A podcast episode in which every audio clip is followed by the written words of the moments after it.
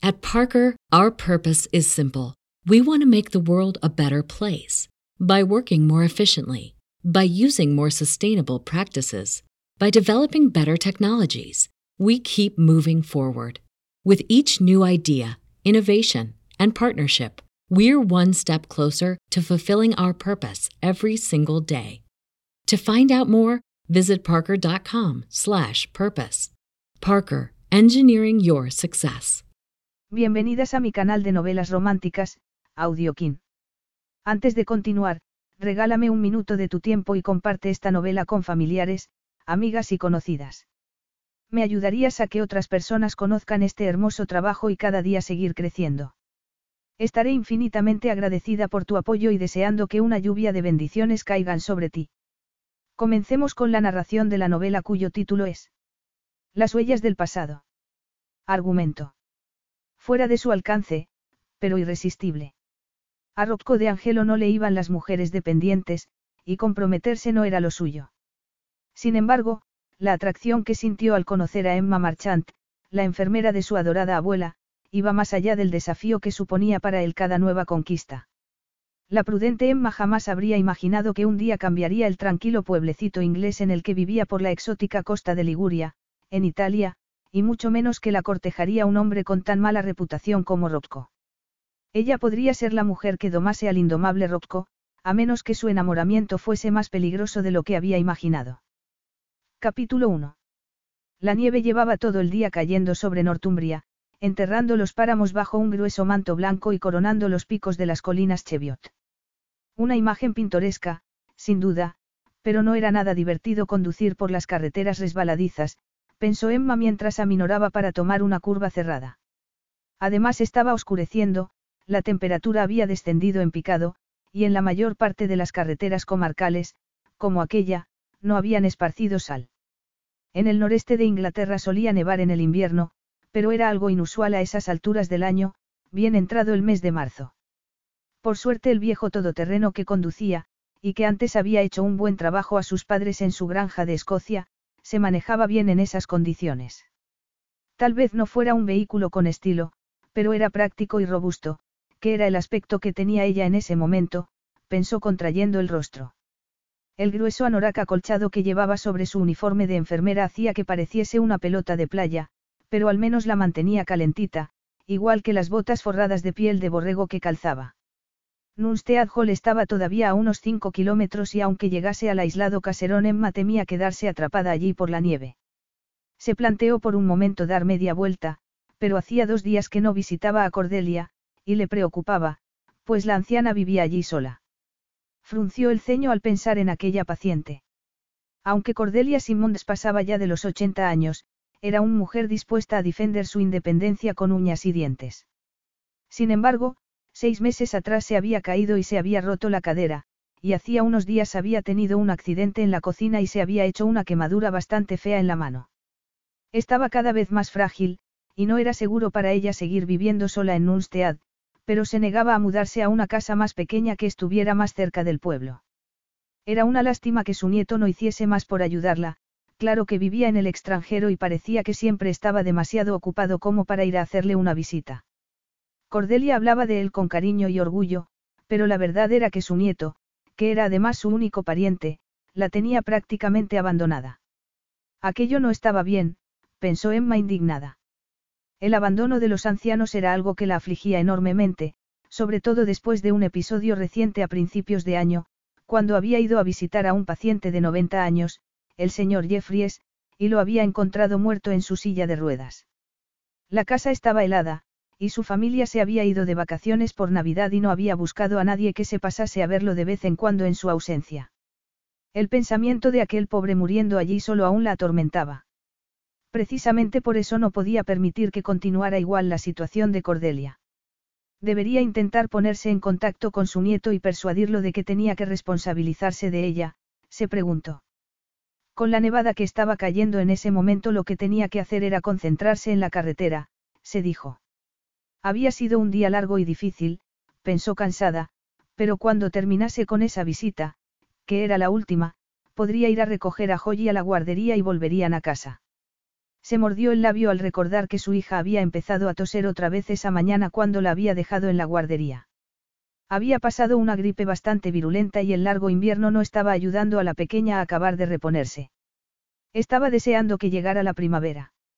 El calor del sol y poder volver a jugar en el jardín le haría mucho bien a Joyi y pondría algo de color en sus pálidas mejillas. Cuando tomó la siguiente curva Emma dio un grito al ver aparecer las luces de los faros de un coche a pocos metros delante del suyo. Frenó al instante y suspiró temblorosa al darse cuenta de que el otro coche estaba parado. Un análisis rápido de la escena le dijo que el coche debía haber resbalado por el hielo y girado como una peonza para acabar chocando con el muro de nieve que se había acumulado en el arcén de la carretera. De hecho, la parte trasera del vehículo se había empotrado en la nieve y estaba medio atascada en ella. Parecía que solo había un ocupante en su interior, un hombre, que abrió la puerta en ese momento y se bajó. No daba la impresión de estar mal herido. Emma detuvo el todoterreno junto a él y se inclinó hacia la derecha para bajar la ventanilla. ¿Está usted bien? Yo sí, aunque no puede decirse lo mismo de mi coche, respondió el hombre, lanzando una mirada al deportivo plateado medio enterrado por la nieve. Su voz, con un timbre grave y un acento que Emma no acertó a distinguir, hizo que un cosquilleo le recorriera la espalda. Era una voz muy sensual, acariciadora, como chocolate derretido. Emma frunció el ceño al pillarse pensando esas cosas. ¿Qué hacía una persona sensata y práctica como ella dejando que esa clase de pensamientos cruzaran por su mente? Como el hombre estaba de pie a un lado del deportivo, fuera del alcance de la luz de los faros, no podía distinguir bien sus facciones, pero sí se fijó en su excepcional estatura. Debía medir más de un metro ochenta. Era fuerte y ancho de espaldas, y aunque no podía verlo bien tenía un aire sofisticado que le hizo preguntarse qué estaría haciendo en aquel lugar tan remoto. Hacía un buen rato que había dejado atrás el pueblo más cercano, y más adelante solo había kilómetros y kilómetros de desolado páramo. Bajó la vista a los pies del hombre, y al ver los zapatos de cuero que llevaba descartó de inmediato la idea de que hubiera ido allí a hacer senderismo. Con ese calzado debía tener los pies helados. El hombre se puso a dar pisotones para entrar en calor y se sacó un móvil del bolsillo. Sin cobertura, masculló. No me cabe en la cabeza porque querría vivir nadie en un lugar como este, olvidado de la mano de Dios. Northumbria tiene fama por sus parajes vírgenes, se sintió obligada a apuntar Emma, algo irritada por su tono despectivo. Si pretendía atravesar los páramos en medio de una tormenta de nieve debería haber tenido el buen juicio de haberse llevado una pala y otras cosas que pudiera necesitar en una emergencia como aquella. Además, tal vez fuera una opinión personal, pero a ella le encantaban los paisajes de Northumbria. Cuando Jack y ella se casaron, habían alquilado un apartamento en Newcastle, y no solo no le había gustado la experiencia de vivir en una ciudad bulliciosa, sino que además había echado en falta lo agreste de los páramos. Y hay algunas rutas de senderismo bien bonitas en el Parque Nacional, añadió. Aunque en el invierno el paisaje es bastante desangelado, admitió. Al notar que el hombre se estaba impacientando, le dijo, me temo que mi teléfono tampoco tiene cobertura en esta zona. Muy pocos operadores la tienen. Tendrá que llegar al pueblo para pedir ayuda, pero dudo que manden una grúa a remolcar su coche antes de mañana, vaciló un instante, algo reacia a ofrecerse a llevar a un desconocido, pero su conciencia le dijo que no podía dejarlo allí tirado. Tengo que hacer una última visita y luego volveré a Little Copton. ¿Quiere acompañarme? Rocco se dio cuenta de que no le quedaba otra opción más que aceptar el ofrecimiento de aquella mujer. Las ruedas traseras de su coche estaban hundidas en casi un metro de nieve, y aunque intentara sacarlo del arcén las ruedas delanteras no harían sino resbalar en el hielo. Lo único que podía hacer era encontrar un hotel donde pasar la noche y hacer que fueran a recoger su coche por la mañana. Miró a la mujer al volante del todoterreno y dedujo que debía ser de una de las granjas de la zona. Quizá hubiese salido a ver cómo estaba el ganado, no se le ocurría otra razón por la que nadie en su sano juicio atravesase aquel paraje solitario con la nevada que estaba cayendo. Asintió con la cabeza y fue a sacar su bolsa de viaje del asiento de atrás. Gracias, murmuró al subirse al todoterreno. Se apresuró a cerrar y de inmediato lo envolvió el aire caliente de la calefacción. La mujer llevaba un gorro de lana calado sobre la frente y una gruesa bufanda le cubría la barbilla, así que no pudo hacerse una idea de la edad que tendría. Ha sido una suerte que pasara usted por aquí. De lo contrario habría tenido que caminar varios kilómetros bajo la nieve. Y también tenía suerte de que no hubiera resultado herido al chocar. Emma soltó el freno de mano y arrancó de nuevo con cuidado, apretando el volante con las manos. Pasó a segunda, y se puso tensa cuando su mano rozó el muslo del hombre. Con él dentro del vehículo era aún más consciente de lo grande que era aquel tipo. De hecho, al lanzarle una mirada rápida se fijó en que la cabeza casi tocaba el techo. Sin embargo, como llevaba subido el cuello del abrigo, podía ver poco más de él que su cabello negro. ¿A qué se refería cuando ha dicho que tenía que hacer una última visita? Le preguntó. La noche no está como para cumplir con compromisos sociales, observó mirando la carretera, sobre la que seguía cayendo la nieve, iluminada por los faros del coche. Había sido un golpe de suerte que aquella mujer fuese en la dirección a la que él se dirigía antes del accidente que había sufrido, pensó Rocco, aunque lo intrigaba dónde iría ella. Que él supiera por allí solo se llegaba a una casa, que era donde él iba, más allá únicamente se extendía el páramo. Aquel cosquilleo volvió a recorrer la espalda de Emma al oír la voz acariciadora y sensual del extraño con ese peculiar acento. Decididamente no era francés, se dijo, tal vez fuera español, o italiano. Sentía curiosidad por saber qué lo había llevado hasta allí, de dónde vendría, y a dónde se dirigiría. Sin embargo, por educación, no se atrevía a preguntarle. Soy enfermera, le explicó, y una de mis pacientes vive aquí cerca. Notó que el extraño se tensaba de repente. Giró la cabeza hacia ella, como si fuese a decir algo, pero justo en ese momento surgió de la oscuridad un arco de piedra. Hemos llegado, Nunstead Hall, dijo Emma, aliviada de haber llegado de una pieza. Es una propiedad enorme, ¿verdad? Comentó cuando hubieron pasado por debajo del arco. Incluso hay un pequeño lago artificial. Alzó la vista hacia el imponente y viejo caserón que se alzaba a lo lejos, frente a ellos, completamente a oscuras salvo por una ventana iluminada, y luego miró al extraño, preguntándose por qué la hacía sentirse incómoda. Tenía el ceño fruncido, y estaba visiblemente tenso. Su paciente vive aquí. No podía verle bien los ojos, pero su mirada penetrante estaba poniéndola nerviosa. Sí.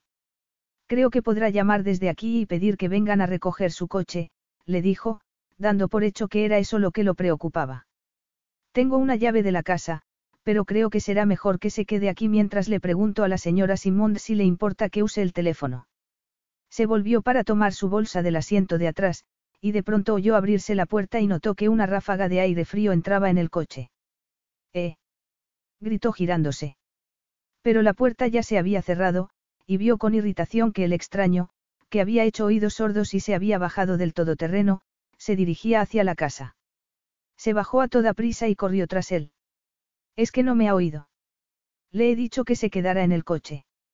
Mi paciente es una mujer anciana y podría asustarse al ver a un extraño a la puerta de su casa.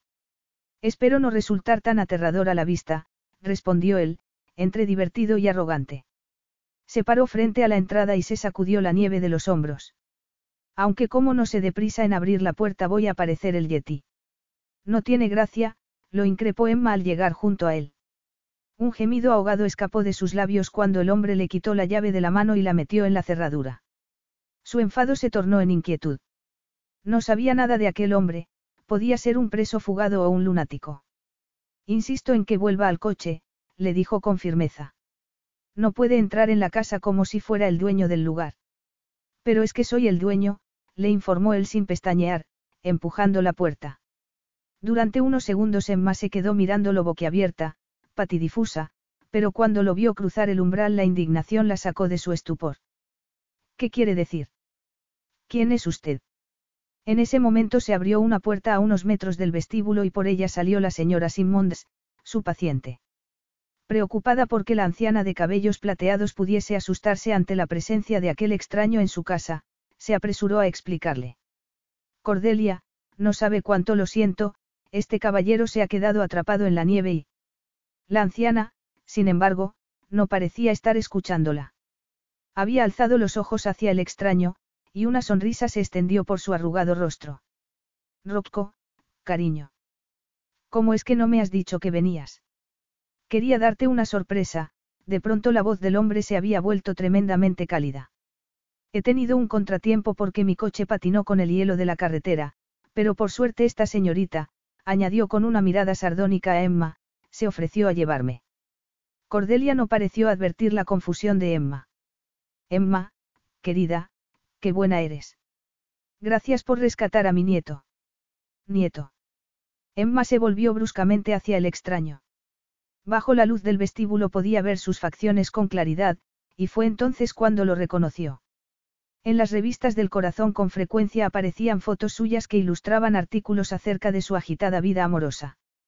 Rocco de Angelo era el director de Eleganza, una famosa compañía italiana fabricante de coches deportivos, y también un playboy multimillonario del que se decía que era uno de los solteros más cotizados de Europa. Y además era nieto de Cordelia. Vamos, pasad los dos, dijo Cordelia dándoles la espalda para dirigirse al salón. Emma iba a seguirla, pero Rocco de Angelo se interpuso en su camino. Querría tener unas palabras a solas con usted, solo será un momento, le dijo bajando la voz. ¿Qué se supone que ha venido a hacer aquí? Mi abuela está perfectamente. ¿Por qué necesita que la visite una enfermera? Su tono altivo hizo a Emma pensar en el pobre señor Jeffries, que había muerto solo. Sin duda creía que no tenía nada que reprocharse. Si se tomara algún interés por su abuela, sabría por qué estoy aquí, le respondió con aspereza. Sintió una satisfacción perversa al verlo entornar los ojos. No sé si sabrá que hace unos meses se cayó y se rompió la cadera. Aún está recuperándose de la operación. Por supuesto que lo sé, a Rocco le irritaba la actitud beligerante de la enfermera, y la crítica implícita en su tono. Y según tengo entendido, se está recuperando bien, añadió con voz gélida. Tiene más de 80 años, y no debería vivir sola en este lugar tan remoto. Como demuestra el accidente que tuvo hace poco por el que se quemó la mano. Es una lástima que esté demasiado ocupado con su vida para preocuparse de su abuela. Y ahora si no le importa, dijo empujándolo a un lado, tengo que ver a mi paciente. El salón parecía un horno, al menos Cordelia no escatimaba en gastos a la hora de calentar la casa, pensó Emma mientras observaba a Rocco, que había entrado detrás de ella, quitarse el abrigo. Era como si aquel hombre ejerciese sobre ella una fuerza magnética que le impidiese apartar la vista. Era guapísimo. Los vaqueros negros y el fino suéter de lana que llevaba se amoldaban como una segunda piel a su cuerpo esbelto y musculoso. Llevaba el cabello, negro como el azabache, peinado hacia atrás, lo que resaltaba la perfecta simetría de sus rasgos esculpidos. Cuando los ojos de él se posaron en ella se dio cuenta, azorada, de que la había pillado mirándolo, y se le subieron los colores a la cara. Aquellos inusuales ojos ambarinos recorrieron brevemente su figura antes de mirar a otra parte. Era evidente que no la consideraba merecedora de una segunda mirada. Aunque, ¿por qué debería? No se parecía en nada a Juliette Pascal, la delgada y deslumbrante modelo francesa de la que se decía que era su actual amante. Hacía mucho tiempo que Emma se había hecho a la idea de que por más dietas que hiciese nunca tendría tanto estilo como esa clase de mujeres, y no pudo evitar sentirse incómoda en ese momento, pensando que el anorak acolchado que llevaba seguramente la hacía parecer un luchador de sumo. Rocco estaba que echaba chispas. La gratitud que había sentido hacia aquella mujer por rescatarlo se había desvanecido cuando le había hecho saber que consideraba que no se ocupaba debidamente de su abuela. No sabía nada de su relación con ella y no tenía derecho a juzgarlo, pensó furioso. Adoraba a su nonna, y no podía ser más ridículo que lo acusara de estar demasiado ocupado con su vida como para prestarle la atención que merecía. Por muy ocupado que estuviese, siempre la llamaba una vez por semana. Aunque sí era cierto que hacía ya una temporada que no había podido ir a verla, desde su breve visita en Navidades, y de eso hacía ya casi tres meses, pensó con una punzada de culpabilidad. Sin embargo, su abuela no vivía sola, en eso se equivocaba aquella mujer. Antes de regresar a Italia había contratado a una asistenta para que se ocupase de las tareas de la casa y de cuidar a su abuela. Miró con fastidio a Emma, cuyo rostro estaba aún medio oculto por la gruesa bufanda. ¿Y qué decir del gorro de lana? Nunca había visto a una mujer con un gorro tan feo, y como le quedaba grande se le caía hacia adelante, y en ese momento le cubría hasta las cejas. Cordelia, ¿por qué tienes nieve en las zapatillas? Le preguntó de repente Emma a su abuela. No me digas que has salido al jardín. Hace un frío espantoso, y podrías haberte resbalado. Solo he andado unos pasos, respondió la anciana. Tomás ha desaparecido y no lo encuentro por ninguna parte, añadió con expresión preocupada. No te preocupes, iré a buscarlo y también prepararé un poco de té. Tú siéntate junto al fuego, le dijo Emma con firmeza. Fue a la cocina, llenó la hervidora de agua, y abrió la puerta por la que se salía al jardín. Este estaba cubierto por un inmaculado manto de nieve e iluminado por la luz de la luna. Apretó los labios al ver las huellas de Cordelia en el césped. Gracias a Dios que no se había caído. Estando como estaban a varios grados bajo cero le habría entrado hipotermia. Unos ojos verdes que brillaban en la oscuridad llamaron su atención. Tomás. Anda, ven aquí, pequeño diablillo. Una bola peluda anaranjada pasó corriendo a su lado, pero consiguió atraparla. Sin embargo, cuando le clavó las uñas deseó no haberse quitado los guantes. Si tu ama se hubiese caído la culpa habría sido tuya, reprendió al animal. Rocco de Angelo estaba en la cocina cuando volvió a entrar. Aunque la estancia no era pequeña ni mucho menos, de repente parecía que hubiese encogido, con él paseándose arriba y abajo como una pantera negra. Hasta su nombre era sexy, pensó Emma irritada consigo misma por cómo se le aceleró el pulso cuando él rodeó la mesa y se detuvo frente a ella. ¿Quién es Tomás? exigió saber Rocco. ¿Y por qué va a prepararte? Eso puede hacerlo. Este es Tomás, lo interrumpió ella dejando al gato en el suelo. Apareció por aquí hace un par de semanas, y su abuela lo adoptó. Suponemos que sus dueños debieron abandonarlo, y que por eso vino aquí en busca de refugio cuando empezó el mal tiempo.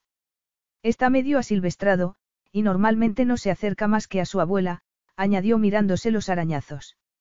Observó con fastidio que el animal se estaba frotando contra las piernas de Rocco y ronroneando. Pero volviendo a su abuela, no sé cómo ha permitido que su abuela haya permanecido aquí cuando no hay nadie para ayudarla con la compra y con la cocina o simplemente preocupándose por ella. Estoy segura de que tiene una vida muy ajetreada, pero...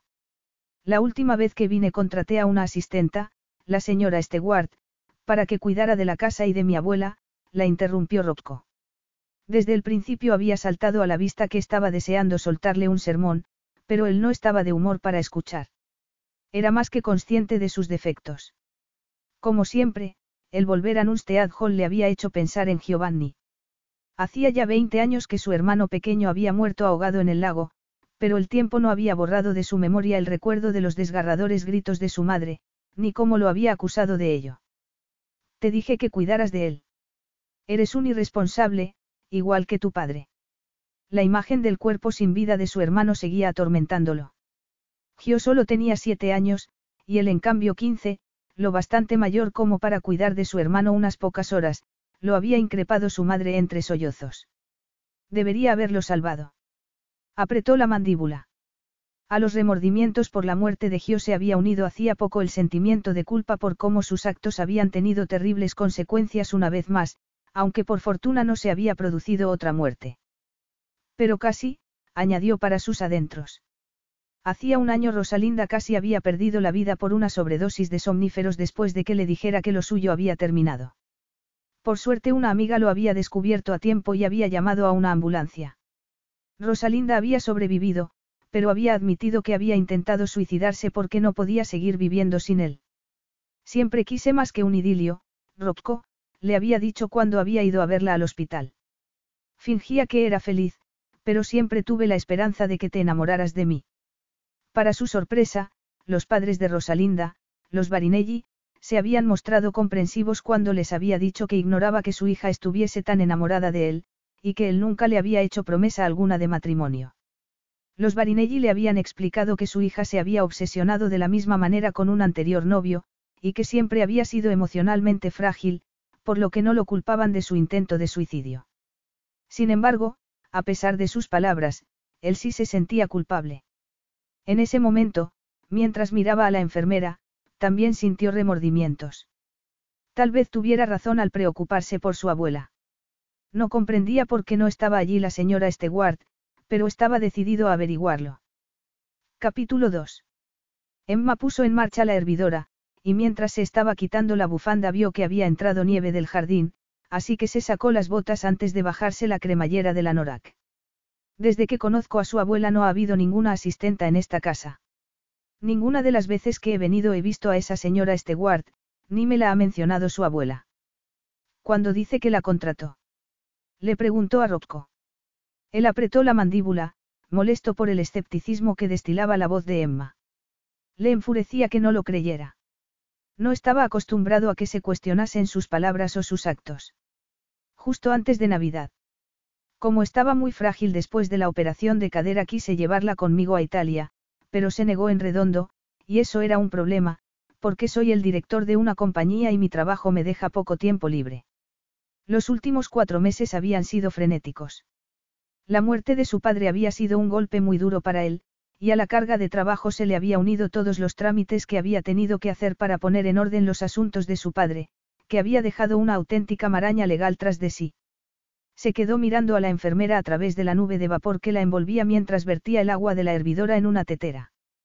Por eso llamé a una empresa de trabajo temporal y enviaron a esa mujer, la señora Stewart, añadió. Emma se quedó callada un momento. Si eso había sido antes de Navidad. Su abuela no pasó a ser paciente mía hasta finales de enero, dijo lentamente, empezando a darse cuenta de que quizás se estuviese equivocando.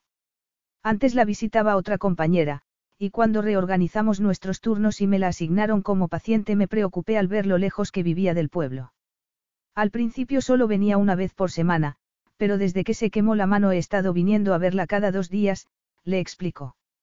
La asistenta debió marcharse por alguna razón antes de que yo empezara a venir, aventuró. Pues le aseguro que pienso averiguar por qué, dijo Rocco. Sin embargo, de pronto aquello ya no le parecía tan urgente. No desde el momento en que Emma se había sacado las botas, dejando al descubierto un par de piernas bien torneadas y enfundadas en unas medias negras. Y luego, cuando se había quitado la bufanda, lo había sorprendido ver que era más joven de lo que había pensado en un principio. Tenía una piel cremosa y unos labios carnosos. En ese momento se quitó el gorro y sacudió la cabeza, agitando una media melena de un rubio rojizo que brillaba como la seda bajo la lámpara de la cocina. Más que bonita era atractiva. Había inteligencia en sus ojos, grises como nubes de lluvia, y su barbilla transmitía firmeza.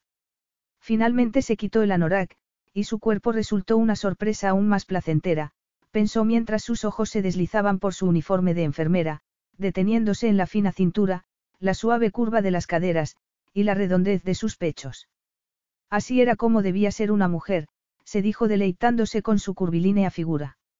Estaba cansado de modelos escuálidas, por más glamour que tuvieran. Le recordaba a una pintura del renacimiento de Adán y Eva en el jardín del Edén. Como Eva, las suaves curvas de Emma eran sensuales y tentadoras. Se preguntó qué aspecto tendría desnuda, y se imaginó cerrando sus manos sobre aquellos deliciosos pechos que parecían melocotones maduros. La punzada de deseo que notó en la entrepierna fue tan inesperada como desconcertante. Aquella mujer no era su tipo, se recordó. La encontraba atractiva, Sí, pero su personalidad enérgica y estricta le recordaba a la directora del internado inglés al que lo habían enviado a la edad de seis años, y su predisposición a sacar conclusiones precipitadas lo irritaba profundamente. La voz de la enfermera lo sacó de sus pensamientos. Aún así creo que debería haber hecho tiempo para venir a visitar a su abuela, dijo en el mismo tono desaprobador. Si lo hubiera hecho se habría dado cuenta de que la asistenta no estaba aquí. Entiendo que sea un hombre muy ocupado, señor de Angelo, pero sé de buena tinta que no está siempre trabajando. Su abuela guarda recortes de periódicos y revistas sobre usted, y la semana pasada me enseñó uno con una foto en la que se le veía en las pistas de esquí de Valdisre, en Francia, abrió un armarito y sacó tres tazas de porcelana con sus platillos antes de volverse hacia Rocco. En mi opinión. No me interesa su opinión, la cortó él. Y mucho menos en lo que se refiere a mi vida privada. Rocco apretó los labios, intentando controlar su enfado. Se preguntaba qué pensaría aquella entrometida doña perfecta si le dijera que el motivo de aquel viaje a Francia había sido intentar ayudar a Marco, el hijo ilegítimo de su padre, un hermanastro cuya existencia había ignorado hasta poco antes de su muerte. Mi vida privada no es asunto suyo. Cierto, concedió Emma, pero la salud de su abuela sí lo es. Me preocupa su seguridad, y tengo la impresión de que no está comiendo bien. Si las cosas siguen así tendré que dar parte a los servicios sociales. Por el peligroso brillo que relumbró en los ojos de Rocco supo que lo había enfadado de nuevo al hablarle sin pelos en la lengua. No era la primera vez que le había ocurrido, la gente solía ponerse a la defensiva cuando se les recordaba sus responsabilidades con un pariente enfermo. Pues peor para él, se dijo, alzando la barbilla para responder a su mirada intimidante. Se había encariñado de Cordelia, y le espantaba imaginar que pudiese caerse y quedarse tirada en el suelo porque no tenía a nadie que pudiera auxiliarla. Igual que le había pasado al señor Jeffries. Su abuela necesita ayuda, le dijo con fiereza. Es inaceptable que la abandone a su suerte mientras usted se dedica a trotar por el mundo, ya sea por negocios o por placer. En la fotografía tomada en Valdís reaparecía con una atractiva rubia, que sin duda habría hecho con él algo más que esquiar. A se le agotó la paciencia y soltó una palabrota entre dientes. Dirijo una multinacional valorada en mil millones de dólares, no me dedico a trotar por el mundo, y no he abandonado a su suerte a mi abuela, inspiró profundamente para calmarse un poco antes de continuar. Aquella mujer era enfermera, se recordó, y su misión era asegurarse de que sus pacientes estuviesen debidamente atendidos. Agradezco su preocupación, pero soy perfectamente capaz de cuidar de mi abuela. Sí. Emma enarcó las cejas con incredulidad. Pues desde luego no se puede decir que salte a la vista. Su abuela lleva semanas teniendo que ocuparse de todo ella sola, y el accidente que sufrió en la cocina fue muy serio. No basta con que se presente aquí de Pascuas a Ramos sin avisar. Lo que su abuela necesita es que viva con ella aquí, en Nunstead Hall. Por desgracia eso es imposible, mi trabajo está en Italia. Bueno, pues algo hay que hacer, le dijo ella. Al ir a levantar la bandeja del té, él alargó las manos para hacer lo mismo, y una ráfaga de calor la sacudió cuando sus dedos se tocaron. Sorprendida por el inesperado contacto y por su reacción, apartó las manos como si se hubiera quemado. Justo en ese momento se abrió la puerta de la cocina y entró Cordelia, que no pareció reparar en las mejillas sonrosadas de Emma, ni en lo deprisa que se había apartado de su nieto. Ya me estaba preguntando qué habría pasado con el té, les dijo con una sonrisa. Y vamos a llevarlo ahora mismo al salón, le respondió Rocco tomando la bandeja. Por suerte su voz no pareció delatar que hacía un segundo se había quedado hipnotizado por aquella criatura de cabello rubio rojizo y por el olor de su perfume, una delicada fragancia con olor a cítrico, un aroma sutil que nada tenía que ver con los caros y empalagosos perfumes que usaban las mujeres con las que acostumbraba a salir. En un intento por apartar esos pensamientos de su mente, miró a su abuela con severidad, y le preguntó. Nonna, ¿dónde está la asistenta que contraté para que viviera aquí contigo? Oh, la despedí hace meses, cuando la descubrí quitándome dinero del monedero, respondió su abuela. ¡Qué mujer más horrible! Estoy segura de que estuvo sisando cosas desde el momento en que llegó. Desde que se marchó me he dado cuenta de que faltan varias piezas de la cubertería de plata. Rocco suspiró con pesadez. ¿Y por qué no me lo dijiste? Sabías que no quería que estuviese sola después de la caída que tuviste el año pasado. A pesar de la exasperación que le causaba la terquedad de su abuela, Rocco sintió una satisfacción perversa al ver la expresión culpable en el rostro de Emma. Ahora que sabía que no había abandonado a su suerte a su abuela, tal vez se lo pensase un poquito antes de juzgar a los demás tan a la ligera. Claro que, por otro lado, apuntó su conciencia, tenía razón en que no debería haber dejado pasar tres meses sin visitar a su abuela. No quería preocuparte, le explicó su abuela. Bastante tienes ya con tu trabajo. Y perder a tu padre ha debido ser muy duro para ti, exhaló un suspiro. Me cuesta hacerme a la idea de que mi yerno haya muerto. Si no había cumplido siquiera los 65. Y acababa de terminar el rodaje de otra película cuando le diagnosticaron el cáncer, no. Rocco asintió. Por lo menos no sufrió mucho tiempo. No lo habría soportado, dijo. No, su padre no había sido muy buen enfermo, recordó. Enrico de Angelo había sido uno de los actores más famosos de Italia. Acostumbrado a ser objeto de admiración, y constantemente tratado como una estrella, había esperado que su hijo, al que tan poco tiempo le había dedicado durante su infancia, se pasase las 24 horas junto a su lecho. No se había podido hacer mucho por él, salvo administrarle calmantes para el dolor e intentar que estuviera lo más cómodo posible. Rocco se había sentido impotente, igual que cuando no había podido salvar la vida de su hermano, ni evitar el fatal accidente en el que su madre había perdido la vida años atrás. Consciente de que su abuela estaba intentando distraerlo para cambiar de tema, le dijo. Nonna, debiste contarme lo de la asistenta. Estos tres meses he creído que seguía aquí, cuidando de la casa y de ti. No necesito que cuiden de mí, replicó la anciana obstinadamente, ya deberías saberlo. Y antes de que empieces otra vez a insistirme, añadió mirando fijamente a su nieto, no pienso irme de aquí. Nací aquí y pienso morir aquí. Emma se sintió mal. Le debía una disculpa a Rocco.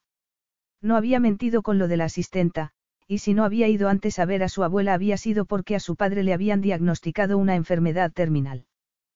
¿Por qué no volvemos al salón? Le sugirió a Cordelia. Quiero echarle un vistazo a tu mano. En el pasillo sus ojos se posaron en un retrato de la hija de Cordelia que colgaba de la pared. Flora Simmons, una actriz tan famosa como su marido y que había muerto muy joven, en la cúspide de su carrera, había sido una mujer bellísima. Mi querida mamá, dijo Rocco, que se había parado a su lado con la bandeja en las manos, guapa, con talento, pero por desgracia un desastre como madre, añadió con aspereza. Emma lo miró sorprendida. No lo dirá en serio. Por suerte Cordelia ya estaba entrando en el salón, así que seguramente no lo habría oído. Es la verdad, Rocco apretó la mandíbula mientras miraba el retrato. Tanto mi padre como ella eran unos egoístas que solo se preocupaban de sí mismos. Nunca debieron tener hijos, y se dieron cuenta muy pronto del error que habían cometido, porque nos mandaron a un internado en cuanto tuvimos la edad suficiente. Nos. repitió ella parpadeando. Cordelia le había dicho que Rocco era el único nieto que tenía. Rocco se quedó callado tanto rato que Emma pensó que no iba a contestar, pero entonces dijo en un tono quedo. Mi hermano pequeño y yo estudiamos en un internado aquí en Inglaterra. Mi abuela me dio más cariño que mis dos padres juntos. Pasé muchas vacaciones aquí, en Nunstead Hall, cuando ellos estaban fuera, rodando alguna película, giró la cabeza hacia Emma y le dijo con una sonrisa divertida, es verdad que el Parque Nacional tiene algunas rutas de senderismo estupendas. De chiquillo pasé mucho tiempo explorando los páramos. Emma se sintió enrojecer ante aquella referencia a la conversación que habían tenido en el coche. Pensaba que no conocía la zona, explicó poniéndose a la defensiva. Podría haberme dicho quién era. Él se encogió de hombros. No sabía que venía a ver a mi abuela y no vi motivo alguno para presentarme. Pero ahora veo que su preocupación por ella era justificada, añadió con sinceridad, si hubiera sabido que había despedido a la asistenta y que estaba sola habría venido de inmediato para solucionarlo. Siento lo de su padre, le dijo Emma. Hasta que su abuela lo mencionó no se me ocurrió que pudiese ser hijo de Enrico de Angelo. Era un gran actor. Me sorprendió leer la noticia de su muerte en los periódicos. Aunque no parecía que hubiese estado muy unido a sus padres, sin duda debía haber sentido la pérdida de ambos.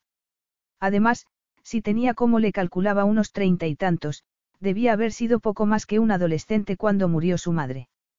El coche que conducía se había despeñado por un acantilado de la costa francesa porque había tomado una curva a demasiada velocidad.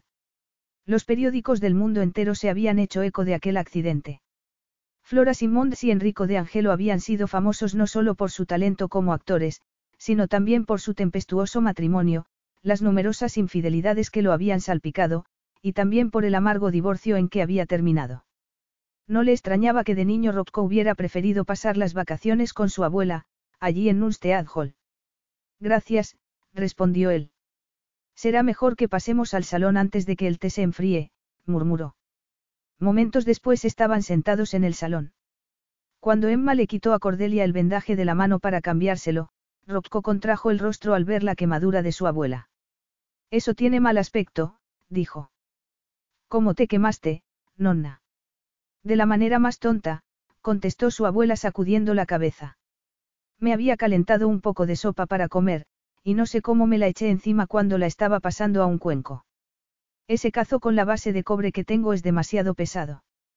Compraré otro la próxima vez que vaya a Morpet.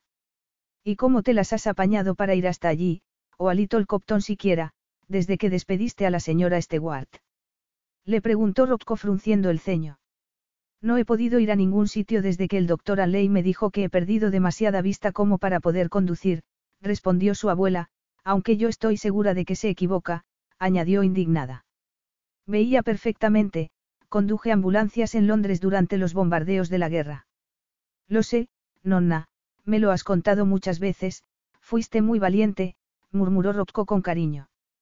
Sin embargo, volvía a sentirse culpable por no haberla visitado antes, por lo que le hubiera podido ocurrir. Pero no había querido dejar a su padre, a quien le quedaba poco tiempo de vida, y después había estado ocupado poniendo en orden sus asuntos y buscando a su amante, la madre de su hermanastro. He tenido mucha suerte con la enfermera tan encantadora que me han asignado, continuó su abuela. Ha sido Emma quien ha estado haciéndome la compra. Yo no necesito mucho, leche, pan, y poco más, pero tengo que dar de comer a Thomas, no puede pasar sin sus tres comidas al día. Es el gato mejor alimentado de toda Northumbria, comentó Emma con sorna. Tú también deberías hacer tus tres comidas al día, Cordelia. Había un afecto sincero en su voz, y la sonrisa que le dedicó a su abuela era notablemente más cálida que las miradas gélidas que le dirigía a él.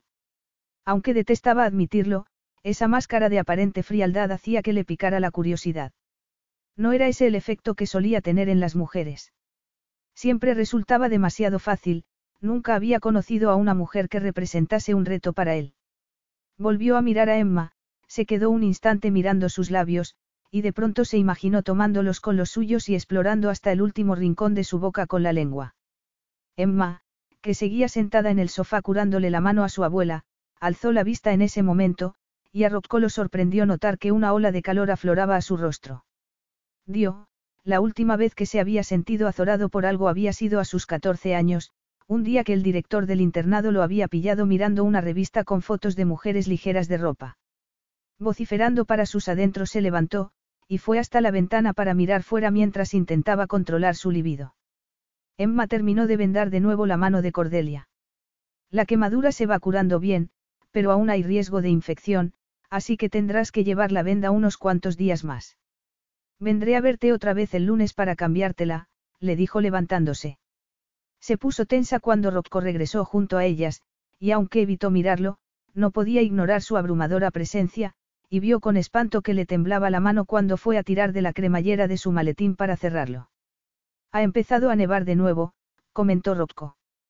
Quizá no sería mala idea que se quedase a pasar la noche aquí, Emma. El oírle pronunciar su nombre hizo que un cosquilleo le recorriera la espalda. Inspiró profundamente y esbozó una sonrisa educada. Le agradezco el ofrecimiento, pero tengo que volver a casa. Rocco frunció el ceño. Se los había imaginado a los dos sentados frente al fuego cuando su abuela se hubiese ido a la cama, tomando una copa, mientras desplegaba ese encanto con el que siempre se ganaba a las mujeres. La negativa de Emma acababa de hacer añicos su fantasía, pero también despertó su curiosidad. ¿La espera alguien? Aquella brusca pregunta era la forma menos sutil posible de averiguar si tenía pareja, pensó con sarcasmo. Joyi, mi hija de tres años, los ojos grises de Emma lo miraron con indiferencia antes de posarse en el reloj sobre la repisa de la chimenea. Tenía que haberla recogido hace media hora de la guardería, pero llamé para decir que iba a llegar un poco más tarde y por suerte me han dicho que no había problema. Y no puede ir a recogerla su padre. Rocco no sabía quién estaba más sorprendido por aquel interrogatorio, si Emma o él. No sabía qué le había dado ni por qué, cuando en ese momento miró la mano izquierda de Emma y vio un anillo en su dedo, su irritación aumentó. ¿Cómo no se había fijado antes en él? No, respondió Emma sin más explicaciones. Iré por mis botas y mi anorak y me marcharé. No, no te levantes, Cordelia, le dijo a la anciana cuando vio que ésta hacía ademán de ponerse de pie. Vendré a verte el lunes. No te olvides del gorro, le dijo Cordelia. Suerte que te hice ese gorro de lana, te ha venido muy bien para este frío. Emma reprimió un suspiro. Aquel gorro parecía más un cubreteteras que un gorro, pero Cordelia se había mostrado tan orgullosa de él cuando se lo había regalado, hacía unas semanas, que se había sentido en la obligación de usarlo. Al pasar junto a Rocco vio el brillo divertido en sus ojos y se sonrojó. Cuando salió de la cocina minutos después, lo encontró esperándola en el vestíbulo, y aunque era ridículo que la preocupara algo así, deseó llevar puesto su elegante abrigo de lana gris perla en vez de aquel anorak tan poco favorecedor. La acompañaré hasta el coche, dijo abriendo la puerta. De inmediato se coló en la casa una ráfaga de aire frío. Ya no nevaba tanto, pero aún así la nieve no dejaba de caer. No es necesario, de verdad, respondió mientras él bajaba tras ella los escalones del porche. Rocco la ignoró y fue con ella hasta el todoterreno. Aún no le he dado las gracias por haberme auxiliado en la carretera. La oscuridad difuminaba sus rasgos, pero sus ojos ambarinos brillaban como los de un tigre. No hay de qué, Emma vaciló un instante antes de añadir, la verdad es que me alivia que haya venido, su abuela me tenía preocupada y me voy más tranquila sabiendo que no está sola. ¿Cuánto tiempo va a quedarse? Todavía no lo sé. En un principio solo había pensado en pasar unos días allí, pero no podía irse y dejar a su abuela en esa situación. Emma debía estar pensando lo mismo, porque cuando se hubo subido al todoterreno lo miró con severidad y le dijo. Bueno, aprovechando que está usted aquí fijaremos una cita con alguien de servicios sociales para decidir entre todos qué sería lo más adecuado para su abuela. Su tono volvió a irritarlo una vez más. ¿Acaso creía que iba a desaparecer y a dejar tirada a su abuela? Estaba a punto de decirle que no necesitaba sus consejos ni los de nadie más cuando recordó que si Emma no hubiese estado ayudando a su abuela durante ese tiempo podría haber ocurrido algo terrible. Será mejor que se marche antes de que empiece a nevar fuerte otra vez. Querrá llamar cuando llegue a casa, para que mi abuela se quede tranquila. Emma asintió y giró la llave en el contacto. Siento llegar tan tarde, se disculpó Emma cuando Karen, la dueña de la guardería, abrió la puerta de su casa para dejarla pasar. La carretera parece una pista de hielo. No te preocupes, Joyi ha estado jugando con mis hijas, la tranquilizó. Le he dado de cenar con ellas, pero no ha comido mucho y parece cansada. Le está costando recuperarse de la gripe, no. Lo que necesitáis las dos son unas buenas vacaciones en el extranjero, en algún sitio cálido. Más quisiera, respondió Emma con un suspiro. No podría permitírmelo, ni puedo hacer planes cuando mi casero está pensando en poner la cabaña a la venta, y entonces tendré que buscar otro sitio donde vivir. Aquella preocupación había estado rondándola desde hacía tres semanas, pero una sonrisa iluminó su rostro cuando entró en el salón y Joyi corrió a sus brazos. Mami, te echaba de menos. Y yo a ti, cariño.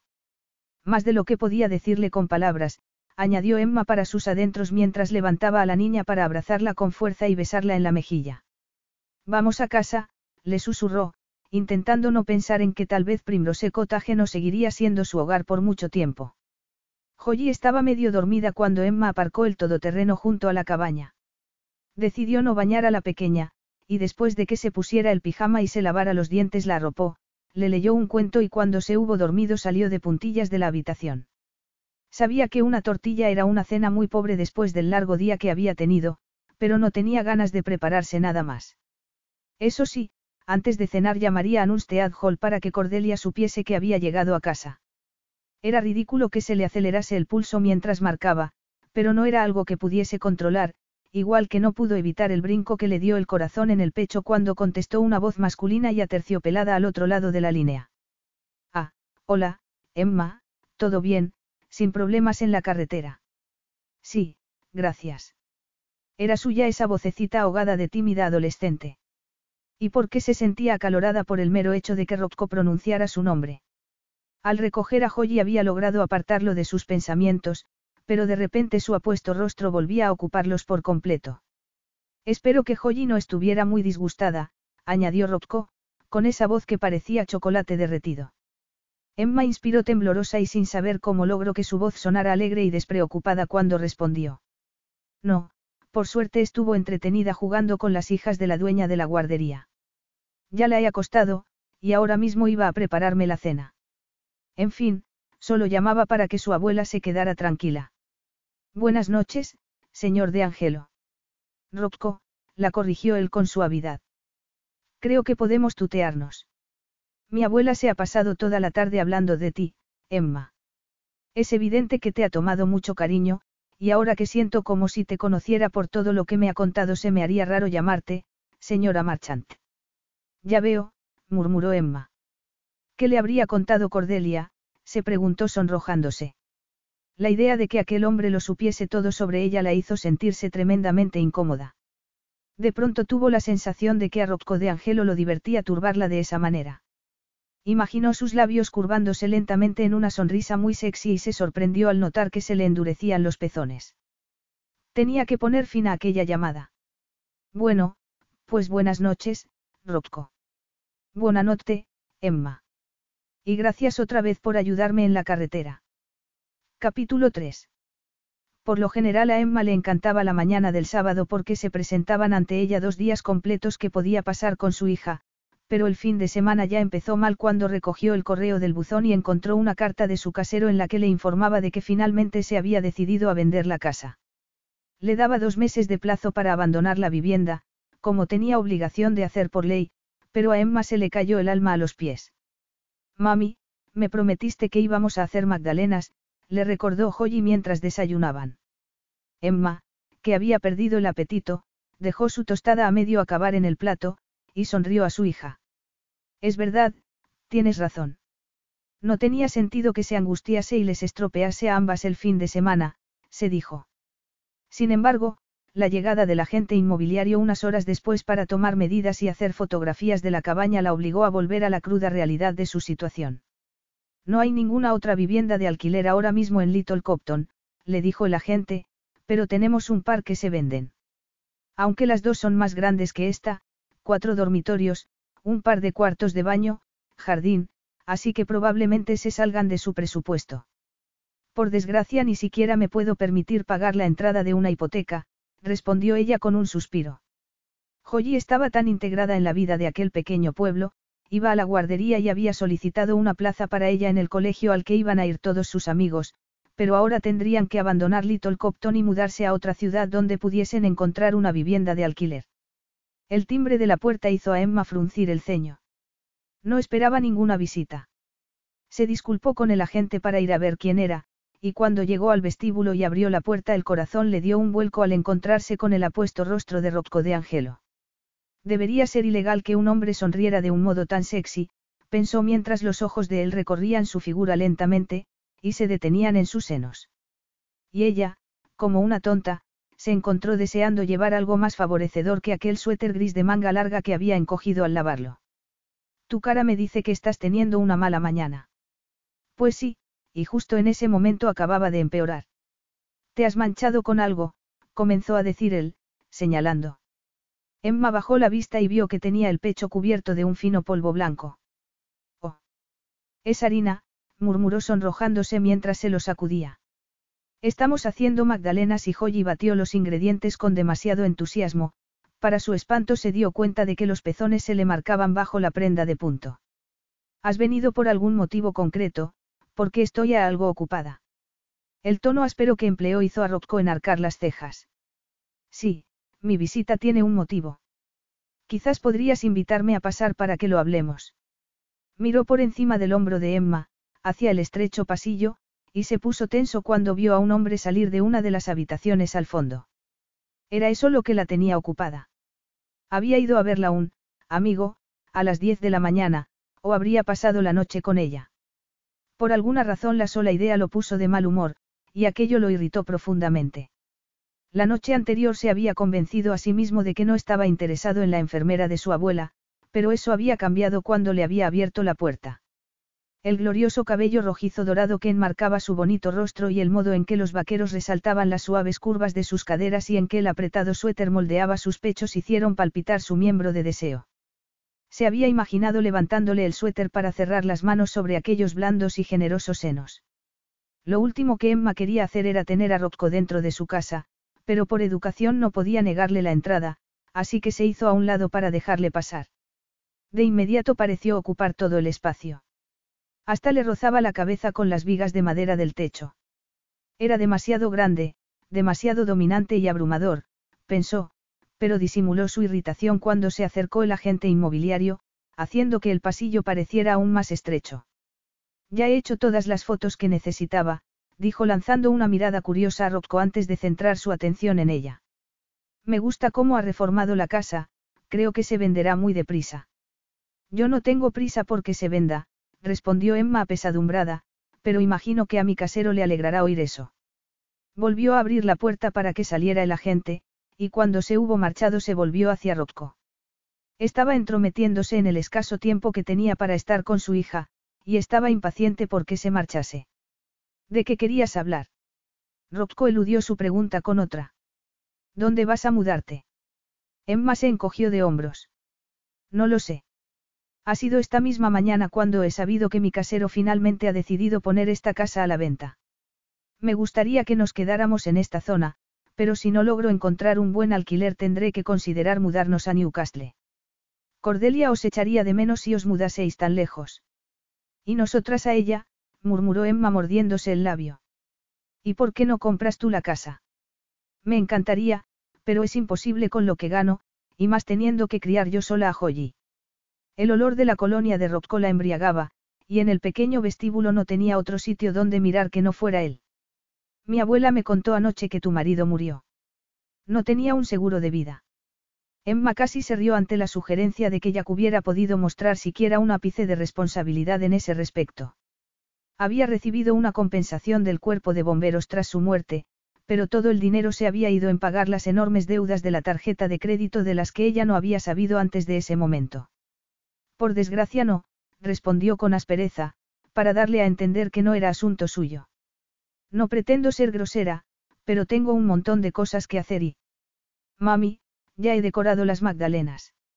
Emma giró la cabeza al oír la voz de su hija y reprimió un gemido de espanto al ver a Joyi saliendo de la cocina con las manos pringadas de merengue. Por suerte le había puesto un delantal, pero se había olvidado de que había dejado a la pequeña removiendo el merengue mientras hablaba con el agente inmobiliario, y no podía culparla porque se hubiera impacientado y hubiera decidido no esperarla más para decorar las magdalenas. Ya lo veo, cariño, murmuró, preguntándose cómo habría quedado la cocina. Joyi se detuvo a su lado y se quedó mirando a Rocco con curiosidad. Tú también eres un agente nobiliario. Lo que quieres decir es un agente, inmobiliario, la corrigió Emma. Pero Joyi no apartó la mirada de Rocco. Era curioso que, a pesar de que por lo general era una niña tímida, no parecía intimidada por la presencia de aquel extraño. Emma comprendió por qué cuando volvió a mirar a Rocco y vio la encantadora sonrisa en sus labios. Hola, Joyi, su profunda voz sonó más aterciopelada que nunca. No, no soy un agente inmobiliario, soy un amigo de tu mamá. ¿Desde cuándo? habría querido preguntar Emma. Joyi, sin embargo, pareció satisfecha con esa explicación. ¿Y cómo te llamas? Rocco. Para sorpresa de Emma, Joyi sonrió a Rocco. Mamá y yo hemos hecho magdalenas. Puedes comerte una si quieres. Aquel hombre sería capaz de encantar a las serpientes con esa sonrisa, pensó Emma irritada. Cariño, no creo que, Rocco tenga tiempo ahora mismo. De hecho, ya se marchaba, dijo lanzándole a este una mirada incisiva. Él esbozó una sonrisa y sus ojos brillaron divertidos antes de volver a centrar su atención en Joyi. Me encantaría probar una de tus magdalenas si a tu mamá no le importa. Claro que no le importa, le aseguró la niña. Te traeré una. Me parece que antes deberíamos limpiarte un poco, le dijo Emma. Decidida a tomar las riendas de la situación, abrió la puerta del salón y le dirigió a Rocco una mirada de pretendida indiferencia que no logró disimular su irritación. ¿Por qué no esperas aquí sentado? Gracias. Cuando pasó a su lado para entrar en el salón, se rozó brevemente con ella, y una corriente eléctrica recorrió el cuerpo de Emma, provocándole un cosquilleo en la piel. ¿Cómo sería estar entre sus brazos, apretada contra su pecho, contra sus muslos? Las mejillas de Emma se tiñeron de rubor, y se apartó de él con tanta violencia que se golpeó la cabeza con el marco de la puerta. Eh, cuidado, murmuró Rocco, como si estuviese apaciguando a una yegua nerviosa. Sus ojos ambarinos escrutaron su rostro, como pensativos. No iría mal un café con la Magdalena. Solo, sin azúcar. Lo quedaría por borrar esa sonrisa arrogante de sus labios, pensó Emma furiosa mientras se alejaba hacia la cocina detrás de Joyi. Por lo general era una persona muy calmada, pero Rocco de Angelo la sacaba de sus casillas. Le haría esa taza de café e insistiría en que se marchase. En el salón, Rocco se levantó del sofá y se acercó a mirar las fotografías enmarcadas sobre la repisa de la chimenea. En la que estaba en el centro se veía a un hombre con un uniforme de bombero que imaginó que debía ser el marido de Emma. Junto a ella había una medalla de plata sobre un cojincito de terciopelo. También había otras fotografías, como una de Joyi en brazos de su madre cuando solo era un bebé, y una más reciente de la pequeña frente a un árbol de Navidad allí, en la cabaña. Curiosamente no había ninguna de Emma con su marido, ni de este con Joyi. Se quedó mirando la fotografía del difunto Jack Marchant. No podía negarse que había sido un tipo guapo, y por la sonrisa fanfarrona que adornaba sus labios diría que había sido muy consciente de la atracción que ejercía sobre las mujeres. De hecho, estaría dispuesto a apostarse lo que fuera a que había sido un mujeriego antes de casarse. Por lo que le había contado su abuela la noche anterior y por lo que él mismo había observado, Emma era una persona más bien seria y discreta, con un marcado sentido de la responsabilidad. Se le hacía raro que hubiese escogido a un hombre como Jack Marchant para casarse, pero si llevaba el anillo de casada tres años después de enviudar debían haber sido felices y debía haberlo querido mucho. Mi papá era un héroe. Cuando bajó la vista Rocco se encontró con que Joy había entrado en el salón sin hacer ruido y estaba de pie junto a él. Era una niña muy guapa, con el cabello un poco más claro que su madre, y los mismos ojos grises. Esa medalla es suya, le explicó señalando la repisa de la chimenea. Salvó a gente de un incendio. ¿A qué sí, mami? inquirió volviéndose hacia Emma, que acababa de entrar también. Lo que pasa es que yo no lo conocí porque estaba en la barriga de mamá, añadió con una carita muy solemne. Jack murió dos meses antes de que Joy naciera, le explicó Emma a Rocco, al ver la confusión en sus ojos. Rescató a tres niños de una casa en llamas, pero el tejado se derrumbó y quedó atrapado. Le concedieron una medalla a título póstumo. Rocco se sintió algo avergonzado de sí mismo por haberlo juzgado únicamente por las apariencias. Bajó la vista hacia Joyi y le dijo con una sonrisa. Tu papá fue un hombre muy valiente, debes estar muy orgullosa de él. Joyi respondió con una sonrisa de oreja a oreja y le tendió una magdalena con un emplasto de merengue encima. Te he escogido una con mucho merengue, le dijo. A Rocco no le gustaban los dulces, pero como no quería disgustar a la pequeña, la tomó y le dio un mordisco. Um, deliciosa, le aseguró. Joyi, que estaba mirándolo ansiosa, pareció darse por satisfecha con su veredicto.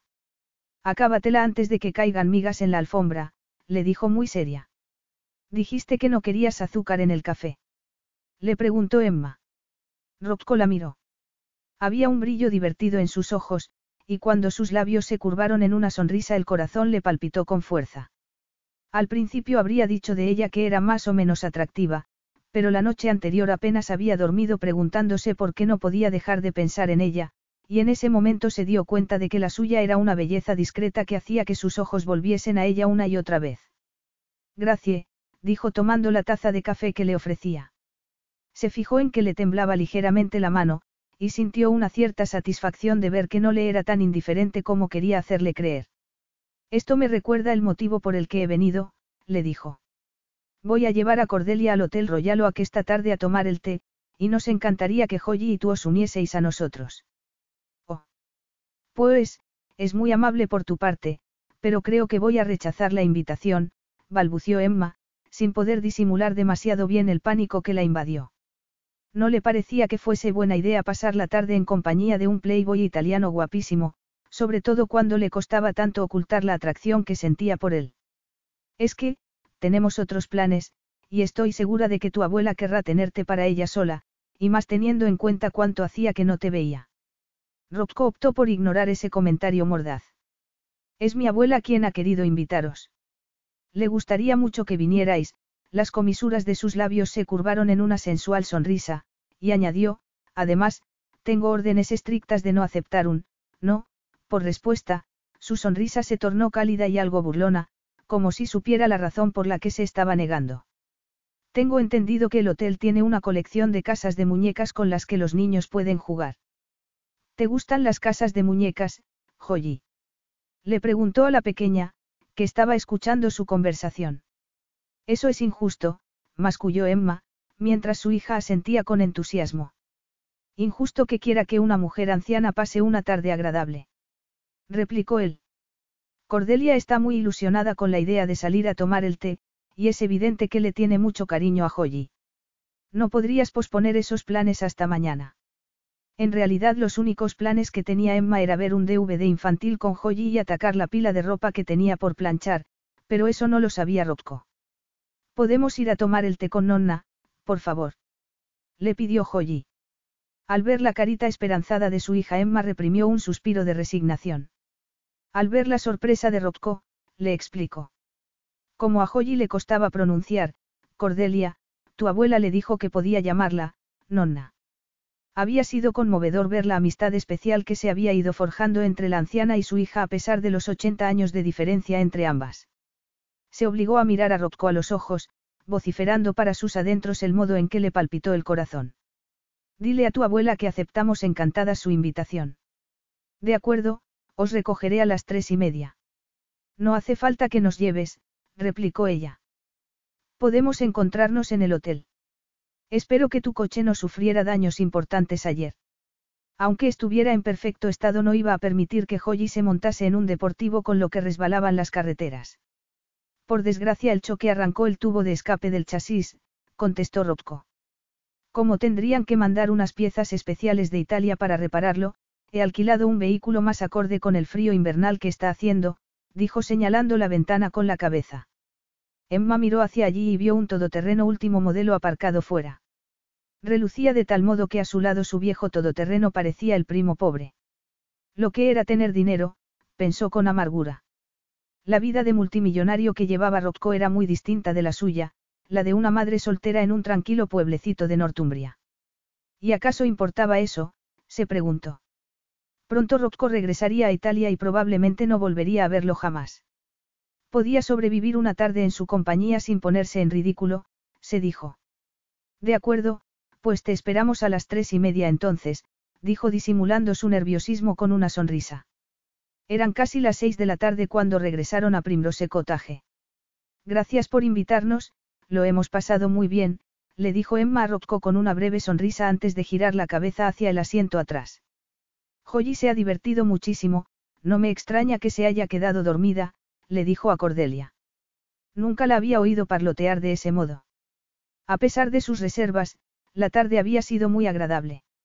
Joyi había estado encantada jugando con las casas de muñecas en el salón de té del hotel, y les habían servido una selección deliciosa de sándwiches y bollería.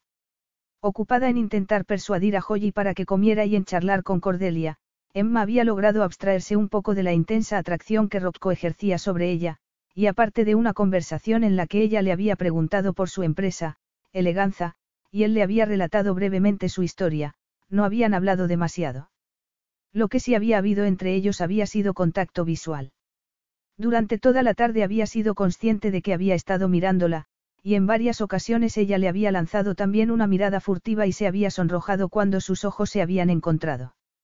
Y en un momento dado, cuando había regresado a la mesa después de estar jugando con Joyi, se había quedado mirándola con tal intensidad, que los pezones se le habían endurecido, aunque por suerte gracias al grueso suéter de lana no se le había notado. El recuerdo del brillo de depredador en sus ojos ambarino la hacía sentirse nerviosa, y se apresuró a desabrocharse el cinturón de seguridad y a abrir la puerta. No hace falta que te bajes, le dijo, deberías llevar a Cordelia a casa antes de que empiece a hacer más frío. Dejaré el motor en marcha y la calefacción puesta mientras llevo a Joyi dentro, respondió él. Ve a abrir la puerta de la entrada, Emma, le ordenó en un tono que no admitía discusión, justo cuando ella abrió la boca para replicar. Qué hombre más irritante, pensó mientras se dirigía hacia la entrada. Había criado a Joy ella sola desde que había nacido y no necesitaba su ayuda, se dijo introduciendo la llave en la cerradura. Al mirar hacia atrás por encima del hombro vio que Joy se había despertado, pero en vez de alarmarse por encontrarse en los brazos de Rocco la pequeña apoyó la cabeza en su hombro y volvió a cerrar los ojos. No estaba celosa, se dijo Emma, intentando convencerse a sí misma. Sin embargo, le resultaba difícil ver a su hija acurrucándose contra Rocco como si se hubiese convertido en parte de sus vidas. No lo era, y nunca lo sería. No quería que Joyi se encariñase con él para luego llevarse un chasco cuando regresase a Italia. Cuando pasaron al salón lo observó mientras depositaba a la niña dormida en el sofá, y lo siguió de vuelta al vestíbulo. Gracias otra vez, Joyi, las dos lo hemos pasado muy bien, le dijo de nuevo.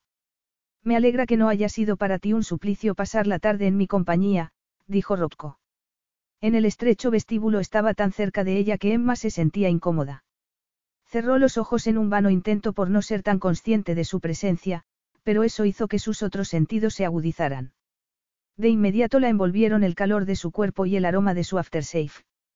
Abrió los ojos cuando sintió algo rozar su mejilla, y los abrió aún más al ver que Rocco estaba remetiendo un mechón por detrás de su oído, un gesto inaceptable viniendo de un hombre al que apenas conocía. Era una intrusión en su espacio, y sabía que debería decirle que se apartara, pero la leve caricia de sus dedos en su piel la tenía hechizada. Hacía tanto tiempo de la última vez que la había tocado un hombre. Desde que había descubierto las infidelidades de Jack había levantado un muro en torno a su corazón. Iba a permitir que ese muro fuera derrumbado por un reconocido playboy. La expresión vulnerable en los ojos grises de Emma pilló a Rocco por sorpresa. Su instinto le decía que alguien le había hecho daño en el pasado. ¿Qué otra razón podría haber para que lo rehuyese como una yegua nerviosa cada vez que se acercaba a ella? Pero ¿quién podría tener la culpa de que estuviese siempre a la defensiva? Pensó en la foto de su difunto marido sobre la chimenea, y bajó la vista al anillo en su dedo, recordando cuántas veces se había puesto a darle vueltas esa tarde sin darse cuenta. Sí, debía haber querido mucho a su marido para llevar el anillo de casada tres años después de su muerte. Pero, si no era él, quien tenía la culpa de esa mirada temerosa en sus ojos. ¿Y qué le importaba a él? se preguntó irritado. Por algún motivo que no sabría explicar se encontraba queriendo deslizar los dedos por entre su brillante cabello y atraerla hacia sí. Lo único que evitó que inclinara la cabeza y la besara fue el darse cuenta de que el labio inferior le temblaba ligeramente. Lo enfurecía y lo irritaba al mismo tiempo, en un momento se comportaba como la eficiente e inflexible enfermera que era, y en el momento siguiente se convertía en una mujer sensual cuyo recelo no lograba disimular la atracción que sentía hacia él. Emma se apartó de él y abrió la puerta. Buenas noches. A Rocco no le pasó inadvertida la leve nota de desesperación en su voz y se apiadó de ella. Ciao, bella, murmuró, sin apartar aún los ojos de ella. Luego se dio media vuelta y salió de la casa. Capítulo 4. La había llamado, preciosa. ¿Y qué? Eso no significaba nada, se dijo Emma irritada. Un hombre como Rocco probablemente llamaba, bella, a todas las mujeres con las que se acostaba para no tener que molestarse en recordar sus nombres. Un olor a quemado la sacó de sus pensamientos, y se quejó al levantar la plancha y ver las marcas que había dejado en su blusa nueva. Aquello era ridículo. Tenía que dejar de pensar en Rocco. No podía dejar que pusiera su vida patas arriba. Después de que Rocco se marchase, había llevado a Joy a la cama, y cuando la niña se había dormido se había puesto con la plancha, pero como no quería quemar más prendas decidió que lo dejaría para el día siguiente y se llevó la tabla y la cesta de la ropa al lavadero. Los sábados por la noche, cuando Joyi ya estaba en la cama, solía acurrucarse en el sofá para ver un DVD y se daba un pequeño capricho, como una barrita de chocolate. Para no faltar a esa costumbre fue al salón, metió un DVD en el reproductor, y se sentó en el sofá. El timbre de la puerta la hizo tensarse de inmediato. Era un sexto sentido el que le decía que aquella inesperada visita era Rocco, o su lado sentimental y absurdo se estaba haciendo ilusiones. Pero qué motivo podría tener Rocco para volver desde Nustead Hall con la fuerte lluvia que estaba cayendo. Por si acaso dejó puesta la cadena de seguridad cuando abrió, y el corazón le dio un brinco al ver a su némesis allí de pie, con el cuello de la chaqueta de cuero subido y el cabello mojado. Enarcó las cejas, esperando a que se explicara. Pensé que podría ser un buen momento para hablar de mi abuela, le dijo él con esa sonrisa que le provocaba un cosquilleo extraño en el estómago. Y también para compartir este estupendo Pinot Noir, dijo levantando la botella de vino tinto que llevaba en la mano. Emma sacudió la cabeza. No creo que, es tarde y. Es sábado y no son más que las ocho y media, la interrumpió él. Mi abuela ya se había acostado cuando me marché, pero tiene 83 años. El tono divertido de su voz la hizo sonrojar. Bueno, tal vez esté ocupada, le espetó ella. O tal vez sea que no me apetezca hablar de trabajo durante mi tiempo libre. ¿No se te ha ocurrido pensar eso? Creía que para ti el bienestar de mi abuela era algo más que trabajo, respondió él con dureza. Pensaba que la considerabas tu amiga. Pues claro que sí, respondió ella azorada. En eso tenía razón. No llevaba semanas queriendo hablar con el nieto de Cordelia por lo preocupada que la tenía su situación. Y ya que Rocco se había molestado en ir hasta allí no tenía motivo para no invitarlo a pasar, aparte del hecho de que la hacía sentirse como una adolescente. De pronto a Rocco se le ocurrió que quizá la reticencia de Emma a dejarlo pasar se debiese a que ya tuviese visita, un hombre. Frunció el ceño, sorprendido por cómo lo irritaba la idea. Si tienes visita te pido disculpas, le dijo. Emma parpadeó. ¿quién iba a venir a hacerme una visita en una noche así? replicó. No solo estaba lloviendo, sino que además hacía un frío tremendo. Al decir eso recordó que Rocco estaba de pie en el porche. Espera, cerró la puerta, quitó la cadena, y volvió a abrir para dejarle entrar. Olía a cuero y a lluvia, y también a ese aftershave embriagador que ya le resultaba familiar. Pasa, por favor, murmuró, intentando ignorar los fuertes latidos en su pecho mientras lo conducía al salón. Pensé que tal vez hubiera venido tu novio a verte, dijo Rocco. Emma lo miró a los ojos y respondió en un tono frío, para darle a entender que no quería hablar de su vida privada. No tengo novio. Rocco, sin embargo, no pareció captar el mensaje. Supongo que con una niña pequeña debe resultarte difícil iniciar una relación. Emma se encogió de hombros. No tengo ningún interés en iniciar una relación. Rocco entornó los ojos. Pero imagino que de vez en cuando tendrás alguna cita. ¿Cuánto hace que murió tu marido? Tres años. No creo que mi vida privada sea asunto tuyo. Debería haberle cerrado la puerta en las narices en vez de dejarlo pasar, pensó irritada mientras lo veía acercarse a la chimenea para mirar las fotografías que tenía sobre la repisa. Hace tres años que no sales con nadie, pero en cambio no tienes ninguna fotografía con tu marido, ni siquiera del día de vuestra boda, murmuró Rocco. ¿Por qué? Me resulta muy doloroso mirar las fotografías de ese día. Era la misma excusa que le había dado a los padres de Jack, y era cierto, pero no por los motivos que ellos creían. No podía soportar mirar esas fotos en las que ella estaba sonriéndole con adoración, mientras que él sonreía con adoración a la cámara, consciente de su atractivo. Las fotos de su boda eran un doloroso recuerdo de su ingenuidad, de cómo había confiado en Jack y le había creído cuando le había dicho que para él no había en el mundo otra mujer más que ella. Para cuando había descubierto todas las veces que le había sido infiel durante los tres años que habían estado casados él había muerto.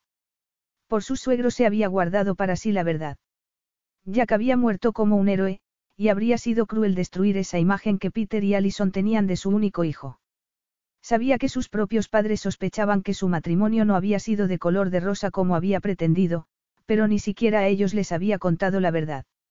Además, para Holly, que no había llegado a conocer a su padre, era como un héroe, y no quería que nada estropease esa visión idílica que tenía de él. El modo en que Rocco la estaba mirando, como escrutándola, la estaba poniendo nerviosa. No estoy de humor para someterme a un interrogatorio, le dijo. Creía que habías venido para hablar de tu abuela. Rocco no tuvo más remedio que reprimir su curiosidad. Así es, quería hacerte una proposición, le dijo con una sonrisa. Levantó la botella de vino. Tienes un sacacorchos. Tomaremos un trago mientras charlamos. Lo tengo en la cocina, iré a abrirla, respondió Emma tomando la botella. Habría querido decirle que había cambiado de opinión y que quería que se fuera, pero las normas de urbanidad exigían que interpretase el papel de anfitriona. ¿Me das tu chaqueta? La colgaré en la entrada. Gracie, respondió Rocco quitándosela para dársela. Cuando Emma la tomó estaba caliente por haber estado en contacto con su cuerpo. Resultaba extraño tener en sus manos algo que hasta hacía solo unos instantes había envuelto su torso musculoso, y se encontró de nuevo preguntándose qué sentiría con la mejilla apretada contra ese ancho tórax y los brazos de él rodeándola. Colgó la chaqueta en el perchero de la entrada y fue a la cocina. El sacacorcho se escondía al fondo del cajón de los cubiertos, lo que demostraba lo poco que lo usaba. Estaba luchando con el corcho de la botella cuando entró Rocco en la cocina. Permíteme. Rocco descorchó la botella y observó a Emma mientras abría un armarito para sacar dos vasos. Tuvo que ponerse de puntillas y estirar los brazos para alcanzarlos, y al hacerlo el fino suéter de punto que se había puesto se estiró, enfatizando la redondez de sus pechos. Rocco sintió una ráfaga de calor en la entrepierna y se notó tirantes los pantalones. La cocina era igual de pequeña que el resto de la casa, y con dar un solo paso su cuerpo entraría en contacto con el de Emma, pero resistió la tentación de apretarse contra sus suaves curvas y al pasear la mirada a su alrededor notó que la cabeza le rozaba con las vigas del techo. Espero que ese agente inmobiliario no le enseñe esta cabaña a nadie que sea alto, no es mucho mayor que una casa de muñecas. Es lo bastante grande para nosotras dos, le espetó Emma saliendo de la cocina. Ya vivíais aquí antes de que tu marido muriera. Inquirió él siguiéndola. No, Jack trabajaba en una estación de bomberos en Newcastle, allí es donde vivíamos. Me mudé aquí, a Little Copton, después de que naciera Holly. ¿Y qué te hizo venir a este lugar tan aislado? Cualquiera pensaría que un pueblo como este es demasiado tranquilo para una mujer joven. Debe ser difícil tener vida social aquí. No quiero vida social, replicó ella, o al menos no la clase de vida social a la que te refieres, a ir a clubes nocturnos y a bares, añadió. Hice las prácticas en el hospital de Exam, y me pasaba mis días libres explorando los páramos. Mis padres querían que Holly y yo nos fuéramos a vivir con ellos a su granja de Escocia, pero cuando vi esta cabaña me enamoré de ella. Así que eres escocesa, murmuró Rocco. Me había parecido que tenías algo de acento. Emma sacudió la cabeza. Técnicamente no lo soy. Mis padres se mudaron de Londres a Escocia cuando yo tenía diez años, por eso no se me nota mucho el acento. ¿Son tus padres? Inquirió Rocco señalando una foto colgada en la pared del pasillo. En ella se veía a Holly con una pareja mayor. Mis suegros. Adoran a Holly. Emma se quedó mirando un momento la fotografía, y vio en sus ojos la tristeza que sus sonrisas no podían disimular. Se había detenido junto a Rocco para mirar la fotografía, y hasta ese instante no se dio cuenta de lo cerca que estaban el uno del otro. Se le erizó el vello, y todos sus sentidos parecieron ponerse alerta cuando inspiró y la sutil mezcla de aftershave y feromonas invadió sus fosas nasales. Esbozó una sonrisa forzada. Nos estamos desviando del tema por el que has venido. ¿Qué tal si nos sentamos y me cuentas qué es eso que has pensado? Cuando entraron al salón le indicó con un ademán que tomase asiento en el sofá, pero ella, en vez de sentarse a su lado, se sentó en el sillón orejero junto a la ventana. Rocco sirvió el vino, y después de levantarse para darle su vaso volvió a sentarse. No estarías más cómoda aquí, a mi lado. Así cuando no estés bebiendo podrías dejar el vaso sobre la mesa. Emma se sonrojó al ver el brillo divertido en sus ojos. Estoy bien aquí, gracias. Decidida a no dejarle entrever cómo la irritaba, se echó hacia atrás y tomó un buen sorbo de vino. Era deliciosamente suave y afrutado, y notó de inmediato que un calorcillo agradable la recorría, relajándola. Bueno, ¿y qué has pensado hacer con respecto a tu abuela? Me temo que las autoridades locales no le proporcionarían un cuidador que viva con ella, pero hay agencias privadas que sí disponen de enfermeros cualificados que podrían visitarla todos los días. Rocco sacudió la cabeza. Mi abuela necesita más que eso. Está demasiado frágil para continuar viviendo sola en Nunstead Hall, y ya has visto que aunque contrate a alguien que viva con ella es capaz de despedirle si no es de su agrado. ¿Y qué propones entonces? Cordelia se ha empecinado en que no abandonará Nunstead Hall. Lo sé, respondió él con un suspiro. Como medida temporal, hasta que se haya recuperado de la operación de la cadera y de la quemadura en la mano, le he propuesto que se venga conmigo a pasar unos meses en Portofino. Emma enarcó las cejas. Y ha dicho que sí. No, todavía no. Pero se me ha ocurrido una idea con la que creo que podré convencerla, dijo Rocco, mirándola a los ojos. He apuntado la posibilidad de que podrías venir tú también como su enfermera particular. Emma, que estaba tomando otro sorbo de vino en ese momento, acabó tomando un gran trago de golpe por aquella inesperada revelación. El alcohol debió subírsele derecho a la cabeza, porque por un instante se notó mareada antes de digerir las palabras de Rocco. Pues será mejor que, desapuntes, esa posibilidad, le dijo con aspereza, porque no tengo ninguna intención de irme a Italia. Es una idea ridícula además de imposible. ¿Por qué? inquirió Rocco muy calmado. No será más que algo temporal, una convalecencia de tres meses. Tengo la esperanza de que durante ese tiempo se acostumbre a aquello y acepte quedarse a vivir conmigo. Al principio se negaba en redondo a considerarlo siquiera porque le preocupaba sentirse sola y que echaría de menos a los amigos que tiene aquí, pero es evidente que tú te has convertido en su mejor amiga además de ser su enfermera, Emma, el tono suave en que pronunció su nombre hizo que un cosquilleo le recorriera la espalda. Pero cuando le dije que tal vez tú estuvieras dispuesta a venir esos tres meses se mostró mucho más dispuesta a considerarlo. No tenías derecho a decirle eso a tu abuela sin preguntarme antes, le espetó Emma irritada. No ha pasado por tu mente el hecho de que tengo una vida aquí en Inglaterra, un trabajo, una hija. No puedo marcharme tres meses y abandonar mis responsabilidades así como así. Y jamás dejaría a Holly con mis padres durante tres meses. Cuando ha pasado más tiempo lejos de mí ha sido un fin de semana que estuvo en la casa de campo que los padres de Jack tienen en Francia. Rocco frunció el ceño. Estaba empezando a perder la paciencia. Cuando he dicho yo que tengas que dejar atrás a Joyi. Vendría con nosotros, por supuesto. Además, dices que tienes una vida aquí, pero vais a tener que mudaros y me has dicho que no hay nadie en tu vida, así que, que te impide tomarte tres meses sabáticos y ayudar a una anciana que aseguras que te preocupa. Docenas de cosas, masculló Emma. Para empezar, el hecho de que tengo que buscar otro sitio donde Joyi y yo podamos vivir cuando se venda esta cabaña. Eso no es problema. Puedo hacer que mi secretaria se ponga en contacto con las agencias inmobiliarias de la zona para encontrar un alquiler a tu medida, y una vez hayas escogido el lugar que más te convenga incluso puedo buscar una empresa de mudanzas para que trasladen vuestras cosas. No se trata solo de eso. Mi hija necesita estabilidad, no puedo llevármela de repente y... Estoy seguro de que le encantará Italia. Villa Lucia, la propiedad que tengo en Portofino, tiene casi dos hectáreas de jardines. Las temperaturas son mucho más cálidas, y dentro de un mes incluso podrá bañarse en el mar, tú misma has dicho esta tarde que te gustaría poder llevarte a Joyi de vacaciones para que acabara de recuperarse de la gripe que la ha dejado pálida y sin apetito, le recordó. Emma no podía negar que había dicho exactamente eso cuando Joyi se había negado a comer más de medio sándwich en el hotel. Pero no serían unas vacaciones, apuntó. ¿Quién cuidaría de Joyi mientras yo trabajo? No puede llamársele, trabajo, replicó Rocco. Mi abuela no necesita que una persona esté pendiente de ella las 24 horas del día.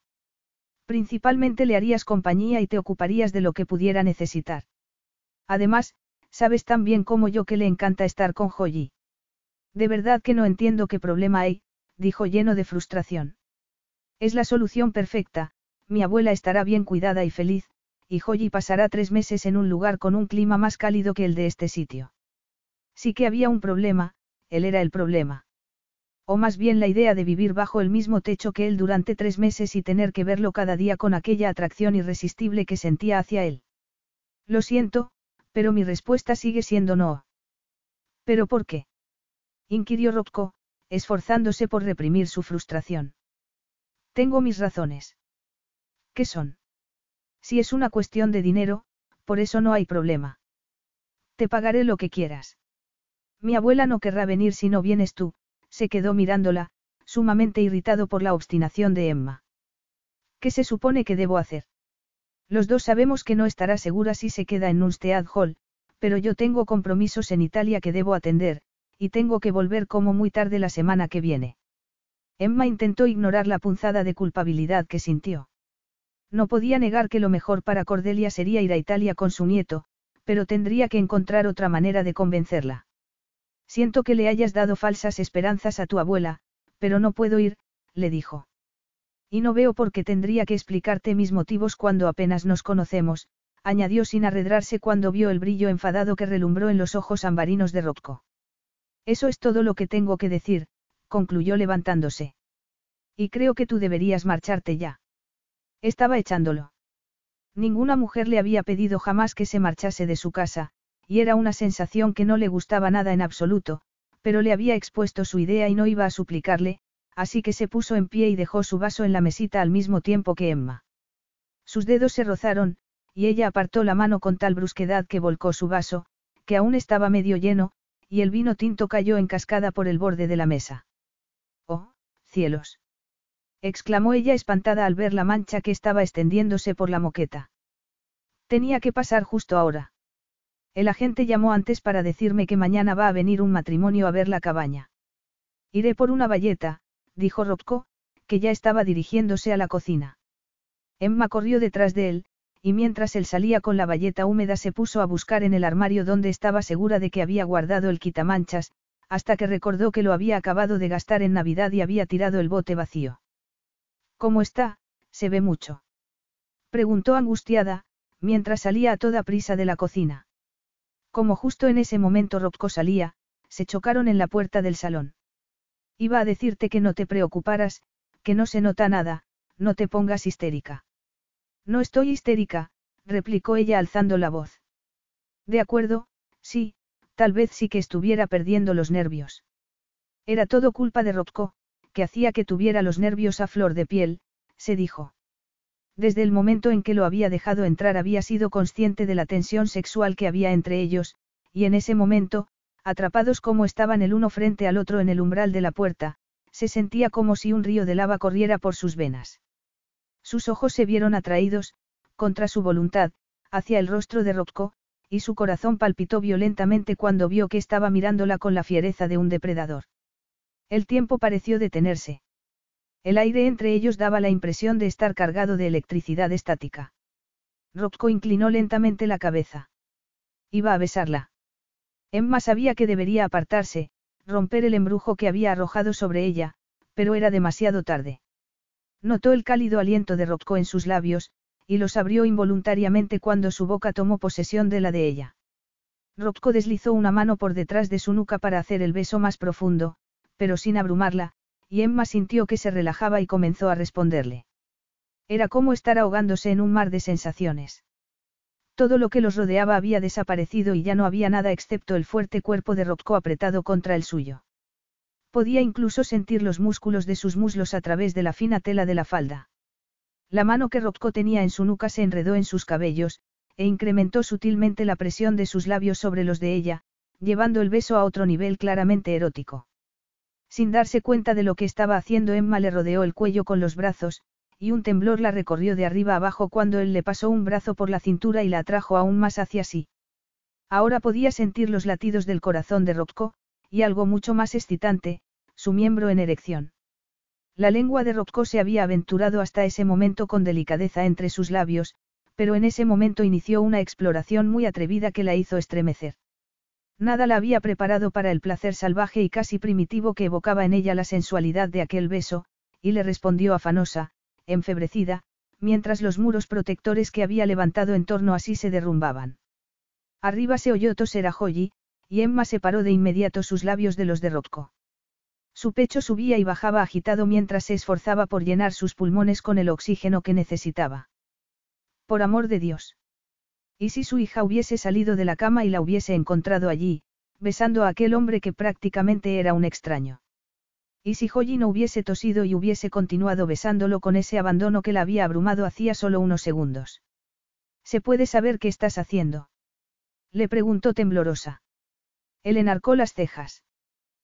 ¿Qué estoy haciendo? Querrás decir qué estamos haciendo, murmuró, y creo que la respuesta es muy simple, deslizó una mano por su pecho antes de frotar con el pulgar el pezón que apuntaba bajo el suéter. No. Avergonzada por cómo había respondido a su beso, Emma bajó los brazos de su cuello y se apartó de él saliendo al pasillo mientras intentaba recobrar el aliento. Me has pillado desprevenida, le dijo agitada. No tenías ningún derecho a besarme. Rocco se pasó una mano por el cabello, tan sorprendido como Emma por la fuerza del deseo que sentía por ella, y por el fiero impulso de volver a atraerla hacia sí y besarla, contra el que estaba luchando en ese momento. Solo ha sido un beso, nada más, le dijo intentando parecer indiferente, aunque el corazón le latía como un loco. No tienes que ponerte así. Por su tono parecía como si su indignación lo aburriese, pensó Emma, como si estuviese acostumbrado a besar a mujeres a las que apenas conocía, solo por capricho. Y probablemente era así, se dijo repugnada. Sin duda habría esperado que lo invitase a subir a su dormitorio, o quizá la habría conducido hasta el sofá y le habría hecho el amor allí mismo. Su mente se vio inundada por eróticas imágenes de los dos desnudos, hechos una amalgama de miembros, y le ardieron las mejillas. No debería haberlo hecho, murmuró. Su voz sonó casi gutural, batallando como estaba por ignorar la ráfaga de deseo que había golpeado su vientre. Ya te lo he dicho, no estoy buscando una, vaciló. La palabra, relación, no le parecía la más adecuada con alguien como Rocco, que sin duda lo único que quería de ella era sexo. No quiero un hombre en mi vida. Sus ojos se posaron en la fotografía de Jack sobre la chimenea, su rostro sonriente parecía estar burlándose de ella.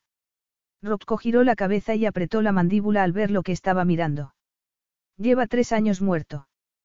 Puede que fuera un héroe, pero no puedes pasarte la vida llorándole, le dijo con aspereza volviendo de nuevo la cabeza hacia ella. De pronto un pensamiento cruzó por su mente, entornó los ojos. No me digas que soy el primer hombre al que has besado desde que te quedaste viuda. No es asunto tuyo, le espetó ella. No iba a hablar con él de su matrimonio. Joyi volvió a toser. La estamos molestando, masculló alzando la vista hacia las escaleras. Su instinto maternal la urgía a subir para ver cómo estaba su hija, y finalmente fue eso lo que la permitió liberarse del hechizo de Robko.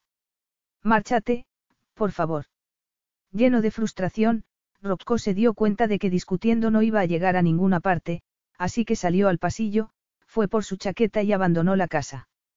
¿Y dónde se suponía que quería llegar? Se preguntó mientras se subía al todoterreno. No había pretendido que las cosas se le fueran de las manos hasta ese punto. Ni siquiera había tenido intención de besarla.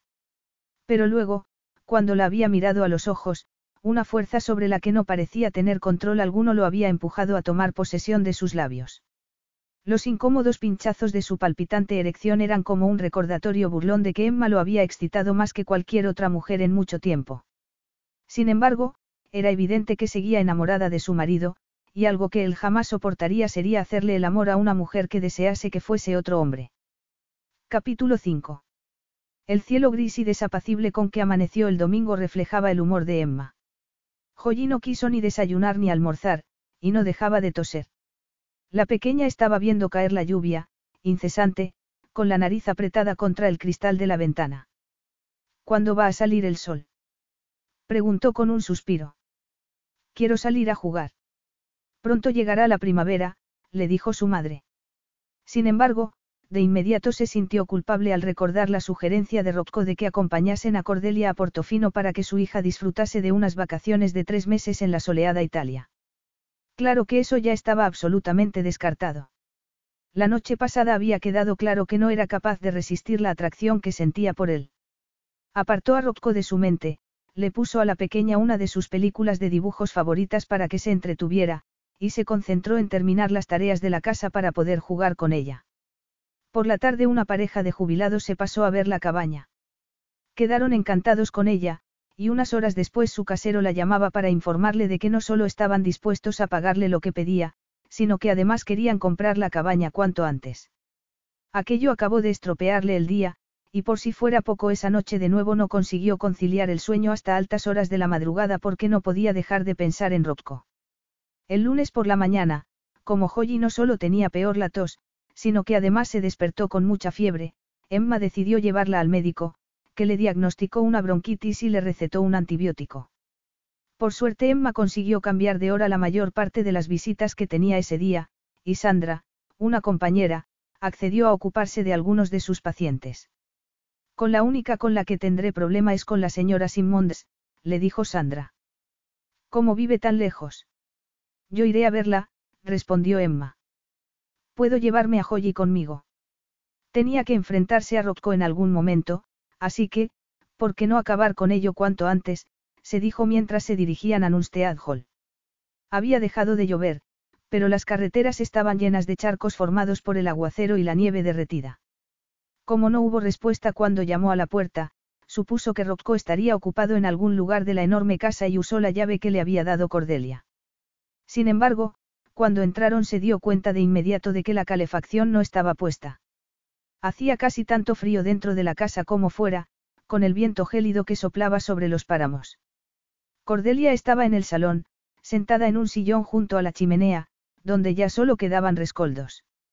Estaba pálida y tenía los ojos cerrados. Por un instante a Emma se le paró el corazón, pero respiró aliviada al verla moverse. ¿Por qué está apagada la? Comenzó a preguntar, pero se cayó al ver su mano. No la que tenía el vendaje, sino la otra, que estaba amoratada e hinchada. ¿Pero qué te ha pasado? Abrí la puerta trasera para llamar a Thomas, y entonces se levantó una ráfaga de viento que la cerró de golpe y me pilló los dedos, le explicó la anciana con voz temblorosa. Rocco cree que no están rotos porque puedo moverlos, añadió, contrayendo el rostro al intentar demostrárselo. Debe dolerte muchísimo, murmuró Emma, acuclillándose frente a ella para echarles un vistazo.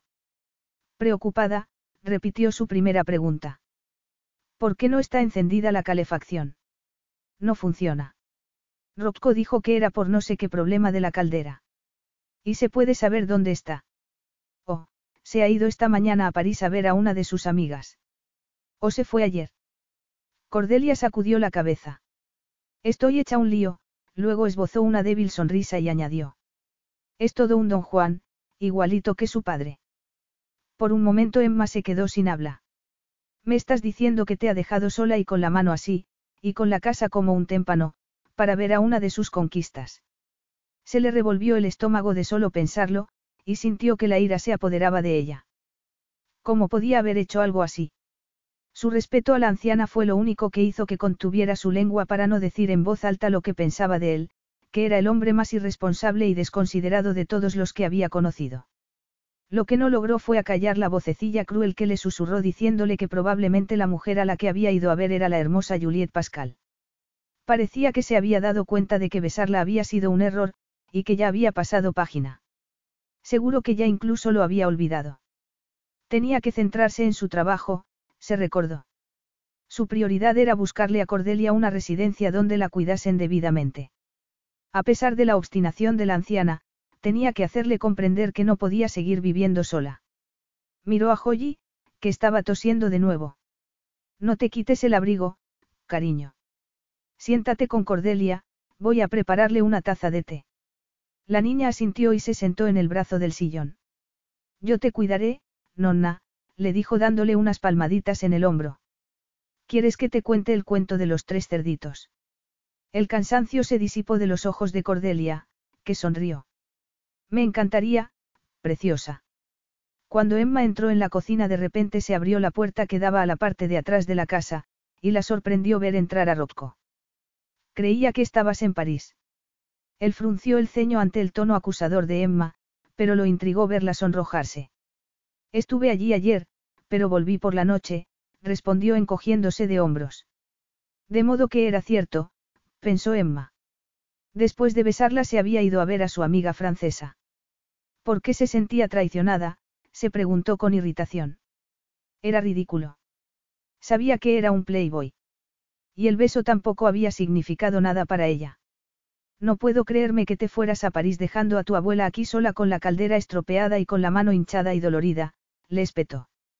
Es lo más despreciable que, por amor de Dios, no podías controlarte. ¿O es que un revolcón con esa Juliet como se llame es más importante para ti que tu abuela? Un silencio tenso descendió entre ellos antes de que Rocco le espetara en un tono gélido. ¿De qué estás hablando? De que salieras corriendo a ver a esa mujer francesa después de besarme. De eso estoy hablando, respondió Emma subiendo la voz. Me da igual lo que hagas o con quién, pero es imperdonable que dejaras a tu abuela sola, congelándose en este caserón. No la dejé sola, replicó Rocco, explotando de pronto. ¿Y si esperases a conocer los hechos antes de lanzarte a hacer acusaciones injustas y ridículas? Tú mismo has dicho que ayer te fuiste a París. Sí, pero mi abuela ha estado todo el domingo con Jim Minora Yasley en su granja. Yo mismo la llevé allí por la mañana antes de volar con mi avión privado a París, donde pasé unas horas antes de volver por la tarde para recogerla. Esta mañana cuando me desperté me encontré con que la caldera se había estropeado, le explicó con aspereza. Llamé a un técnico para que viniera a repararla, y cuando estaba enseñándosela mi abuela se pilló la mano con la puerta. Me aseguré de que no se hubiese roto los dedos, y luego encendí la chimenea del salón para que no se enfriara mientras iba a cortar más leña. No la he dejado sola en ningún momento. Emma bajó la vista al suelo, deseando que se la tragara la tierra. Había vuelto a sacar conclusiones precipitadas, juzgando equivocadamente a Rocco.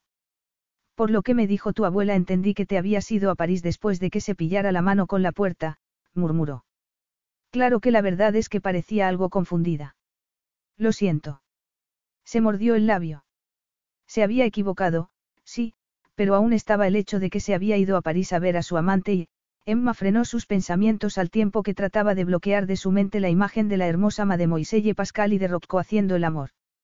De repente le ardía el estómago, pero no eran celos, se dijo con obstinación, algo de lo que había comido debía haberle caído mal. Desesperada por evitar el contacto visual, se puso a prepararte. Bueno, en cualquier caso ya estás de vuelta, dijo. ¿Cuándo estará arreglada la calefacción? Le dije al técnico que no la arreglara.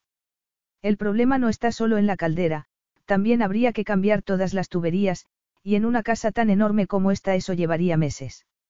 Emma parpadeó. Pero tu abuela no puede vivir aquí sin calefacción. Pues claro que no. Por eso estoy seguro de que estarás de acuerdo conmigo en que tengo que convencerla como sea para que se venga a vivir a Italia conmigo. Rocco tomó la bandeja que Emma había preparado y salió de la cocina. Cuando estuvieron sentados en el salón y Emma sirvió el té, se hizo evidente que Cordelia era incapaz de sostener la taza con la mano que tenía hinchada, y que tampoco le resultaba fácil con la mano vendada. Espera, deja que te ayude, le dijo Emma, compadeciéndose de la anciana, que se obstinaba en demostrar que podía valerse por sí misma. Rocco fue hasta la chimenea y se acuclilló para azuzar el fuego con el atizador y añadir otro tronco, no porque hiciera falta, sino para apartar la vista de su abuela. Aún le costaba hacerse a la idea de que estaba en el ocaso de su vida. Los ojos le picaban de repente, pero parpadeó con fuerza diciéndose que era solo por el humo de la chimenea. Su mente voló al pasado. Había sido su abuela quien lo había consolado en los oscuros días que habían seguido a la muerte de Gio, y quien había insistido en que aquel trágico accidente no había sido culpa suya.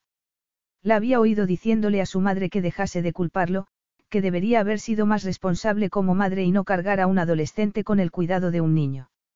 En su abuela había tenido una amiga y una aliada cuando más lo había necesitado. Ahora era ella quien lo necesitaba, y no iba a fallarle. Se incorporó y al volverse se quedó mirando a Emma, que estaba ayudando pacientemente a su abuela a tomar el té a sorbitos. Con él no podía ser más irritante, pero la delicadeza y el cariño con que trataba a su abuela lo conmovían. Su abuela bajó la vista a sus manos malheridas y luego lo miró con resignación. Parece que no se me puede dejar sola, ¿verdad? Son cosas que pasan, nonna. Pero por suerte tengo la solución, dijo Rocco sin vacilación. Emma ha accedido a venir a Portofino para cuidarte hasta que te recuperes. Y por supuesto llevará a Joyi con ella, añadió para tranquilizar a la niña, que lo miró preocupada.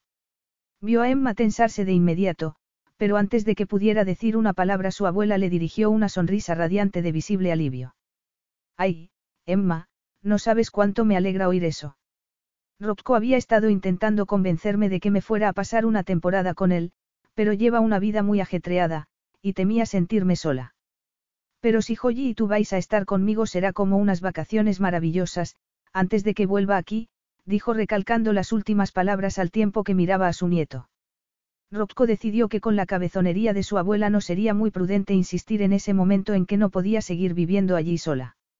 Ya discutiremos eso cuando te hayas repuesto del todo, respondió. En vez de dirigirse a Emma, que parecía estar intentando fulminarlo con la mirada, se dirigió a Joyi. ¿Te gustaría venir a Italia y pasar una temporada en la casa que tengo junto al mar? Joyi puso unos ojos como platos y asintió. ¿Y podremos bañarnos? Bueno, no sé si hará bastante calor para bañarse, pero podremos ir a la playa, y podrás jugar en los jardines con mi perro Bobo. Estupendo, pensó Emma con amargura. Por si no bastaba con la promesa de que podrían ir a la playa, Rocco también tenía un perro. Joyi estaría en el séptimo cielo. Miró la carita de emoción de su hija y el alma se le cayó a los pies. ¿Cómo podría negarse sabiendo que decepcionaría a Cordelia y a Joyi? Miró furibunda a Rocco, que sabía muy bien que no podría negarse. Podemos hablar en privado un momento para discutir los detalles del viaje. Le preguntó en un tono edulcorado para que Cordelia no se diese cuenta de que quería matar a su nieto. Pues claro, respondió él con una sonrisa de lo más falsa. Salieron del salón, y cuando Rocco hubo cerrado la puerta lo increpó en un siseo. ¿Cómo has podido? Creía haberte dejado bien claros los motivos por los que no podía ir. No tenías derecho a utilizar a mi hija para salirte con la tuya. Eso es chantaje emocional. Rocco se encogió de hombros. En los negocios empleo cualquier medio para conseguir cerrar un trato y lo mismo se aplica a mi vida privada. Quiero que seas tú quien cuide de mi abuela hasta que se haya repuesto, aunque para ello tenga que recurrir a la coacción. Y si lo que te preocupa es tu trabajo aquí, en Northumbria, no tienes por qué, ya lo he solucionado, añadió Rocco. ¿Qué quieres decir? He hablado con el director del hospital para el que trabajas, el señor Donaldson, y hemos acordado que te dé un permiso de tres meses sin paga. Se mostró muy dispuesto a cooperar, sobre todo después del generoso cheque que le firmé como donación para el hospital. Lejos de sentir gratitud porque hubiera resuelto uno de los motivos por los que había rechazado su oferta, su intromisión enfureció a Emma. Para ti los demás solo somos marionetas, no es así. Lo increpó. ¿Crees que el tener dinero te da derecho a manipular mi vida a tu antojo? Pues si quieres saber la verdad, no quiero a mi hija en tu villa. El picadero de un playboy no es un lugar apropiado para una niña, ignoró la expresión contrariada de Rocco y añadió. También estará allí esa Juliette Pascal. O alguna de tus otras amiguitas. Porque por lo que se dice parece que es frecuente que alternes entre unas y otras. ¿Qué visión tan halagadora tienes de mí? No, Juliet no estará en Villa Lucia porque ayer puse fin a nuestra relación. Y de hecho ni siquiera podría decirse que tuviéramos una relación. Los dos llevamos una vida muy ajetreada, y de vez en cuando nos veíamos y coincidíamos en la misma ciudad. Era un arreglo que nos iba bien a los dos, le explicó. Y puedo asegurarte que eso de que estoy con varias mujeres a la vez es completamente falso. Después de besarte el sábado por la noche lo correcto era que rompiera con Juliet, pero no me parecía que hacerlo por teléfono fuera apropiado. Esa revelación dejó muda a Emma. El hecho de que hubiera cortado con ella en persona y no por teléfono le inspiraba respeto, pero no pudo evitar preguntarse si se habría acostado con la bella modelo el día anterior, una última vez en honor a los viejos tiempos. De nuevo sintió como si tuviera una bola de fuego en el estómago. ¿Has cortado con ella por un beso? inquirió, tratando de parecer indiferente. No fuiste tú quien dijo que no era para tanto. Añadió, mordiéndose el labio sin darse cuenta. No significó nada para ninguno de los dos. Veámoslo. El cambio en su voz, que de repente había sonado más profunda, debería haber puesto a Emma sobre aviso, pero Rocco se movió tan deprisa que no tuvo tiempo de reaccionar. Un brazo le rodeó la cintura, atrayéndola hacia sí, y la mano libre la tomó de la barbilla antes de que su boca cubriera la de ella. Y esa vez no fue un beso lento y seductor. Fue brusco e insistente, fruto de la frustración provocada no solo por la tozudez de Emma, sino también por el hecho de que desde el primer beso había estado deseando volver a besarla. Al sentir sus suaves curvas contra su cuerpo una ráfaga de deseo se disparó por sus venas. Su mano abandonó la barbilla de Emma para enredarse en sus cabellos, y tiró de su cabeza hacia atrás para poder explorar su dulce boca. Desesperada, Emma luchó contra la tentación de rendirse a él, de abandonarse al placer de aquel increíble beso. La parte lógica de su cerebro le recordó que no quería aquello, que su vida iba muy bien sin pasión y sin deseo. Esas emociones no le habían acarreado más que dolor en el pasado, y sería una tonta si se dejase embrujar por ellas de nuevo. Entonces, porque en vez de apartar a Rocco de un empujón, abrió los puños lentamente y puso las palmas de las manos contra su pecho.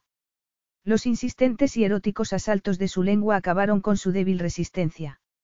Un gemido escapó de su garganta, se estremeció, y empujada por una necesidad que apenas comprendía, le respondió afanosa. Rocco, al sentirla capitular, la besó de un modo más sensual, y Emma se estremeció de nuevo cuando deslizó la mano por debajo del borde del jersey para acariciar la franja de piel desnuda sobre la cinturilla de los pantalones. Emma se notaba la piel extraordinariamente sensible, tanto, que el roce de las yemas de sus dedos le produjo unos pinchazos exquisitos de placer. Rogó para sus adentros que su mano subiese un poco más, que se introdujese por debajo de su sujetador y tocase sus pechos. Se notaba los pezones endurecidos, y una humedad más que evidente entre las piernas, además de una ansia que solo podría aliviarse si apretase su pelvis contra los muslos de él. Cuando Rocco de repente despegó sus labios de los de ella y se quedó mirándola a los ojos la pilló completamente desprevenida, hasta que se dio cuenta de que tenía los brazos alrededor de su cuello. Se apresuró a bajarlos, y las mejillas se le tiñeron de rubor. La única forma posible de defensa en ese punto era el ataque. ¿Cómo te atreves a besarme otra vez? Él la miró divertido. Tu indignación resultaría más convincente si no hubieses respondido a mi beso con tanto ardor. Rocco la observó mientras se ponía bien el jersey, y el corazón le palpitó de un modo extraño cuando vio que le temblaban las manos. La media melena que siempre llevaba tan bien peinada estaba revuelta, y le caía un mechón sobre la mejilla. Habría querido peinarle el pelo con las manos, acariciarlo, pero sabía que si lo hiciera Emma reaccionaría como una gata rabiosa. ¡Qué estúpida! se reprendió Emma furiosa consigo misma y cerrando los ojos, llena de vergüenza. Malo era que hubiera permitido que la besara de nuevo, pero peor aún que le hubiese respondido de aquel modo, y que hubiese sido él quien hubiese puesto fin al beso. A través de la puerta cerrada oyó a Joyi cantando Brilla, brilla, linda estrella. Luego a su dulce voz se unió la voz temblorosa de Cordelia. ¿Cómo podría volver a entrar y decirles que no iban a ir a Italia? Pero ¿cómo podría pasar tres meses en la villa de Rocco cuando le había faltado poco para suplicarle que le hiciera el amor allí mismo? Inspiró profundamente y se obligó a mirarlo a los ojos. Iré a Portofino por tu abuela, dijo intentando recomponer su maltrecha dignidad. Con gusto seré su enfermera particular y su acompañante, pero no consentiré que hagas conmigo lo que quieras. Si hubiera hecho contigo lo que quisiera, cara, te aseguro que ahora mismo no estarías frente a mí completamente vestida, replicó él en un tono meloso.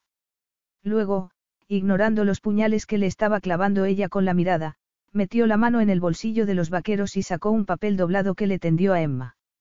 Ella lo desdobló y vio que era un cheque. Se quedó mirándolo un momento y después lo miró a él. No entiendo para qué es esto. Es tu salario de los próximos tres meses. No seas ridículo. Esto es lo que gano en un año. Rocco se encogió de hombros. Quiero que mi abuela tenga la mejor atención. Sé que harás todo lo posible para que esté cómoda y contenta, y por eso estoy dispuesto a pagarte bien. Me niego a aceptar tanto dinero, Emma sacudió la cabeza y partió el cheque por la mitad. No tienes que sobornarme, le tengo mucho cariño a tu abuela y quiero cuidar de ella. Me basta con cobrar lo que me pagan al mes en el hospital. Rocco se quedó mirándola lleno de frustración. Y el que pensaba que su abuela era cabezota. Emma la superaba con creces. Pero con ese dinero podrías pagar la entrada para comprar Primrose Cottage y Joyi y tú podríais seguir viviendo allí.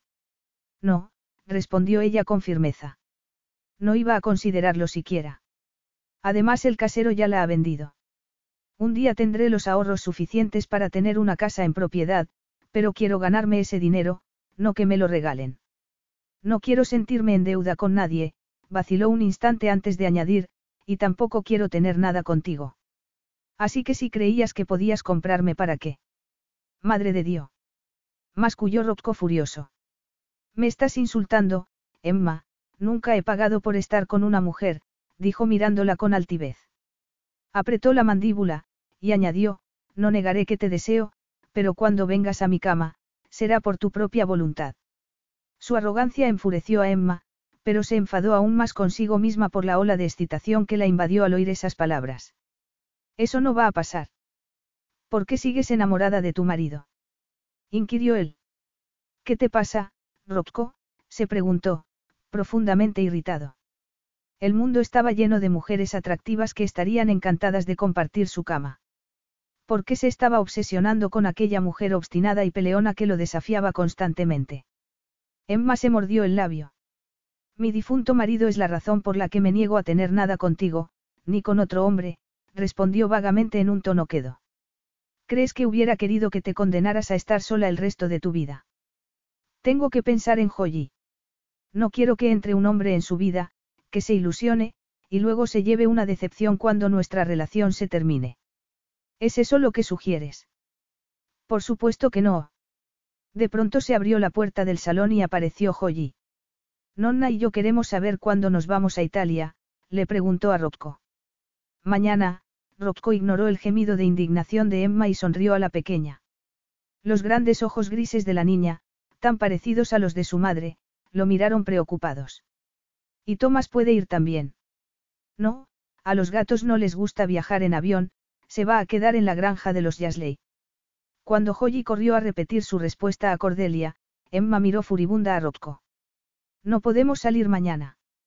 Tengo que hacer un montón de cosas, preparativos que. Lo único que tienes que hacer es meter en una maleta lo que vayáis a necesitar Joyi y tú. Haz una lista con esas cosas que necesitas dejar solucionadas antes de irte y mi secretaria se encargará de todo. Deja de buscar dificultades que no existen, le dijo Robco.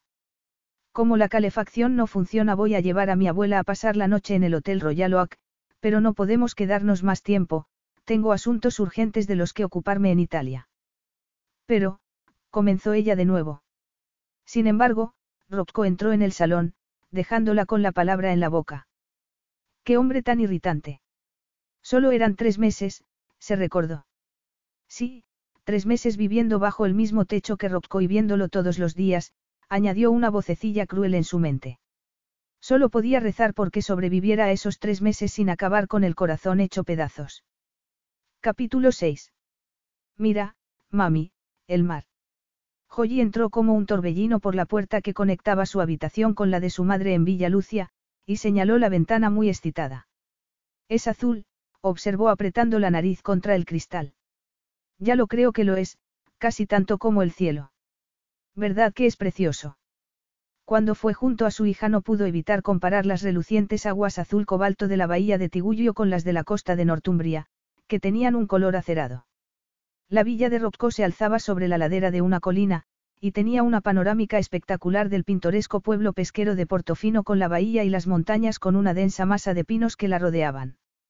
Justo frente a la casa había una serie de jardines en forma de terrazas, en la última de las cuales se veía una piscina enorme. Y si uno seguía bajando la vista se veía el puerto, con docenas de embarcaciones y bonitos edificios pintados en colores pastel. Los frontales de las tiendas estaban protegidos del sol por toldos de rayas que agitaba la brisa. Vamos a ir a nadar. Emma sonrió al ver la expresión esperanzada de su hija. En el mar aún no, le dijo con dulzura. ¿Te acuerdas que Rocco dijo que el mar todavía estaba demasiado frío para bañarse? Pero cuando tosas menos podremos ir a la piscina porque el agua se puede calentar, ¿sabes? Joyi se olvidó de sus ansias por ir a nadar cuando vio al labrador de color chocolate que estaba correteando por el césped. Ahí está Bobo. exclamó. Rocco me ha dicho que podía llevarle el desayuno, dijo muy contenta. Después de que tú hayas desayunado, respondió Emma con firmeza. Exhaló un suspiro. A los cinco minutos de llegar a Villa Lucia Joyi ya se había encariñado del perro de Rocco. Por no mencionar la adoración que parecía sentir hacia su dueño. Le preocupaba el disgusto que se llevaría cuando tuviesen que volver a Inglaterra. Pero no servía de nada ponerse a pensar en eso en ese momento, se dijo mirando no al perro, sino al hombre alto y atlético que estaba lanzando una pelota para que la atrapara. Por el atuendo de Rocco, camiseta de tirantes, pantalones cortos y zapatillas de deporte, dedujo que había salido a correr. Aquella ropa deportiva revelaba un físico espectacular, anchos hombros, esculpidos bíceps y unos muslos musculosos. Su piel aceitunada mostraba un bronceado uniforme y el cabello negro, húmedo por el sudor, relucía como el azabache al sol. Su cuerpo era una auténtica obra de arte, como una escultura de Miguel Ángel. Pero al contrario que las obras del famoso artista Rocco era de carne y hueso, pensó recordando cómo se había sentido cuando la había tomado entre sus brazos y había devorado sus labios. Sus pezones se endurecieron, y para su espanto de pronto Rocco alzó la vista hacia la casa y levantó la mano para saludarlas. Joyi agitó su manita entusiasmada, pero Emma se apresuró a apartarse de la ventana, azorada de que la hubiese pillado mirándolo. Suerte que no podía imaginar que había estado imaginándolo en el cuarto de baño, quitándose la ropa para darse una ducha, y después bajo el chorro de agua, deslizando una pastilla de jabón por los firmes músculos de su abdomen y luego más abajo. Vamos, tenemos que ir a ver si Cordelia necesita algo y luego bajaremos las tres a desayunar, le dijo a Joyi. Con un poco de suerte tal vez Rocco se tomase su tiempo para ducharse y vestirse y no lo vería antes de que se fuese al trabajo. Por el momento su plan de tener el menor contacto posible con él estaba funcionando, aunque tenía la sospecha de que él también quería que su relación no pasase de ser la de patrón y empleada. Durante el vuelo a Génova en su avión privado la había tratado con cortesía, pero se había mostrado distante. Nada de flirteos, ninguna mirada furtiva, y su sonrisa cálida la había reservado para su abuela y para Joyi. Y eso era justo lo que ella quería, se dijo Emma, intentando convencerse. Había ido allí como enfermera de Cordelia, y se alegraba de que Rocco lo viera del mismo modo. Tomó a Joyi de la mano y fueron al dormitorio de la anciana, que estaba vistiéndose pero no lograba abrocharse los botones del vestido. Después de ayudarla a hacerlo, Emma le cambió la venda de la mano. La quemadura tiene mucho mejor aspecto, le dijo. Creo que podré quitarte la venda mañana. Así tendrás más movilidad en los dedos, pero me temo que los de la otra mano todavía están demasiado hinchados para que los uses, y tardará en desaparecer el moretón. Me lo tengo merecido por ser una vieja tonta, respondió Cordelia. No hago más que darle problemas a todo el mundo, y en especial a Rocco.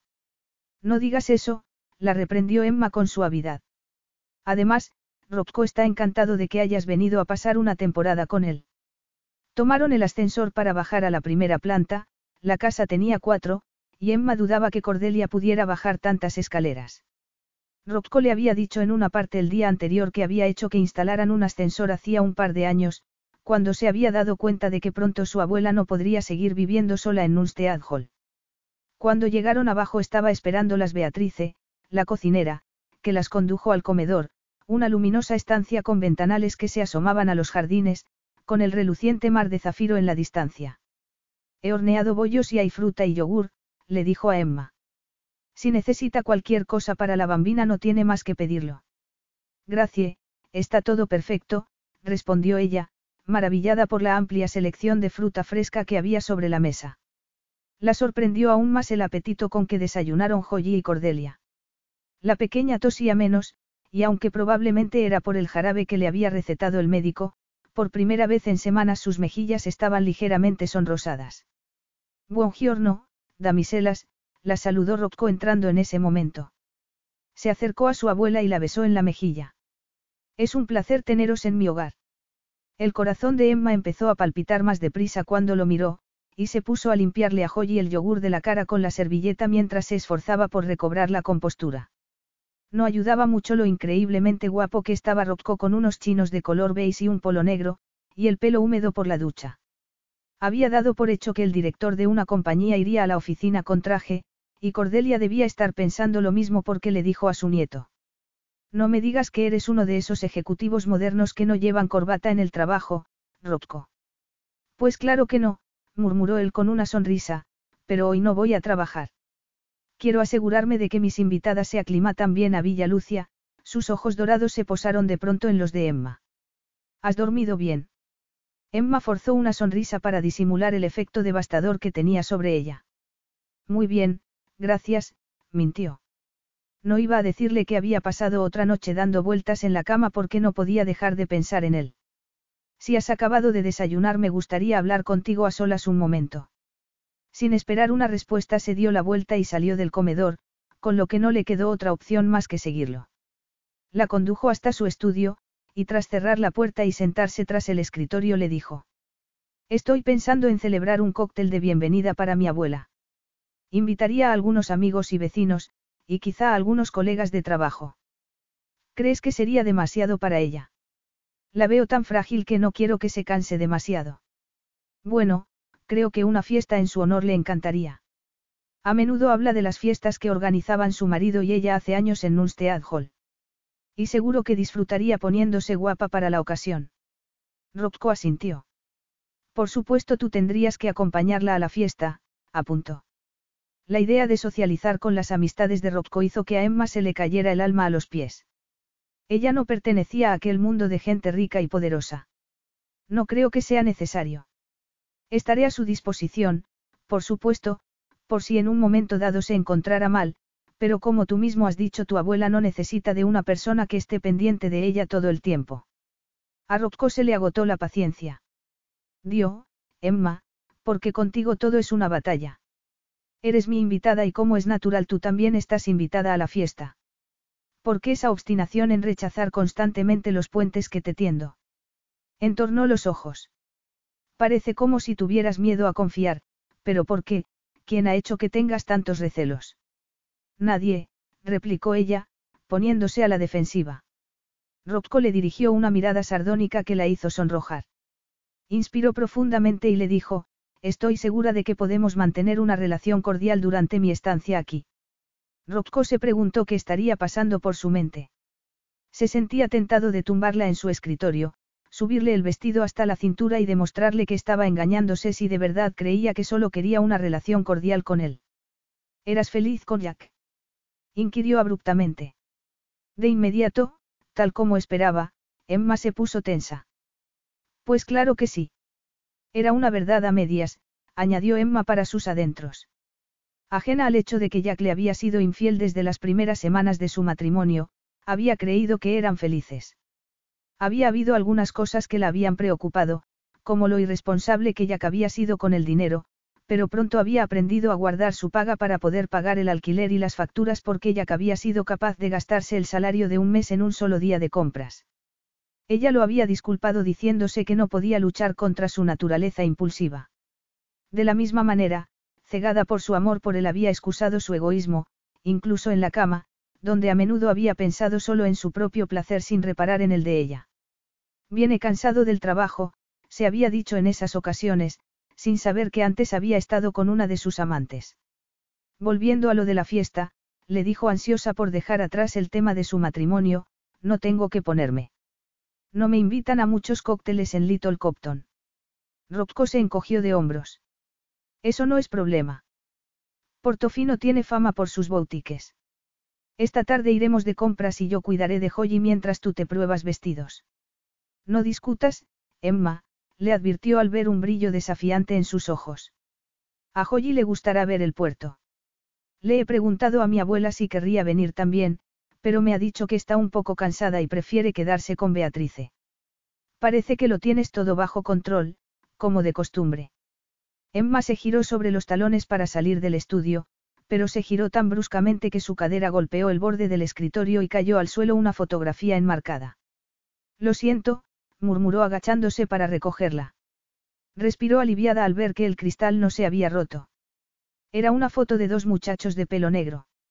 El mayor estaba claro que era Rocco, ya de adolescente había sido guapísimo, pensó, el otro chico, varios años menor, se parecía mucho a él, y entonces recordó que Rocco había mencionado antes que tenía un hermano.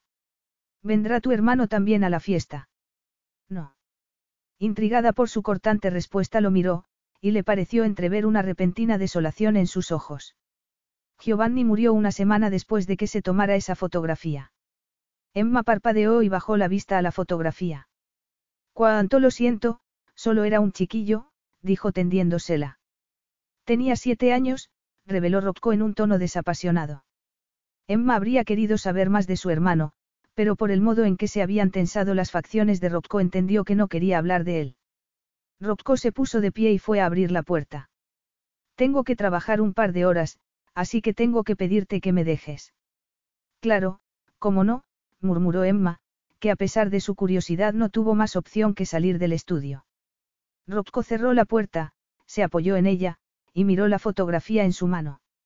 Veinte años después todavía le dolía el corazón al pensar en Gio, jamás lo abandonaría el sentimiento de culpa por su muerte. Sin embargo, el destino se movía por curiosos vericuetos, y aunque había perdido a Gio volvía a tener un hermano de nuevo, o un hermanastro, para ser más específicos. Marco era la viva imagen de Gio y lo necesitaba, igual que Gio lo había necesitado. Su hermanastro, hijo ilegítimo de su padre, estaba enfadado y confundido, y se mostraba reticente a los intentos de Rocco de acercarse a él, pero poco a poco y con paciencia se ganaría al chico. Marco necesitaba una figura paterna, y él se había jurado darle todo su cariño y guiarlo en la vida como habría querido hacer con Gio. Por el momento había decidido no desvelar la identidad de Marco. Cuando se supiera que Enrico de Angelo había tenido un hijo fuera de su matrimonio saltaría a todos los periódicos, y quería proteger a toda costa al chico de esos tiburones. Esto no tiene sentido, masculló Emma, cuando se detuvieron frente al escaparate de otra boutique. Los precios de los vestidos que llevaban los maniquíes eran exorbitantes. No puedo permitirme esta ropa. A lo largo de la calle se alineaban las más exclusivas boutiques y joyerías, junto con varias tiendas de artesanía. Emma, con sus viejos vaqueros y la sudadera que llevaba se sentía completamente fuera de lugar. Aquí no voy a encontrar un vestido, le dijo a Rocco. A él, en cambio, con su camisa y sus pantalones a medida, y las gafas de sol de diseño que ocultaban sus ojos, era evidente que le sobraba el dinero. Tú y yo provenimos de dos mundos diferentes, yo no compro en esta clase de tiendas, sino en los grandes almacenes. Voy a llevar a Joy a ver los barcos del puerto. Vamos, cariño, dijo resistiendo el impulso de desenganchar la mano de su hija de la de Rocco. Le preocupaba que su pequeña se encariñase con él y acabase con el corazón roto cuando llegase el momento de irse y no volviesen a verlo. Yo creo que mamá debería probarse ese vestido rosa, ¿tú qué dices? Le preguntó Rocco a Joyi. Las princesas se visten de rosa, no. Joyi asintió y sus grandes ojos grises brillaron de excitación. Puede ser una princesa, mami, como Cenicienta. No te remuerde la conciencia por manipular a una niña pequeña. Increpó Emma a Rocco entre dientes, con una mirada asesina. Yo no tengo conciencia, cara, respondió él con una sonrisa impenitente. Empujó la puerta de la tienda y la hizo pasar dentro. Se dirigió en italiano a la elegante dependienta mientras Emma se sentía horriblemente incómoda con su ropa de rebajas. No tenía ni idea de qué le había dicho, pero unos minutos después la dependienta se acercó a ella con una selección de vestidos para que se los probase. Llevaré a Joyi mientras a tomar un helado, le dijo Rocco. Aquí tienes mi tarjeta de crédito. Escoge un par de vestidos y cárgalos a mi cuenta. Estarás de broma. No voy a dejar que me pagues la ropa que voy a ponerme. Considéralo una exigencia de tu trabajo, le recomendó él. Te quiero en la fiesta, Emma, así que no salgas de aquí sin haber comprado algo. Minutos después, cuando Emma fue al mostrador a devolver todos los vestidos a la dependienta, ésta la miró contrariada. No le gusta ninguno, signorina. Son preciosos, le aseguró ella, pero no me los puedo permitir. Entre ellos estaba el vestido rosa al que Rocco se había referido frente al escaparate. Estaba hecho de gasa en un tono rosa pálido con unos tirantes muy finos adornados con pedrería. Era una obra de arte, elegante pero no demasiado llamativo. Se había enamorado de él nada más probárselo, pero costaba una fortuna, y dijera lo que dijera Rocco no iba a consentir que se lo pagara. En vez de eso salió de la boutique y fue a una tienda que habían pasado antes donde la ropa tenía unos precios ligeramente más asequibles. El vestido azul oscuro que había en el escaparate era discreto y práctico. Podría ponérselo en multitud de ocasiones y así lo rentabilizaría, se consoló mientras lo pagaba. Los empleados de Rocco se habían acostumbrado a verlo abandonar la oficina temprano los viernes por la tarde. Se especulaba mucho acerca de dónde iba, y el consenso generalizado era que probablemente a casa de una mujer, pero todo el mundo se cuidaba mucho de hacer comentario alguno cuando él estaba cerca. Mientras atravesaba la ciudad de Génova en medio del denso tráfico, sin embargo, Rocco no estaba pensando en los chismorreos de la oficina sobre su vida privada. Cuando aparcó junto al colegio solo quedaban unos pocos niños, entre ellos el pequeño Marco, de cabello negro y ojos ambarinos, exactos a los suyos, que se acercó de mala gana y con el ceño fruncido hasta su coche cuando lo vio llegar. Siento llegar tarde, he pillado un atasco tremendo, se disculpó Rocco cuando le abrió la puerta desde dentro. Reprimió un suspiro cuando su hermano se subió al coche y le lanzó una mirada de suprema indiferencia antes de cerrar la puerta. El modo en que se cruzó de brazos y se quedó mirando el suelo era un gesto instintivo de defensa. Ya te lo dije, no tienes que venir. Vuelvo andando a casa todos los días, dijo el chico lanzándole una mirada rápida. Creía que no ibas a venir, y no me habría importado. A pesar de su beligerancia, Rocco advirtió en su voz una nota de incertidumbre, y se le encogió el corazón. Te dije que vendría a recogerte todos los viernes y lo haré, le prometió. Los ojos de Marco, ensombrecidos por un dolor con el que no debería tener que cargar un chico de siete años, lo miraron con enfado. A Rocco no le sorprendía su actitud. Hasta hacía cuatro meses Marco no había sabido que era el hijo de Enrico de Angelo, ni que tenía un hermano. Rocco ignoraba qué motivos habían llevado a su padre a pedirle en su lecho de muerte que buscara a su hijo ilegítimo. Probablemente se sintiera culpable por haberle dado la espalda a la madre del niño, la que una vez había sido su amante, al saber que la había dejado embarazada. Marco solo había visto a su padre una vez antes de que muriera, y estaba claramente traumatizado, resentido, y decidido a proteger a su madre, que había luchado para criarlo sin ninguna ayuda de su rico examante. ¿Por qué vienes? Le preguntó de repente. Mi madre y yo no necesitábamos a Enrico, y tampoco te necesitamos a ti. Eres mi hermano y me gusta poder verte y charlar contigo, le dijo Rocco suavemente. Nuestro padre no hizo bien en daros la espalda a tu madre y a ti, y creo que es mi deber ayudar a tu madre hasta que seas mayor de edad. Pero por encima de todo quiero que seamos amigos, Marco, vaciló un instante, recordando la conversación que había tenido recientemente con su madre, Inga Salveson. Tu madre me dijo que está pensando en volver a Suecia, y por supuesto te llevaría con ella, pero solo a menos que decidas que no quieres saber nada de tu abuelo y de mí. Eres tú quien debes decidir si quieres o no ser un de Angelo. Por primera vez vio un brillo de curiosidad en los ojos recelosos del chico.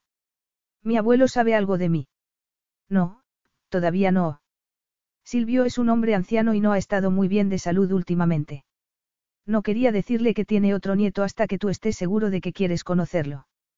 Se llevaría un gran disgusto si al final decides que no quieres conocerlo. Desearía poder hablarle a su abuelo de Marco. Estaba más fuerte que hacía unos meses, tras la operación de corazón a la que se había sometido, pero los médicos le habían aconsejado que no debía recibir ninguna noticia que lo alterase, y por eso el decirle que tenía un nieto ilegítimo era absolutamente impensable hasta que no estuviese repuesto. Pero sobre todo necesitaba que Marco lo tuviera claro antes de hacer nada. El labio inferior de Marco tembló, la coraza estaba resquebrajándose. No sé qué hacer, balbució con las lágrimas colgando de sus pestañas. De pronto la rebeldía se había esfumado, dando paso a un chiquillo confundido. Mi padre está muerto y ni siquiera llegué a conocerlo, dijo sollozando.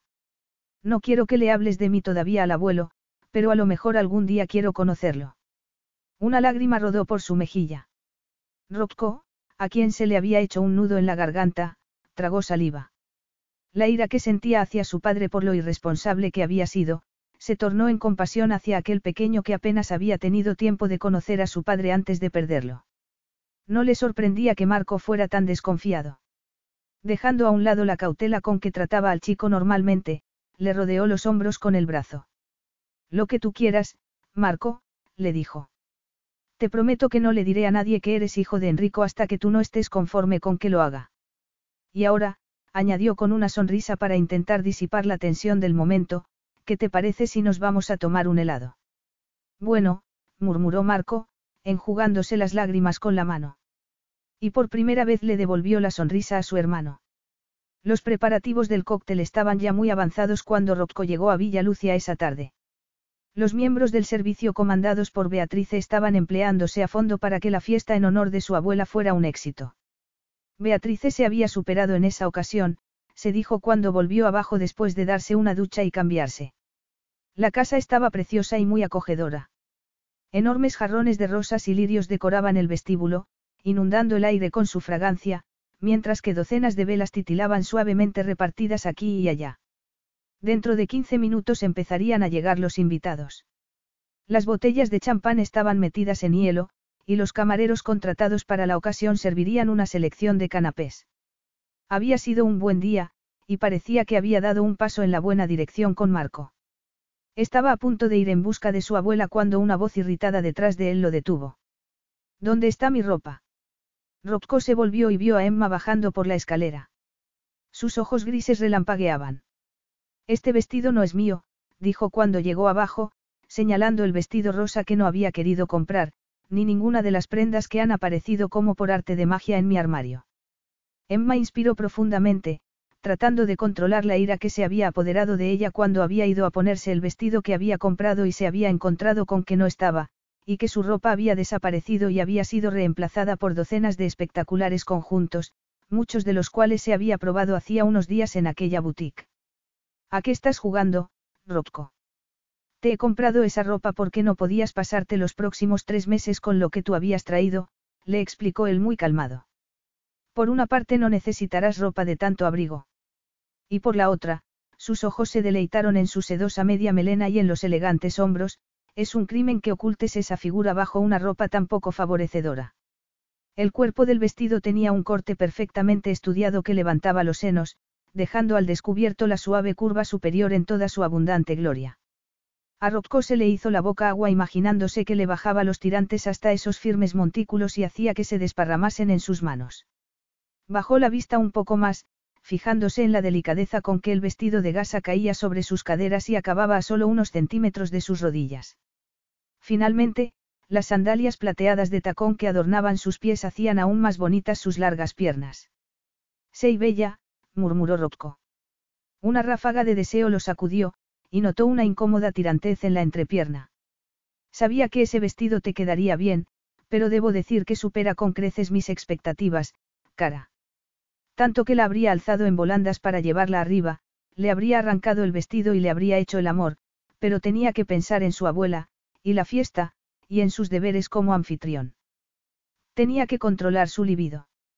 Esa ropa es una muestra de agradecimiento por todo lo que has hecho por mi abuela, y también por haber accedido a venir a Italia. Emma sacudió la cabeza. No puedo aceptarla, con lo que me pagas ya es más que suficiente. No fue capaz de disimular el pánico que se traslucía en su voz. No quería sentirse en deuda con Rocco. Tanto te cuesta aceptar un regalo. Rocco había pronunciado esas palabras en un tono tan amable que minó sus defensas y de pronto Emma sintió que le picaban los ojos. No podía llorar delante de él, pero sentía una necesidad inexplicable de confiar en él y contarle que por culpa de Jack había perdido el placer de recibir regalos. Le había hecho muchos durante los años que habían estado casados, y ella ingenuamente había creído que esa generosidad era un signo de su amor por ella, pero tras su muerte había descubierto que las flores y los frascos de perfume no habían sido más que una forma de acallar su conciencia después de acostarse con una de sus muchas amantes. Cerró los ojos, intentando bloquear el recuerdo del dolor que Jack le había causado, y cuando los volvió a abrir allí seguía Rocco, tan increíblemente guapo con pantalones negros a medida y camisa de seda blanca. Sus ojos dorados la observaban fijamente, como los ojos de un tigre acechando a su presa. ¿Qué quieres de mí? Le preguntó en un susurro, desesperada. Rocco alargó la mano y apartó un mechón de su rostro. Fue un contacto tan leve como el roce de las alas de una mariposa sobre su mejilla, pero Emma se sintió como si la hubiese marcado a fuego. Rocco no podía decir ya que lo único que quería era satisfacer su deseo, había mucho más. Una oportunidad para ganarme tu confianza, le dijo. ¿Por qué? inquirió ella con una mezcla de temor y confusión. Parpadeó para contener las lágrimas, sin saber que Rocco ya las había visto y que el verlas había hecho que se le encogiese el corazón. Podrías tener a cualquier mujer, murmuró. Ya la había embaucado una vez un atractivo guapo don Juan, no podía cometer el mismo error otra vez. Te deseo, dijo él con voz ronca, deslizando la mano hasta su nuca. Una vocecilla advirtió a Emma de que debería apartarse de él, en ese mismo instante, pero los ojos dorados de Rocco la tenían hipnotizada, y se quedó mirándolos impotente mientras él inclinaba la cabeza. Fue un beso de una ternura tan inesperada que a Emma le llegó al alma. Los labios de Rocco acariciaron los suyos sensualmente, con pasión contenida, apenas contenida. Emma se estremeció cuando la atrajo hacia sí, y admitió para sus adentros que estaba perdiendo la batalla que estaba librando consigo misma. Aquello era lo que quería, estar entre sus brazos, sentir sus labios sobre los suyos. Levantó los brazos y le rodeó el cuello con ellos. El gemido que abandonó la garganta de Rocco cuando entreabrió los labios hizo que un escalofrío de excitación le recorriese la espalda. De pronto se oyó un crujir de neumáticos sobre la gravilla del camino que conducía a la casa, y luego el ruido de puertas de coches cerrándose y un murmullo de voces. Rocco separó de mala gana sus labios de los de ella, irritado por la interrupción y se quedó mirando a Emma a los ojos. El pánico que había visto en ellos hacía unos instantes había sido reemplazado por una bruma sensual. Me creerás al menos si te digo que jamás te haría daño intencionadamente. Le dijo soltándola. Emma se mordió el labio y exhaló un suspiro, pero no respondió. Tengo que ir a recibir a los invitados, dijo Rocco. Y yo tengo que, voy a subir a ver a Holly, balbució ella, girándose hacia las escaleras. La pequeña se había quedado dormida tan pronto como se había metido en la cama y la había arropado, pero aquella excusa le dio a Emma unos minutos a solas para poder recobrar la compostura. Cuando salió del dormitorio de la pequeña se miró en el espejo del pasillo para ver si necesitaba arreglar su maquillaje. Sus ojos tenían un brillo especial, y sus labios estaban algo hinchados por el beso de Rocco. Sacó el brillo de labios del bolso y se lo aplicó con dedos temblorosos. Confianza, pensó riéndose para sus adentros. Rocco no sabía lo que estaba pidiéndole. Después de lo que le había hecho Jack no había creído posible volver a confiar en ningún hombre, pero Rocco le había asegurado que no le haría daño. También le había ofrecido amistad, aunque el deseo en sus ojos le había prometido algo más. Durante tres años se había escondido del mundo en un remoto pueblecito de Northumbria y había vivido por y para su hija. Se había sentido segura, aunque a veces también algo sola. Rocco la había obligado a ver que no quería pasar el resto de su vida escondiéndose. Pero tenía el valor suficiente para darle una oportunidad, abandonando esa seguridad y arriesgando su estabilidad emocional. Capítulo 7. Para alivio de Emma, los invitados a la fiesta de Cordelia no eran tan sofisticados como había esperado. Rocco había invitado a amigos y vecinos de distintas edades, incluida una pareja de jubilados que se habían mudado a Italia hacía unos años. Mi marido y yo vivimos en la costa de Rapallo. De hecho hay bastantes ingleses como nosotros en la zona, dijo la mujer, Bárbara Harris. Andrew y yo celebramos una partida de bridge una vez a la semana, nos encantaría que te unieras a nosotros, Cordelia. Gracias, respondió la abuela de Rocco, que parecía encantada con la invitación. Me gusta jugar a las cartas. Incluso pertenecía al club de bridge de Little Copton, pero como ya no conduzco no puedo ir a jugar, añadió con una sonrisa triste. Sería estupendo. El ir a Portofino había sido lo mejor para Cordelia, pensó Emma. Se la veía ya mucho menos frágil tras una semana de disfrutar del sol primaveral en los jardines y las deliciosas comidas que preparaba Beatrice. Se estaba adaptando también a aquello que quizá Rocco lograse convencerla después de todo para que se quedase a vivir allí. Rocco, sin querer, Emma se encontró pensando en el dulce beso que habían compartido antes de la fiesta. No. Aparta eso de tu mente, se ordenó. Rocco la había besado porque quería llevársela a la cama, nada más. Sin embargo, no podía dejar de darle vueltas a sus palabras. Si llegase a tener algo con él, y era una suposición muy remota, no debería olvidar que aquello sería solo sexo, algo que no significase nada para ninguno de los dos. Rocco estaba en el otro extremo del salón, charlando con unos vecinos y su atractiva y joven hija. Como si tuviese un sexto sentido, giró la cabeza de repente y sus ojos se encontraron. Azorada de que la hubiese pillado mirándolo una vez más, notó que los colores se le subían a la cara. El magnetismo que Rocco ejercía sobre ella era tan fuerte, que por un instante pareció como si el resto de la gente se difuminara, junto con el murmullo de voces, y el tintineo de las copas de champán. No sabía cómo podría siquiera considerar la idea de tener un idilio con él cuando perdía la compostura solo con que la mirara desde la otra punta de una habitación llena de gente. Era demasiado arriesgado. Tal vez las cosas serían distintas si solo dependiese de ella, pero tenía que pensar en Joyi. Su hijita se llevaría un gran disgusto cuando Rocco desapareciese de sus vidas. Eso no es guapísimo nuestro anfitrión. Murmuró una voz a su lado. Emma dio un ligero respingo y forzó una sonrisa para ocultar su turbación cuando miró a la mujer que había pronunciado esas palabras, Saina Manzini. Su marido, Tino, era uno de los ejecutivos de eleganza, y buen amigo de Rocco. A Emma Tino le había caído bien desde el primer momento, pero no tanto su esposa canadiense. Saina había renunciado a su carrera de modelo al casarse, pero aún conservaba una figura espectacular. La elegante morena era una belleza, pero tenía todo el tiempo una expresión de permanente irritación. Pobre tonta, dijo Saina en son de burla, cualquier mujer que se enamore de Rocco acabará llevándose un chasco. No se puede domesticar a un tigre.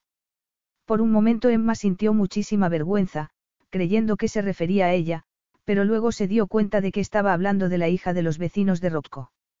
La chica debía tener 17 o 18 años, era increíblemente bonita, y era evidente que el carisma de Rocco la tenía hipnotizada. No podía apartar los ojos de él, y no hacía más que echarse hacia atrás la oscura melena rizada. Todavía no era muy ducha en el arte del flirteo. Chiara no tiene la más mínima posibilidad, continuó Saina con desdén. A Rocco no le van las chiquillas. Pero dale un par de años y tal vez consiga captar su interés durante una semana o dos, miró a Emma con una media sonrisa. Fuimos amantes hace unos años, pero duró poco. Los idilios de Rocco siempre son breves, añadió con sarcasmo. Cuando vi que la cosa se acababa decidí conformarme continuo. Si no puedes tenerlo mejor, ya sabes, dijo encogiéndose de hombros. En fin, las modelos tenemos que retirarnos siendo aún muy jóvenes, y aunque Tino no era un multimillonario ni mucho menos, sabía que a su lado no tendría que preocuparme por el dinero. Espantada por lo calculadora que era aquella mujer, y que además lo confesase sin pudor, a Emma no se le ocurrió nada que decir. El imaginarse a Saina y Rocco como amantes estaba haciendo que se le revolviera el estómago. ¿Cuántas de las mujeres que estaban allí esa noche habrían pasado por su cama? se preguntó paseando la vista por el salón, y fijándose en varias invitados excepcionalmente hermosas. En el funeral de Jack también había mirado a su alrededor, intentando adivinar con cuáles de las mujeres allí presentes se habría acostado mientras había durado su matrimonio. El dolor por su muerte se había mezclado con la ira y la humillación por sus infidelidades y se había jurado que nunca volvería a pasar por algo así. Lástima que Rosalinda Barinelli no comprendiera la regla de oro de Rocco, nada de compromisos, dijo Saina, irrumpiendo en los pensamientos de Emma. ¿A qué te refieres? inquirió sin poder disimular su curiosidad, aunque tenía el presentimiento de que no le iba a gustar la respuesta. ¿Quién es Rosalinda Barinelli? Es, o más bien era, una actriz italiana con mucho talento y una prometedora carrera por delante, hasta que conoció a Rocco. Hace un año tuvieron un idilio, y cuando Rocco puso fin a la relación Rosalinda intentó suicidarse con una sobredosis de pastillas. Oh, sobrevivió, aclaró Saina cuando Emma gimió horrorizada, pero no ha vuelto a trabajar desde entonces. Dice que él le prometió que se casarían, pero me cuesta creerlo, admitió. Rocco es el arquetipo por excelencia de Playboy, y es bien conocida su alergia al compromiso. Claro que es posible que le pusiera un cebo para llevársela a la cama. Emma tragó saliva. Estás sugiriendo que la engañó para hacerle creer que la quería. Saina volvió a encogerse de hombros con indiferencia. No puedo asegurarlo, pero a pesar de su encanto Rocco puede ser implacable cuando quiere algo. Y no puedo decir que me sorprenda, siendo como es nieto de Silvio de Angelo, uno de los hombres de negocios con más poder de Italia. No se levanta una compañía como Eleganza siendo medroso, eso seguro. Y luego también hay que tener en cuenta la infancia y adolescencia que tuvo Rocco, él mismo me confesó una vez que ser testigo de la turbulenta relación de sus padres le hizo decidir que jamás se casaría. Emma se pasó el resto de la tarde charlando y sonriendo hasta que le dolían las mejillas, y todo el tiempo se esforzó por evitar a Rocco. Pasaban de las once cuando los últimos invitados se marcharon y ella acompañó a Cordelia, cansada pero feliz a su dormitorio. Me ha encantado conocer a los amigos de Rocco. Ha sido tan bueno organizando esta fiesta para mí. Siempre ha tenido un corazón de oro, dijo la anciana. Luego, sin embargo, su rostro se entristeció y exhaló un suspiro. Lo pasó muy mal cuando murió Giovanni. Fue un accidente, pero Rocco siempre se ha culpado por ello. Su hermano era solo un chiquillo cuando murió, ¿verdad? Inquirió Emma en un murmullo mientras colgaba el vestido de Cordelia en el armario. Sí, pobrecito. Gio era un niño que necesitaba mucha atención. Le diagnosticaron autismo leve, y mi hija no podía con él. Lo dejaba a cargo de Rocco con demasiada frecuencia. ¿Y qué fue lo que pasó? inquirió Emma, sin poder reprimir su curiosidad. ¿Cómo murió Giovanni? Los chicos habían venido a Nunstead Hall para pasar las vacaciones de Navidad. Aquel fue un invierno muy frío, y el lago se había helado, recordó Cordelia. A Gio le habíamos dicho una docena de veces que no caminara sobre el hielo, pero los niños no son conscientes del peligro. Rocco casi perdió la vida también intentando salvarlo. El jardinero tuvo que sacarlo del agua helada y sujetarlo para que no tratase de meterse otra vez porque ya era demasiado tarde, explicó en un tono sombrío. Gio debía haberse caído al hielo un buen rato antes de que Rocco lo viera porque ya estaba muerto. ¡Qué espanto! musitó Emma estremeciéndose. No estoy segura de que Rocco lo haya superado del todo, Cordelia, que llevaba un rato rebuscando en su bolso, suspiró con frustración y le dijo. Emma, cariño, creo que debo haberme dejado las gafas de leer abajo. Iré por ellas. Emma agradeció tener unos momentos a solas para intentar poner orden en sus pensamientos. En una sola tarde había oído dos historias contradictorias sobre Rocco. Por un lado, según su examante había engañado a Rosalinda Barinelli haciéndole creer que quería casarse con ella y luego, la había dejado cuando se había cansado de ella, rompiéndole el corazón.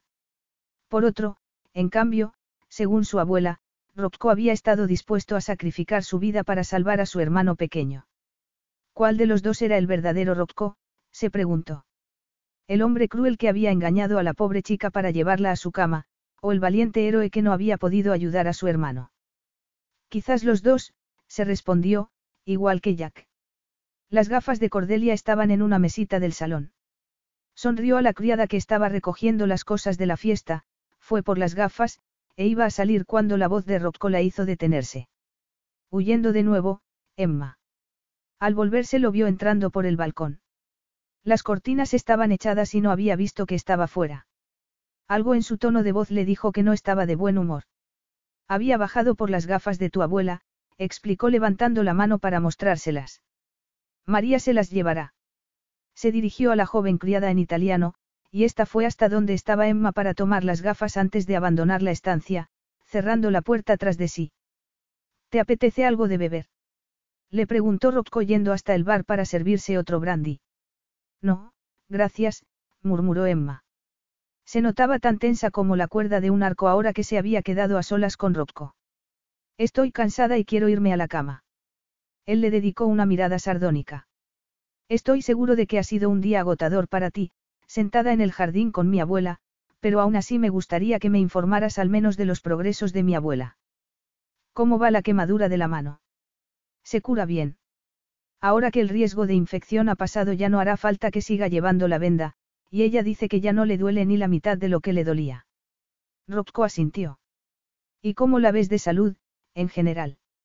Está mucho menos frágil, lo cual estoy segura de que se debe a que ahora está comiendo bien. Una de mis principales preocupaciones cuando vivía en Nunstead Hall era que no se molestaba en cocinar y solo tomaba té y tostadas, le explicó Emma. Y parece que ha disfrutado mucho con la fiesta, añadió. Bien, Rocco se quedó mirándola, como pensativo. ¿Y tú, has disfrutado de la fiesta? Vaciló un instante antes de añadir, te vi teniendo una larga conversación con Saina. Emma se sonrojó. Sí. Fue muy, instructiva. No lo dudo, murmuró Rocco con aspereza, vociferando para sus adentros. Saina era una chismosa de primera, y se apostaría el cuello a que era responsable del recelo con que Emma lo estaba mirando en ese momento. Me ha dicho que fuisteis amantes hace un tiempo. Nunca he llevado la vida de un monje, contestó él, pero fue hace mucho tiempo. Emma se encogió de hombros. En realidad no es algo que me interese. Ah, no. Inquirió el desafiante. No es esa la impresión que tuve antes de la fiesta. De hecho, me dio la impresión de que estabas muy interesada, cara. Emma volvió a sonrojarse, pero se obligó a sostenerle la mirada. Mi conversación con Saina me recordó justo a tiempo la clase de hombre que eres. Rocco frunció el ceño. Explícate. ¿Qué clase de hombre soy? Un hombre que hizo que una chica creyera que estaba enamorado de ella, y que cuando se cansó de ella y la dejó tirada, esa chica se quedó tan destrozada que intentó quitarse la vida. Rocco sintió que una ráfaga de ira lo invadía, y se contuvo para no pegarle un puñetazo a la pared. Saina habla de cosas que no sabe, dijo. Inspiró profundamente y añadió, no es ningún secreto que tuve una relación con Rosalinda, y toda la prensa amarilla me culpó por su intento de suicidio, pero solo hay un puñado de personas que saben la verdad. Mis amigos, la gente que me conoce de verdad, nunca dudaron de mí, concluyó con aspereza. Apuró su copa de un trago, la dejó sobre el mostrador del bar con un golpe y se dirigió hacia la puerta sin mirarla siquiera. Emma se mordió el labio, recordando que ya el primer día lo había juzgado mal, y que lo había acusado de que no le importaba su abuela. Podría ser que estuviese sacando de nuevo conclusiones erróneas. Rocco. La mano de él estaba ya en el pomo de la puerta. Por un momento Emma creyó que iba a ignorarla, pero entonces giró la cabeza y le espetó. ¿Qué? La expresión furibunda de su rostro no era precisamente alentadora, pero murmuró. Toda historia tiene siempre dos versiones. Rocco apretó la mandíbula. Pero tú has decidido creer las palabras de una mujer a la que acababas de conocer en vez de preguntar mi versión. Estoy empezando a pensar que es imposible que lleguemos a ser amigos, sobre todo cuando tú pareces decidida a creer lo peor que se pueda decir de mí. Lo siento, murmuró Emma agachando la cabeza. Conocí a Rosalinda durante un viaje de negocios en Roma, le explicó Rocco. Ella estaba representando una obra en el Teatro Nacional. Nos presentaron en una fiesta después de la obra, y nos sentimos atraídos de inmediato el uno por el otro, le confesó con sinceridad. Ella era bella, ambiciosa, y parecía extraordinariamente segura de sí misma.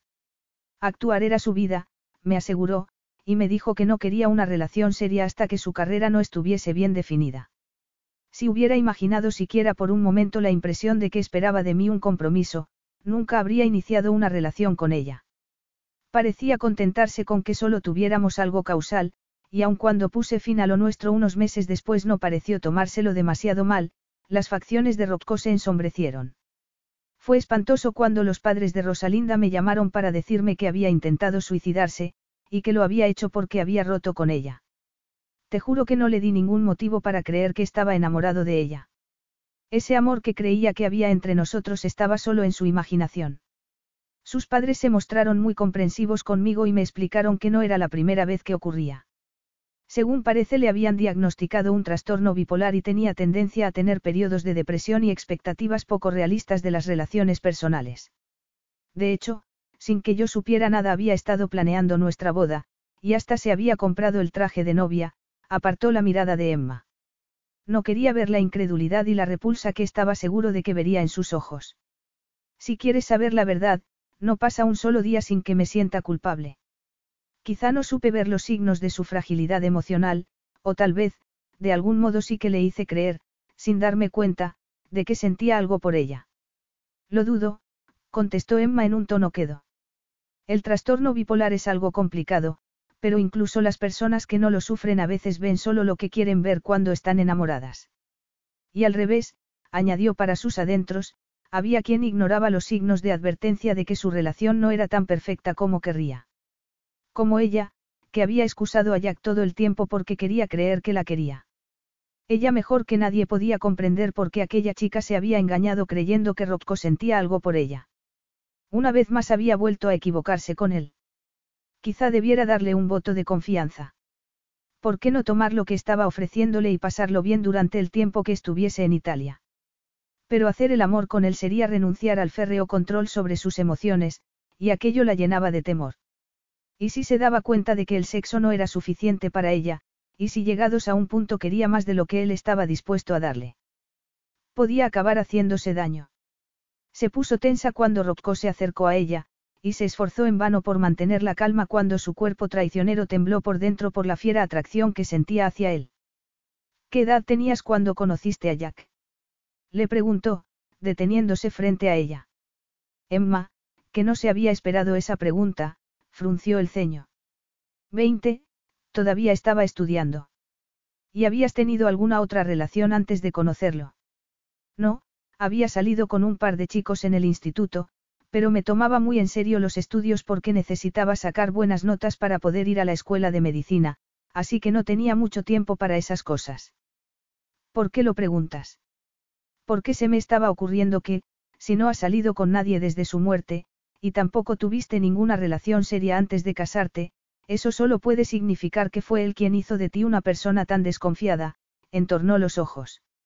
Solo que eso no tiene sentido porque parece que vuestro matrimonio era idílico. ¿Por qué no me cuentas la verdad, Emma? ¿De qué serviría que admitiese que el suyo no había sido un matrimonio ideal ni mucho menos? se preguntó ella hastiada. Simplemente quedaría patente lo ingenua que había sido ya que estaba muerto y ya no podía hacerle daño, pero si desvelase que no había sido el marido perfecto que todo el mundo creía que había sido, Joyi y los padres de Jack sufrirían. No estoy preparada para hablar de mi matrimonio, dijo con tirantez. Rocco se quedó mirándola fijamente unos instantes, pero para su alivio no volvió sobre el tema. Bueno, estás en todo tu derecho a no hacerlo, fue hasta la puerta, y esa vez la abrió antes de volverse hacia ella. Tengo programadas unas cuantas reuniones de negocios en distintas ciudades europeas y me marcho mañana temprano. Si hubiera algún problema con mi abuela mientras estoy fuera puedes ponerte en contacto conmigo llamándome al móvil. A Emma le dio un vuelco el corazón al saber que iba a marcharse. Quería preguntarle cuándo iba a volver. Tenía una amante, o más de una, a la que pretendía visitar mientras estuviese fuera. Disimuló su decepción con una sonrisa indiferente. Bien, aunque no creo que te necesite, me las arreglaré. Los ojos de Rocco brillaron. Se sintió tentado de volver junto a ella, atraerla hacia sí y demostrarle que lo necesitaba tanto como él a ella. Después de una semana de miradas furtivas y de intensa tensión sexual, con una chispa bastaría para encender el fuego de la pasión. Pero, sería justo encender esa llama cuando jamás podría ofrecerle nada más que algo temporal. Por primera vez en su vida el deseo de proteger a una mujer era más fuerte que el de llevarla a la cama. Y lo que era aún más sorprendente, estaba planteándose tener con ella una relación que durase más que unas pocas semanas. Dio, como podía estar considerando dejar a un lado su regla de no implicarse emocionalmente en una relación. Despegó los ojos de ella. Buena noche, masculló antes de salir por la puerta. Voy a ir a ver a mis abuelos. Le dijo Joy a Rocco, con los ojos brillantes de excitación. Vaya, seguro que te lo pasas estupendamente, Piccola, respondió él con una sonrisa, antes de mirar a su madre con una ceja enarcada. Los padres de Jack tienen una casa de veraneo en Niza y han invitado a Holly a pasar unos días con ellos, le explicó ella, aliviada de que su voz no delatase que tenía el corazón desbocado. La semana anterior, durante la cual Rocco había estado fuera, se le había hecho interminable. No le había dicho cuándo volvería, y aunque él había llamado un par de veces, la conversación había sido forzada y exclusivamente sobre su abuela. El encontrárselo esa mañana en el comedor cuando bajaron a desayunar la había dejado sin aliento. Peter y Allison, mis suegros, llegarán a Génova mañana desde Inglaterra. Su idea es alquilar un coche y recoger a Holly para irse a Niza. ¿Puedo ir a decírselo a Bobo? Preguntó Holly al ver por la ventana al perro correteando por el jardín. Cuando Emma asintió la niña se bajó de la silla y salió corriendo. ¿Cómo llevas el separarte de ella? Inquirió Rocco al ver su expresión, ligeramente. Bien, mintió ella, y esbozó una media sonrisa cuando él enarcó las cejas con incredulidad. La echaré de menos, pero solo será unos días, y se lo pasará muy bien. Los padres de Jack la adoran, y sé que cuidarán bien de ella. Mi abuela me ha dicho que se va a pasar el día con Bárbara y Andrew Harris. Sí, está arriba preparándose, le he dicho que la llevaría a su casa. ¿Qué te parece si llevamos a Holly a la playa? Propuso Rocco. Podríamos llevar a mi abuela a Rapallo y a la vuelta parar en Santa Margarita. Es una pequeña localidad costera con su playa, donde podrá hacer todos los castillos de arena que quiera. Si se hubiera dejado llevar por su instinto, Emma habría dicho que no. El modo en que había reaccionado al verlo en el comedor evidenciaba el efecto que tenía sobre ella, y durante la semana que había estado fuera había decidido que no podía arriesgarse a tener algo con él. Sin embargo, su sensual sonrisa minaba sus defensas. Y estaba verdaderamente irresistible con aquellos vaqueros gastados y los primeros botones de la camisa desabrochados, dejando al descubierto su piel aceitunada y una ligera mata de vello negro. Qué mal le haría pasar un día con él, se dijo. Y a Holly le encantaría ir a la playa. Dejó su taza de café en la mesa y le dirigió una sonrisa serena. Me parece bien. En el centro del paseo marítimo de Santa Margarita Ligure se alzaba una hilera de palmeras, y a la izquierda había cafeterías, restaurantes y heladerías con coloridos toldos de rayas.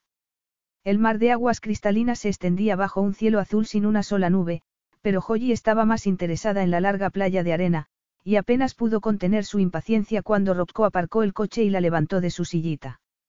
Emma abrió el maletero y sacó un cubo y una pala de plástico, una esterilla para sentarse, toallas, y una bolsa de tela con todas las cosas que una siempre tenía que llevar consigo cuando tenía una niña pequeña. Creía que íbamos a pasar aquí el día, no una semana, comentó Rocco, arrancando una sonrisa de los labios de Emma. Sus ojos se encontraron y se quedaron mirándose un instante antes de que ella apartara la vista y tomara la mano de Holly. Iré montando el campamento, le dijo Rocco.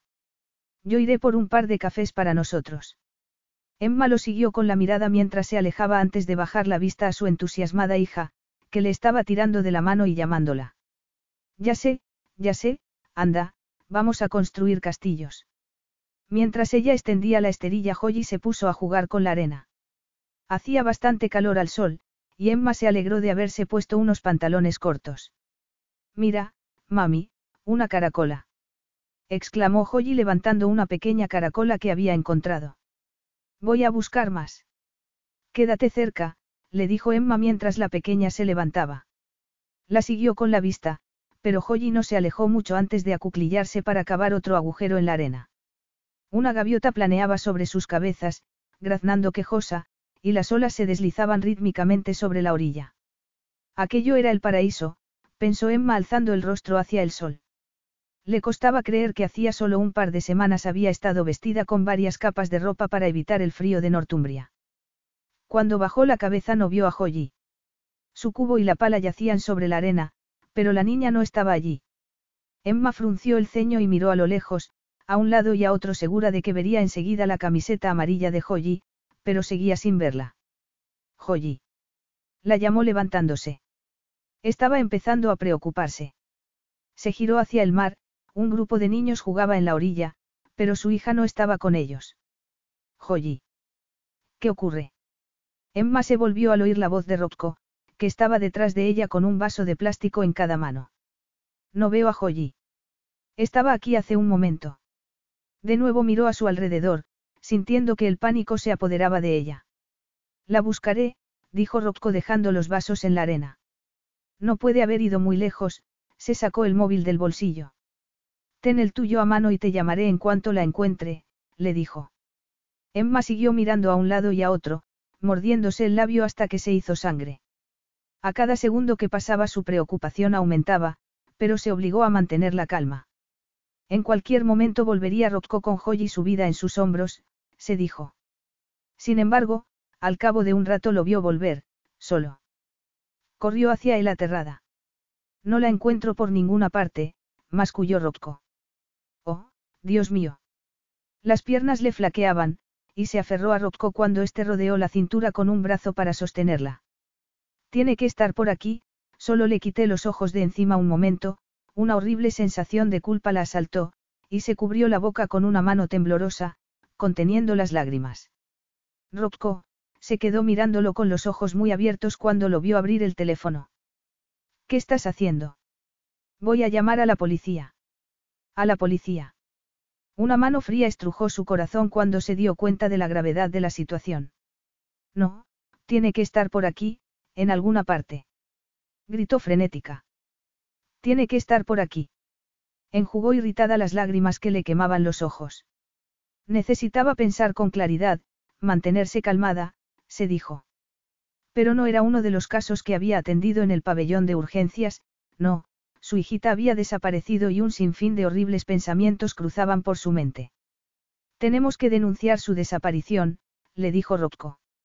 La firmeza en su voz y el modo en que había asumido el control la calmó un poco.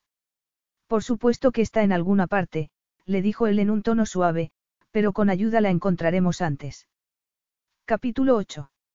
Es culpa mía, no estaba vigilándola como debía, las lágrimas rodaron por las mejillas de Emma al desmoronarse el férreo control que mantenía sobre sus emociones. ¿Y si le ha pasado algo? Miró temerosa el mar. ¿Y si alguien se la ha llevado? murmuró, no atreviéndose a dar voz a su peor pesadilla. A Rocco se le encogió el corazón. El mejor que nadie sabía cómo se sentía en ese momento. El darse cuenta de que Joyi no estaba, empezar a buscarla desesperada, habían pasado 20 años de la muerte de su hermano, pero nunca olvidaría el miedo que había pasado cuando Gio desapareció y se puso a buscarlo, angustiado, por los terrenos de Nunstead Hall. Madre Didio, por favor haz que esta vez sea distinto, rogó para sus adentros. Tomó el rostro de Emma entre sus manos y la miró a los ojos. Deja de culparte, eres la mejor madre que he conocido. Encontraremos a Joyi. Te lo prometo, cara. Los siguientes 40 minutos fueron los peores de la vida de Emma ni cuando le dijeron que Jack había muerto, ni cuando había descubierto por su última amante que le había sido infiel, había sentido una angustia tan atroz. Estar a la espera de recibir noticias era un auténtico suplicio, pero habían pensado que lo mejor era que permaneciese en el sitio donde había perdido de vista a Joy por si la pequeña volvía. Entretanto, Rocco seguía buscando con la policía y otras personas que se habían ofrecido a ayudar. Todas las historias trágicas de niños desaparecidos que había leído en los periódicos acudían a su mente en esos momentos. Se le hacía insoportable la idea de no volver a ver a su hija. Bajó la cabeza, angustiada, y se tapó el rostro con las manos. Emma. La voz de Rocco se oyó en la distancia, pero algo en su tono, Emma apartó las manos de su rostro, se giró, y sintió como si el corazón fuera a explotarle en el pecho cuando lo vio dirigiéndose hacia ella con Joy en brazos. Gracias Dios mío, gracias Dios mío. Las lágrimas la cegaban y las piernas apenas la sostenían, pero se obligó a moverlas para ir a abrazar a su niña. Esa tarde Rocco llamó a la puerta abierta de la habitación de Emma antes de entrar. Esta, que salía justo en ese momento de la habitación de Joyi, cerró suavemente la puerta que comunicaba con la suya. ¿Se ha dormido? Inquirió Rocco en un murmullo. Ella asintió. No me sorprende que esté cansada después de haberse pasado toda la tarde persiguiendo a Bobo por el jardín, contestó, forzando un tono alegre. Y está muy ilusionada con que mañana vengan a recogerla sus abuelos. No se veía con fuerzas para hablar de lo que había ocurrido en la playa. Rocco le había dicho que habían encontrado a Joyi cerca del muelle, dormida en unas redes de pesca. A Emma se le había helado la sangre al pensar que su pequeña hubiera podido caer al agua y haberse ahogado. Por suerte Joyi no era consciente del pequeño drama que había protagonizado, pero habían decidido volver a la villa, y ella había hecho un esfuerzo por ocultar lo mal que lo había pasado para que no le afectase. ¿Aún vas a dejar que vaya a Niza con tus suegros? Emma volvió a sentir. Ahora mismo preferiría no perderla de vista ni un solo segundo, pero se llevaría un disgusto si no la dejase ir, y estoy segura de que los padres de Jack cuidarán bien de ella. Sin previo aviso se le llenaron los ojos de lágrimas. Durante toda la tarde se había esforzado por apartar de su mente los recuerdos de lo que había ocurrido en la playa, pero de pronto volvieron en tropel, y revivió el miedo y la desesperación que había sentido. Se sentó en el borde de la cama y sucumbió a los sollozos que la sacudían violentamente. Cara. Rocco se acercó y la alzó en volandas, y ella, que no tenía fuerza, ni física ni mental en ese momento, no ofreció resistencia, y siguió llorando con el rostro oculto en su pecho mientras él la llevaba a algún sitio. Pasó un buen rato antes de que pudiera recobrar la compostura. Horriblemente azorada, se secó los ojos con el dorso de la mano y levantó la cabeza. Estaban en un espacioso saloncito decorado en tonos marrón y crema, y a través de una puerta entreabierta se veía una cama de matrimonio con sábanas color vino. Debía ser el dormitorio de Rocco. Pensé que no querrías que se despertase Joyi, le explicó antes de depositarla sobre el sofá y sentarse él también. Las mejillas de Emma se tiñeron de rubor al recordar cómo se había derrumbado delante de él, pero también por lo cerca que estaban sentados el uno del otro. Lo siento, murmuró. Seguro que tienes cosas mejores que hacer que verme lloriquear. Lo has pasado muy mal, respondió él en un tono quedo. Es mejor no guardarse las cosas. Algo en su voz hizo que Emma alzase la mirada hacia su rostro, y se le encogió el corazón al ver el dolor en sus ojos. ¿Es eso lo que hiciste tú cuando tu hermano murió? Preguntó suavemente. Cordelia me contó lo del accidente. Rocco apretó la mandíbula. Te contó también que si hubiera estado vigilando a Gio no habría habido ningún accidente. Estaba resentido porque mi madre había vuelto a dejarme a cargo de mi hermano, y murió porque no estaba pendiente de él, como debería haberlo estado. Le fallé. Solo eras un chiquillo, un adolescente, murmuró Emma tomándolo de la mano. Como dice Cordelia, tus padres deberían haberse responsabilizado más de él. Me ha contado que casi perdiste la vida al intentar salvarlo. En cuanto a lo de hoy, la voz de Emma se quebró. Cuando me di cuenta de que Joyi no estaba, me asusté tanto, no podía ni pensar. No sabía qué hacer. Pero tú tomaste las riendas y llamaste a la policía, y organizaste la búsqueda cuando la gente se ofreció a ayudarnos.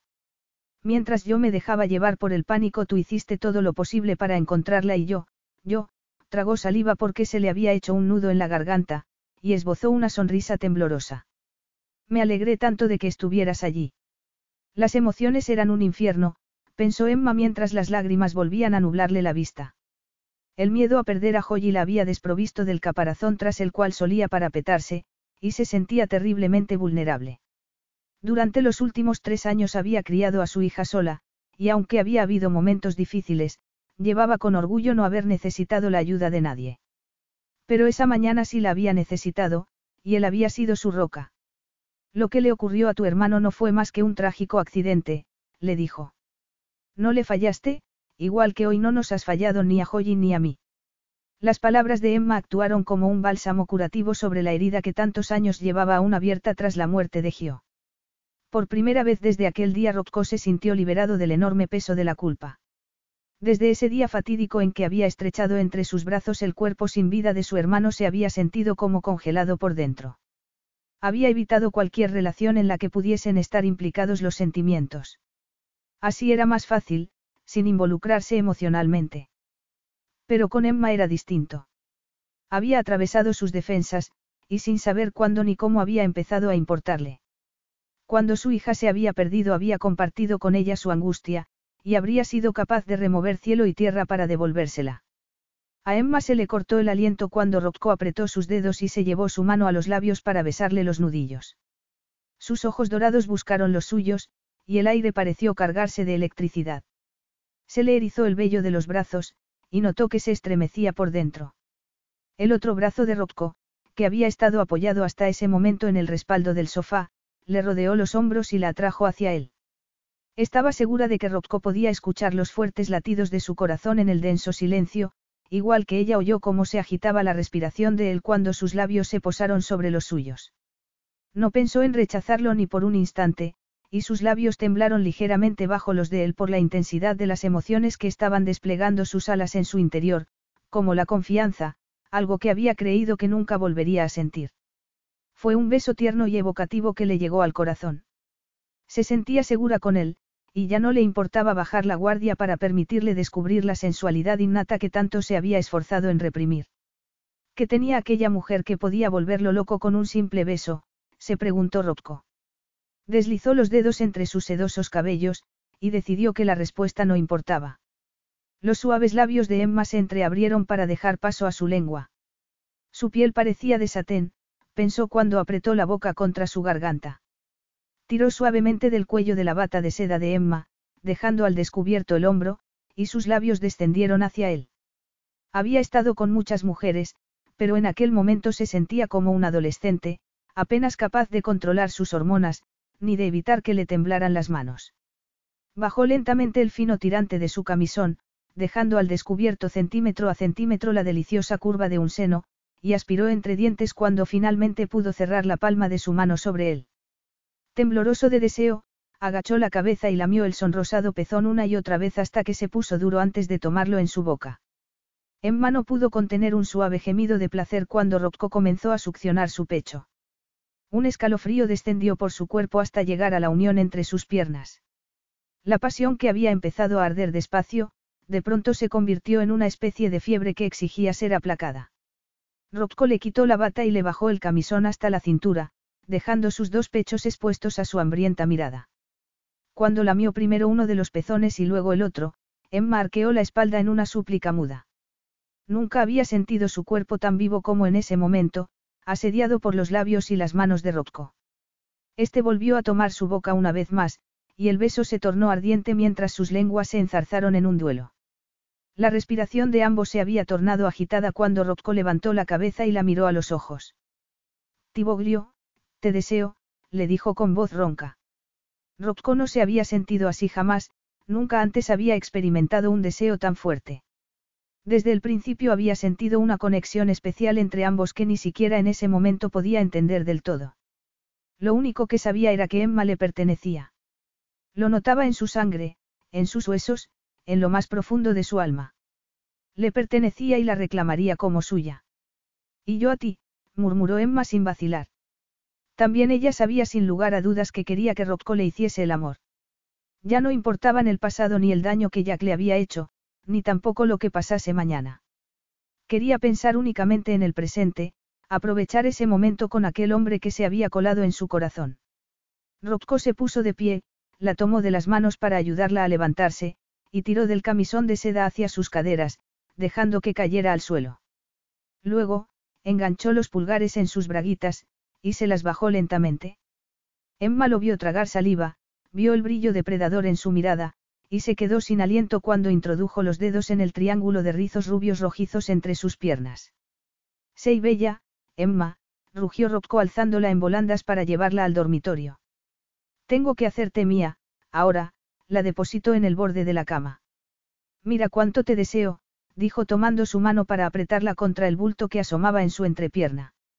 Emma abrió mucho los ojos, excitada y algo nerviosa mientras lo acariciaba. Había pasado mucho tiempo desde la última vez que había practicado sexo. Jack había muerto hacía tres años, y en los meses anteriores a su muerte parecía que le habían causado rechazo los cambios que el embarazo había provocado en su figura. Sintió una punzada en el pecho al recordar el dolor que aquel rechazo le había causado, pero se negó a seguir viviendo en el pasado. Ya no era aquella chica ingenua que se había dejado embaucar por un hombre guapo y encantador, ignorando sus muchas faltas. Tenía 28 años y era una mujer fuerte e independiente, capaz de tomar sus propias decisiones, y en ese momento había decidido que quería hacer el amor con Rocco. El fiero deseo que ardía en sus ojos le devolvió la confianza en sí misma.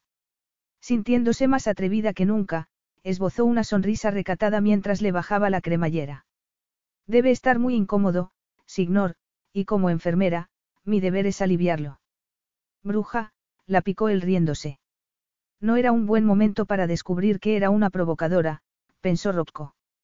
Era su primera vez juntos y quería tomarse su tiempo seduciéndola, pero estaba tan excitado que se sentía como si fuera a explotar en cualquier momento.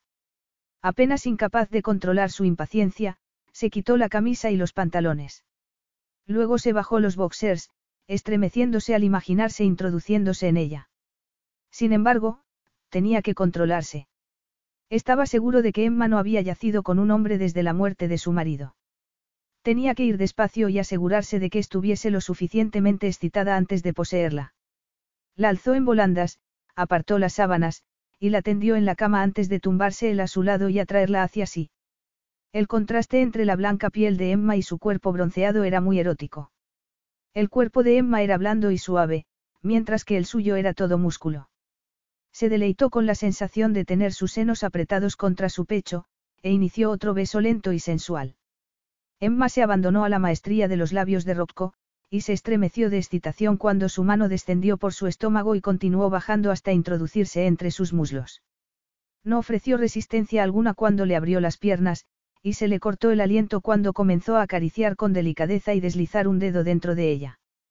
Un gemido ahogado escapó de su garganta mientras el dedo se movía, volviéndola loca, y luego, para su sorpresa, Rocco retiró su mano y comenzó a darle placer con la lengua. Rocco.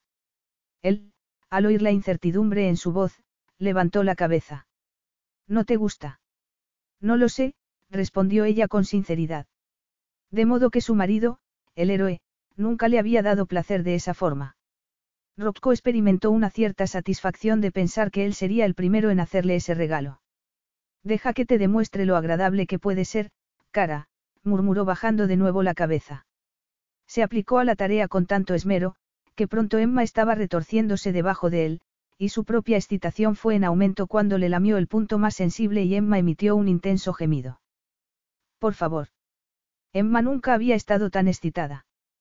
Quería que la hiciera suya, que aplacase el resquemor en su vientre. Rocco era un hechicero, y su magia la había atrapado por completo.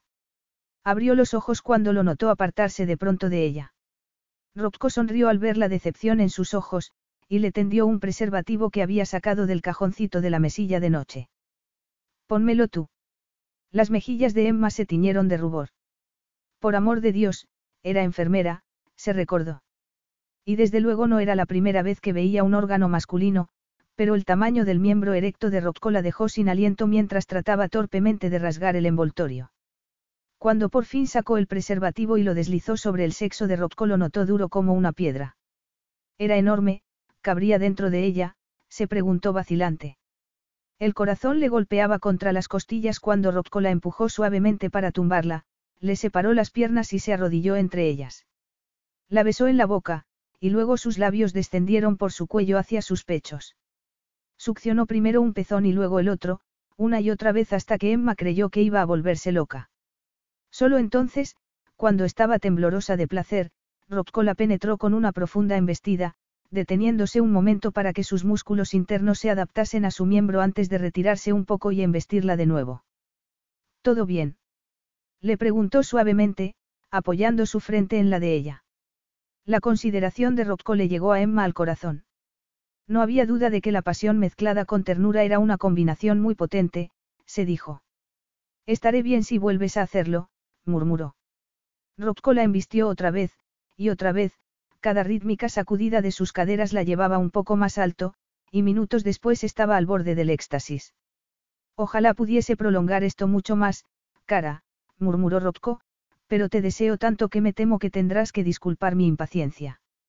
Empezó a embestirla a un ritmo más rápido, con más fuerza, y Emma se aferró a sus hombros, cerrando los ojos para disfrutar de aquel oleaje de placer que iba en aumento. Mírame, Emma, le dijo Rocco. Era consciente de que no podría seguir controlándose mucho más tiempo, pero quería asegurarse de que supiese que estaba haciendo el amor con él, no con un fantasma del pasado. La explosión final fue violenta, pero increíblemente dulce. En lo más hondo de Emma se desató un torrente de espasmos de exquisito placer. No recordaba haber tenido un orgasmo igual en toda su vida. Rocco se quedó quieto y echó la cabeza hacia atrás con un intenso gemido, él también había alcanzado el clímax. Emma se sentía lacia, incapaz de pensar, y cerró los ojos un instante, concentrándose en el modo en que se contraían y se distendían los músculos de su pelvis. Cuando abrió los ojos de nuevo vio a Rocco tembloroso sobre ella, y una ola de ternura la invadió al ver tan vulnerable a un hombre tan fuerte y seguro de sí mismo. Lo abrazó, peinándole el cabello húmedo con los dedos, y lo besó en la mejilla. Así era como debería ser hacer el amor, pensó, una unión absoluta de dos cuerpos en perfecta sincronía. Sin embargo, para ella había sido muchísimo más. No podía seguir negando la evidencia. El amor se había colado en su corazón y había apresado su alma, y por eso se había entregado a Rocco. Le había devuelto la confianza en sí misma, y había curado el daño que Jack le había hecho. Hacer el amor con él había sido la experiencia más profunda de su vida, una que jamás olvidaría y de la que jamás se arrepentiría. Tan hermoso era lo que habían compartido, que se le llenaron los ojos de lágrimas. El pecho de Rocco, que yacía sobre ella incapaz de mover un músculo, subía y bajaba. Se sentía maravillosamente relajado y saciado, y extrañamente reacio a salir de ella. Por primera vez en su vida al hacer el amor había sentido algo que iba más allá de la unión física entre dos cuerpos. Era casi como si sus almas se hubiesen fusionado. Alzó el rostro y buscó sus labios, pero se detuvo al notar húmeda su mejilla. Al darse cuenta de que estaba llorando sintió como si le hubiesen clavado un puñal en las costillas. ¿Acaso el hacer el amor con él le había recordado a su marido, al que todavía amaba? Deseaba que fuese Jack. Aquella idea le devolvió la cordura y rodó sobre el costado para apartarse de ella. ¿En qué había estado pensando? No había habido nada especial, el sexo había estado bien, mejor que bien, de acuerdo, había sido espectacular, pero eso era todo. No había motivo para ver cosas que no existían, ni emociones que no quería tener. Giró la cabeza hacia otro lado al ver a Emma apresurándose a enjugarse las lágrimas. Era evidente que no había querido que la viese llorando, y él no quería saber la razón de esas lágrimas.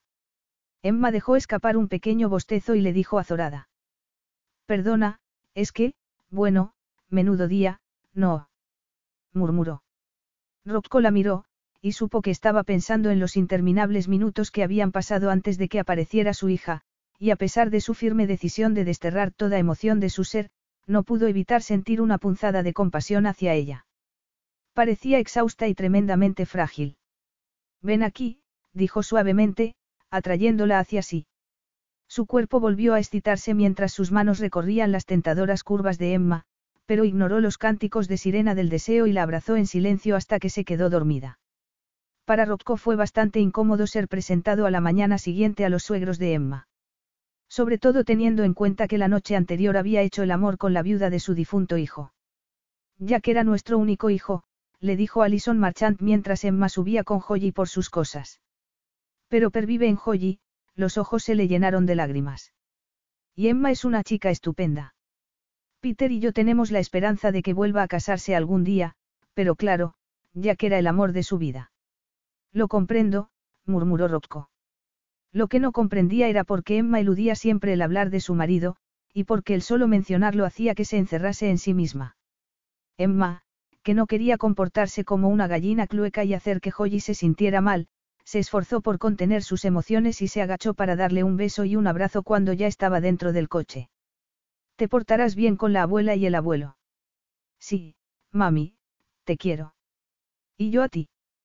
Su dulce Holly, tan inocente y confiada, daría su vida por su hija, pensó Emma conteniendo las lágrimas mientras el coche se alejaba. Volverá dentro de unos días, le recordó Rocco. Lo sé, Emma se obligó a sonreír. No sé a qué voy a dedicar mi tiempo ahora que Cordelia se ha ido con los Arris a Rapallo un par de días y Holly también se ha marchado. Creo que me voy a aburrir. Por supuesto que no, cara, replicó él en un tono tan sensual que un cosquilleo recorrió la espalda de Emma. Se me ocurren unas cuantas maneras de mantenerte ocupada. Sus ojos recorrieron la figura de Emma, y se felicitó por su excelente gusto en lo que se refería al atuendo femenino.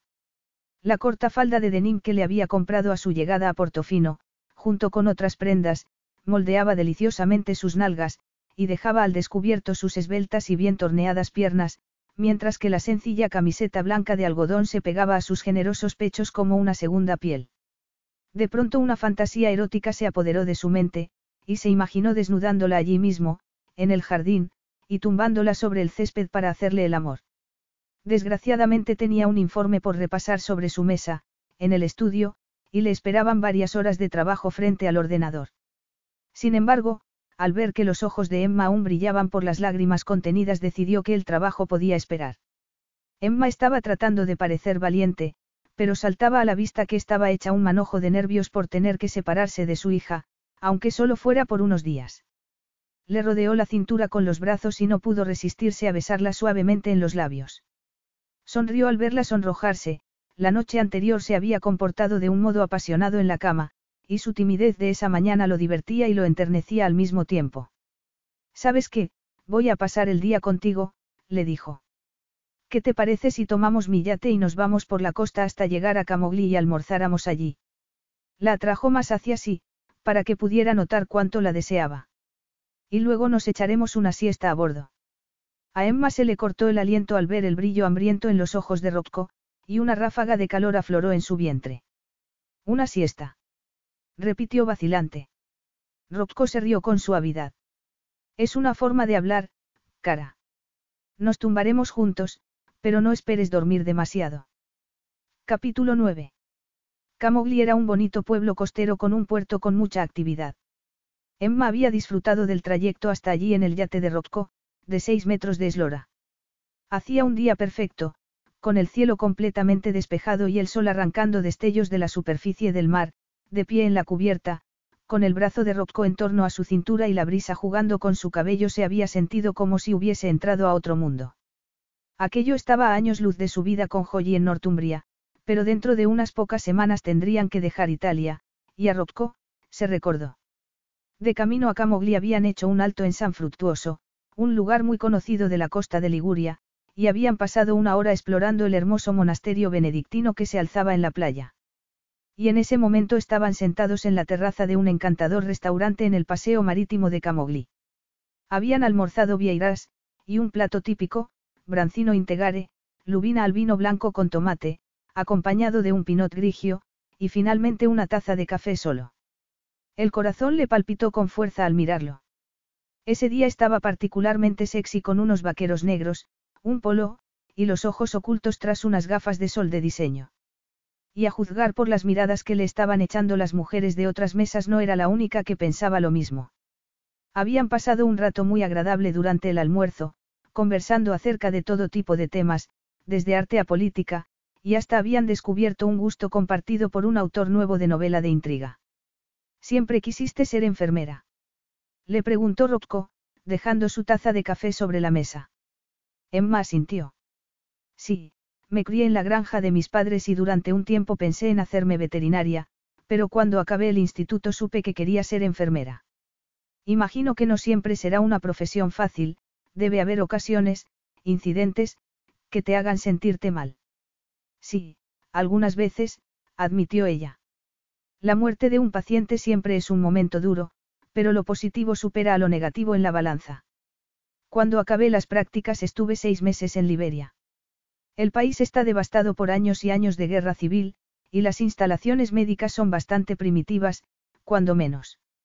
Era muy triste ver a la gente, y sobre todo a los niños, morir por enfermedades curables, como la malaria y el sarampión, pero aquella experiencia también fue una gran inspiración para mí.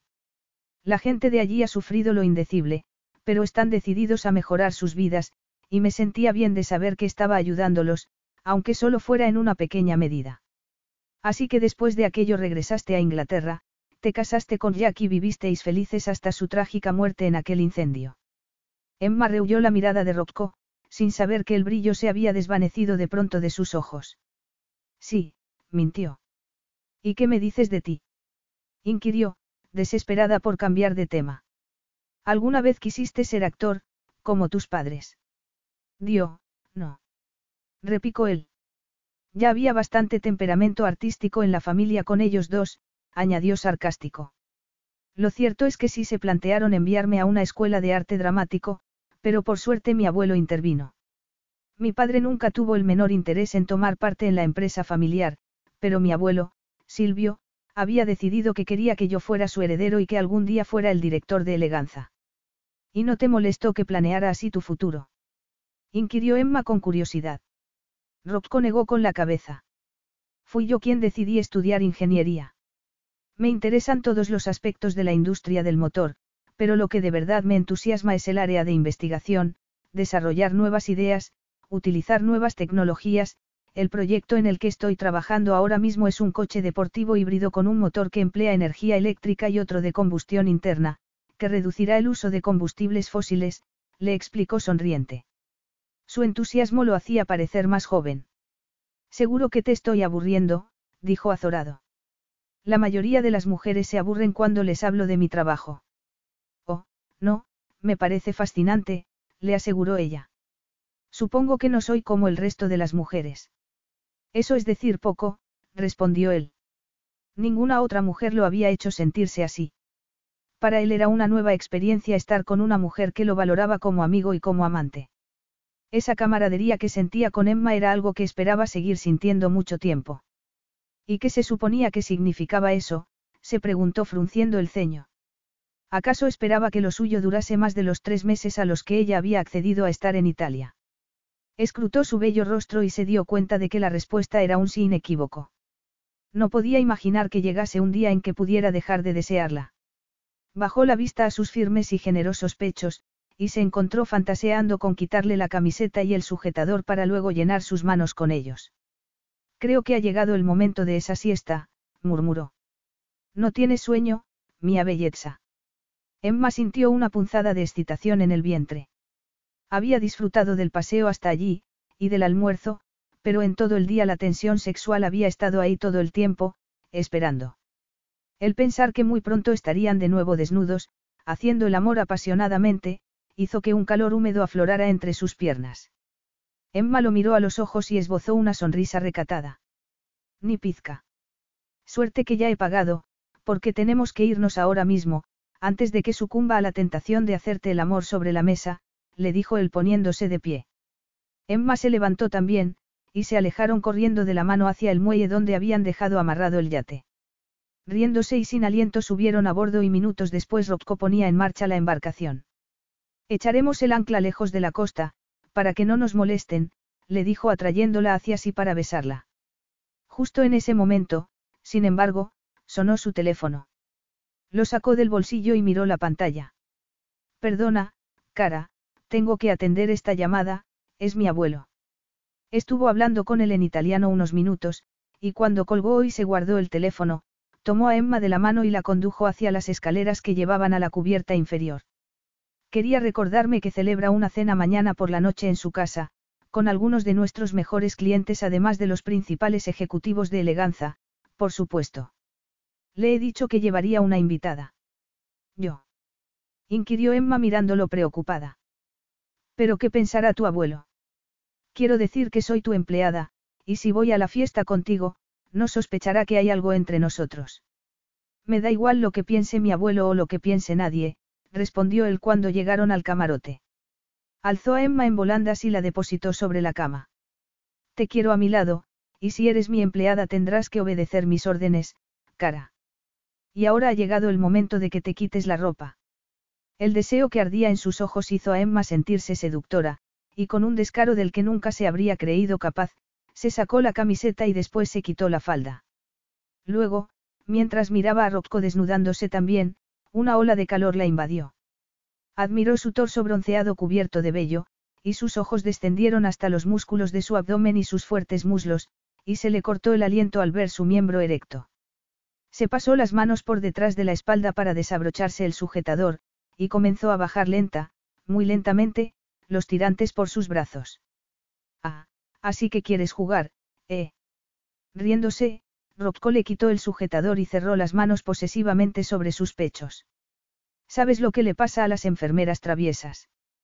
Que sufren un castigo terrible, se les cubre de besos cada centímetro de su cuerpo. Comenzó por los pezones, lamiéndolos hasta que Emma comenzó a gemir. Tomó uno en su boca y luego el otro, y tras quitarle las braguitas continuó aquella tortura entre sus piernas. Al cabo de unos segundos Emma jadeaba, desesperada por tenerlo dentro de sí. Alargó la mano, y notó a Rocco estremecerse cuando empezó a acariciarlo. Sin embargo, antes de perder el control Rocco se puso un preservativo y se colocó entre sus muslos. No más juegos, cara, murmuró, y la penetró. Emma se deleitó con cada embestida y le rodeó la espalda con las piernas para intensificar las exquisitas sensaciones que estaban aflorando en su pelvis. Además, estaba experimentando algo que no había experimentado jamás con Jack, era como si sus almas y sus cuerpos se estuviesen fusionando en todo, igual que un círculo, sin principio ni fin. Sin embargo, todo llegaba a su fin antes o después, y pronto le sobrevino un orgasmo explosivo que le hizo arañar la espalda de Rocco mientras su cuerpo palpitaba con un espasmo tras otro de placer. Rocco siguió moviendo las caderas, llevándola al paraíso una segunda vez, donde la siguió con un gemido salvaje. Emma apoyó la cabeza en su hombro, y Rocco sonrió cuando se quedó dormida. Le permitiría una breve siesta antes de darse un segundo festín con su delicioso cuerpo, y sin duda también un tercero. Era incapaz de resistirse a ella. ¿Qué le parece mi casa, señora Marchant? Emma, que estaba junto a la ventana admirando la vista de la ciudad de Génova con sus edificios antiguos iluminados por la luz de las farolas, se volvió al oír la voz de Silvio de Angelo. Es increíble, contestó. Podía decirlo con sinceridad después de que Rocco le hubiera hecho un pequeño recorrido por la casa, cuyas elegantes estancias estaban decoradas con piezas de anticuario. Esta parte de Génova, señora Marchant, se conoce como, la ciudad antigua, y ha sido declarada Patrimonio de la Humanidad, le dijo Silvio. Más bajo de estatura y más corpulento que su nieto, por el cabello plateado y el rostro surcado por las arrugas Emma calculó que Silvio de Angelo debía tener más de 80 años. En sus ojos castaños había un brillo astuto que la ponía nerviosa. Llámeme Emma, por favor, le dijo con una sonrisa vacilante. El anciano asintió con la cabeza. Rocco me ha dicho que son buenos amigos usted y él. Emma se sonrojó. Buenos amigos, no era la descripción más exacta de su relación, pensó recordando cuántas veces habían hecho el amor la noche anterior.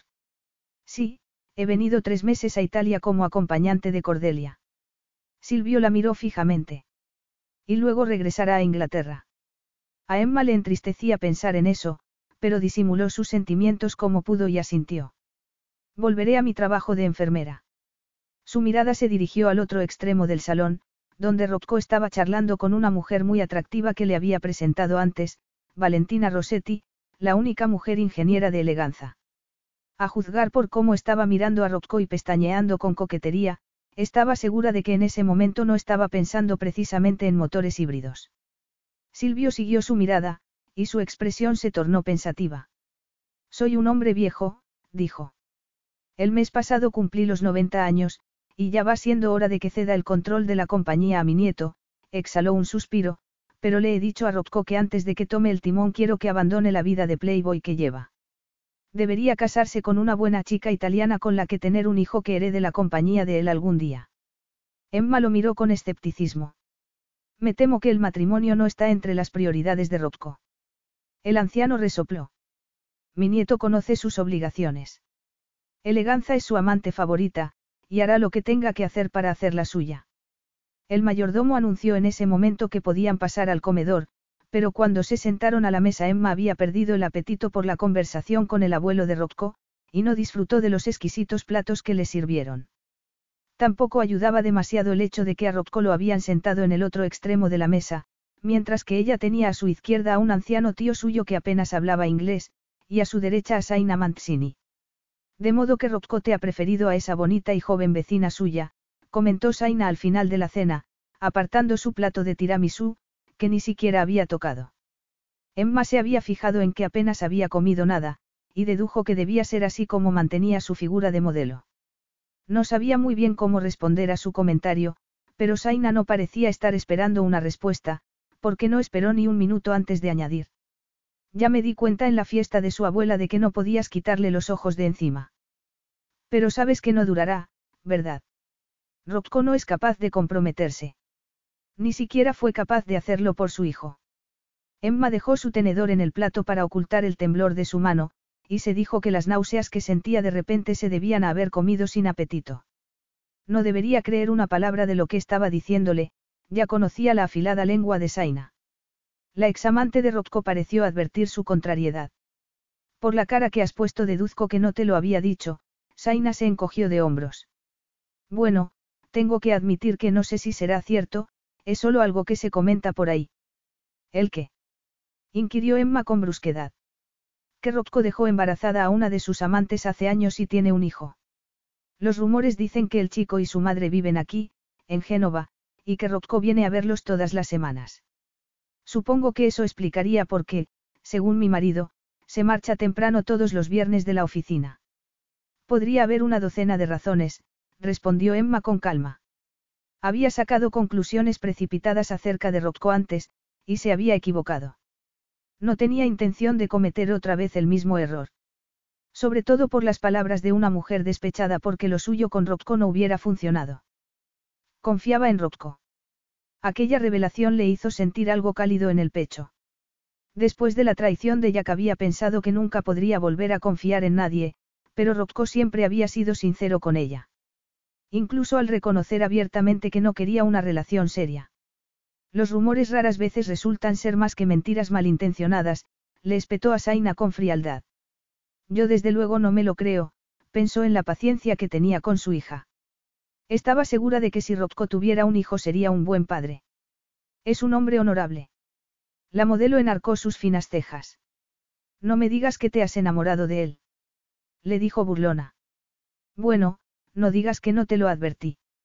La cena terminó poco después y Emma se sintió tremendamente aliviada cuando Rocco se reunió con ella y salieron de allí tras despedirse de su abuelo.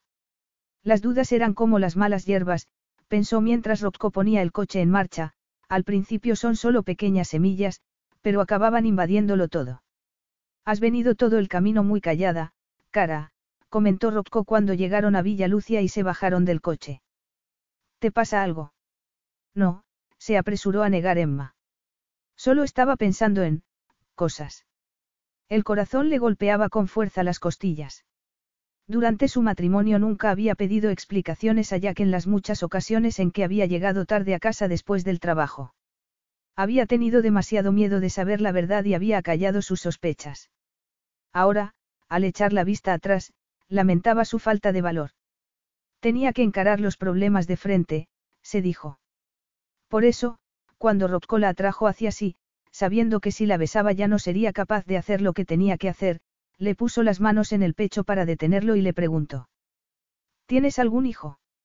Rocco dio un respingo y frunció el ceño. Dio, ¿qué clase de pregunta es esa? Le espetó con aspereza. Por supuesto que no. Bueno, pero tú mismo me has reconocido que has estado con muchas mujeres, insistió ella a pesar de todo. No es posible que alguna se quedara embarazada. No, no lo es, respondió el cortante. Siempre tomo precauciones, no hay ni la más mínima posibilidad. ¿Qué clase de hombre crees que soy? Soltó una risa amarga. Pensándolo mejor, no me contestes. La experiencia me dice que tu respuesta no será muy halagadora. Parecía dolido, pensó Emma sintiéndose mal. Su sorpresa y lo ofendido que se había mostrado la convenció de que había cometido un error al dar credibilidad a las palabras de Saina. Se mordió el labio y murmuró bajando la cabeza. Perdona, era solo un pensamiento estúpido que ha cruzado por mi mente. Rocco se quedó mirándola. Si hubiera dejado embarazada a una mujer ahora no estaría contigo, estaría casado con la madre de ese niño. Emma alzó la vista hacia él sorprendida. Pensaba que no creías en el matrimonio. El ejemplo de mis padres no era el mejor desde luego, pero los niños deben ser siempre la prioridad. Y puede que esté un poco anticuado, pero creo que tienen que crecer en una familia con un padre y una madre. Aunque mis padres discutían a menudo por lo menos éramos una familia. De hecho, cuando se separaron, lo que yo quería era que volviesen a estar juntos. Se hizo un silencio tenso entre ambos y Emma, segura de que lo había enfadado, volvió a agachar la cabeza de nuevo. Deja que te haga una pregunta, dijo él de repente. ¿Por qué no quieres hablar nunca de Jack? Sé que lo amabas, continuó antes de que ella pudiera contestar, pero han pasado tres años y no puedes seguir reprimiendo tus emociones. ¿Qué sabrás tú de emociones? Le espetó ella molesta. Cambias de amante como quien se cambia de camisa, y desde el principio me dejaste bien claro que lo nuestro sería una relación puramente física en la que las emociones no tendrían parte alguna. Sí, es verdad, asintió él muy serio. Alargó la mano para remeterle un mechón por detrás de la oreja y la miró a los ojos. Pero ahora ya no pienso igual. Has desbaratado las reglas por las que regía mi vida, he descubierto que quiero tener una relación de verdad contigo, Emma, le dijo suavemente, con una sonrisa algo triste cuando ella se quedó anonadada por su revelación. Emma aspiró por la boca y trató desesperadamente de calmar los latidos de su corazón desbocado, pero la mirada en los ojos de Rocco, una mezcla de ternura y de pasión, no le dejaba pensar con claridad. ¿Qué clase de relación? inquirió cautelosa. Quiero que nos conozcamos mejor, que compartamos nuestros pensamientos, y nuestros sentimientos. Sé que también debemos pensar en Joyi, y por eso quiero que vayamos despacio, pero te quiero en mi vida, cara, la atrajo hacia sí. ¿Tanto te cuesta confiar en mí? Le preguntó lleno de frustración al ver que ella no decía nada. Te juro que no quiero hacerte daño. Estoy preparado para intentarlo, pero necesito que des el primer paso conmigo, murmuró. Querrás hacerlo, Emma. Su rostro estaba tan cerca del suyo que podía notar su cálido aliento en los labios. Se estremeció, ansiosa porque volviera a besarla, a seducirla una vez más. ¿Qué debía hacer? Esa noche, durante la cena, había decidido que no iba a creer las acusaciones de Saina, que iba a confiar en él, y se había sentido bien de haber arrojado a un lado las cadenas del pasado. ¿Por qué no intentarlo? Sí, susurró, y respondió afanosa cuando él la besó. Capítulo 10. La luz del sol despertó a Emma de un profundo sueño. Se estiró, y sonrió cuando un brazo musculoso le apretó la cintura. En ese relajado estado a medio camino entre el sueño y la vigilia se sintió segura, y sus labios se curvaron en una nueva sonrisa cuando abrió los ojos y se encontró con los ojos dorados de Rocco. Buongiorno, cara, murmuró antes de besarla suavemente en los labios. Estabas observándome mientras dormía. Inquirió ella. Me encanta este momento del día, despertarme contigo entre mis brazos, le dijo Rocco muy solemne.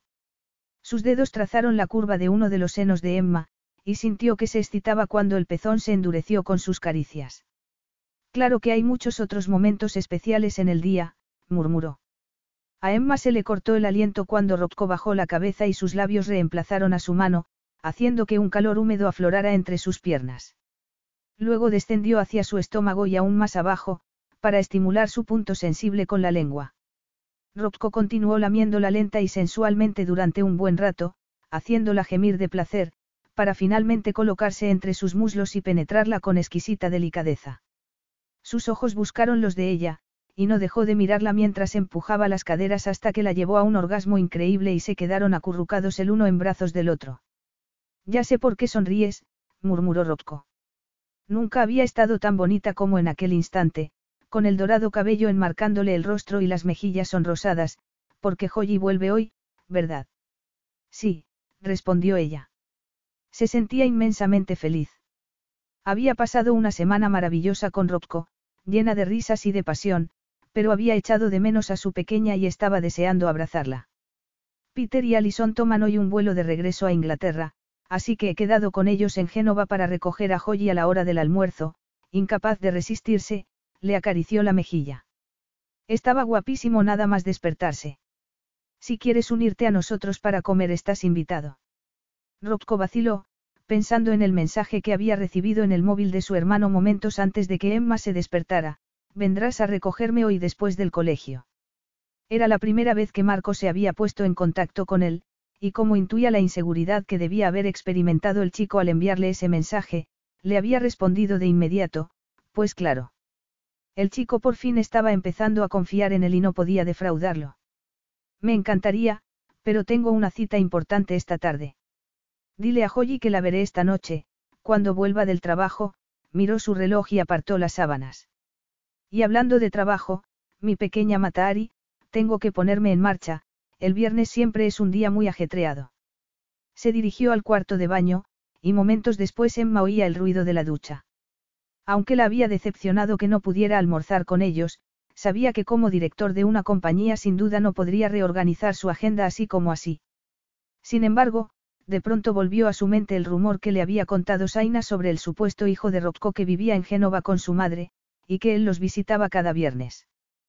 Tonterías, se dijo con firmeza. Saina era un mal bicho y estaba segura de que solo le había contado eso para indisponerla con Rocco por celos. Rocco siempre había sido sincero con ella, y estaba dispuesta a confiar en él.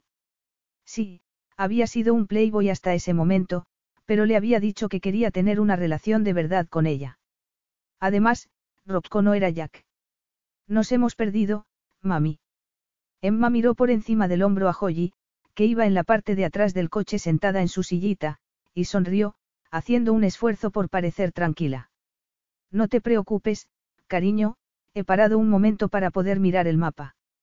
El trayecto de Portofino a Génova no le había dado mucho problema, y al dejar la carretera de la costa y entrar en la ciudad había encontrado pronto el restaurante donde había quedado en reunirse con sus suegros, pero salir de la ciudad, sin embargo, le estaba resultando más difícil.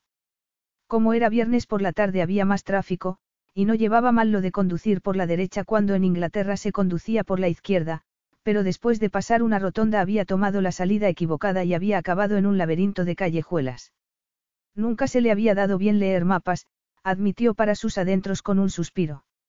Se sentía tentada de pedirle ayuda a alguien, pero había poca gente por allí, y como no hablaba italiano se temía que le resultaría difícil entenderse. Mami, tengo calor. Normal, con el motor apagado no podía tener puesto el aire acondicionado. Se frotó la sien, notando el principio de un dolor de cabeza.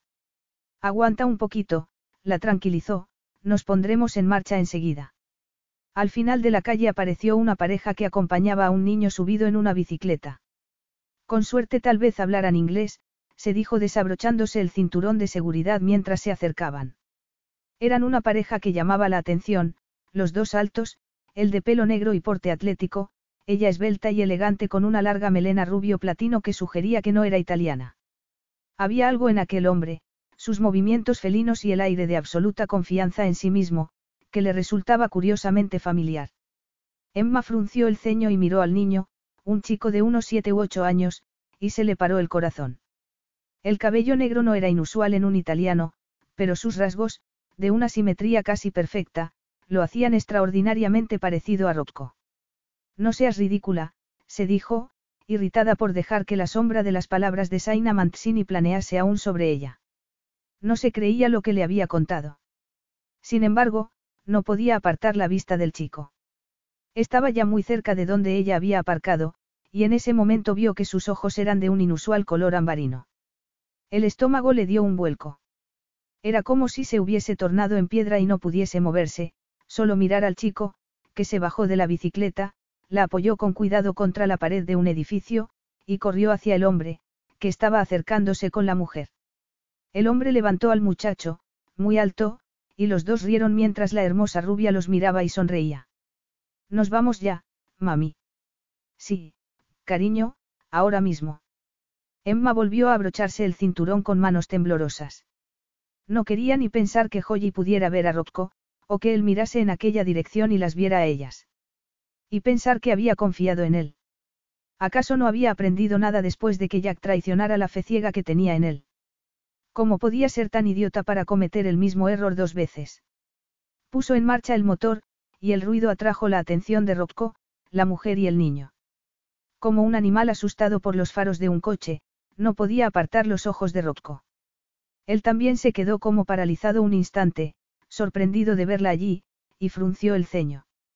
Dio un paso, pero Emma se obligó a salir de su estupor y dio marcha atrás para salir por otra calle. Tenía que alejarse de allí, de él.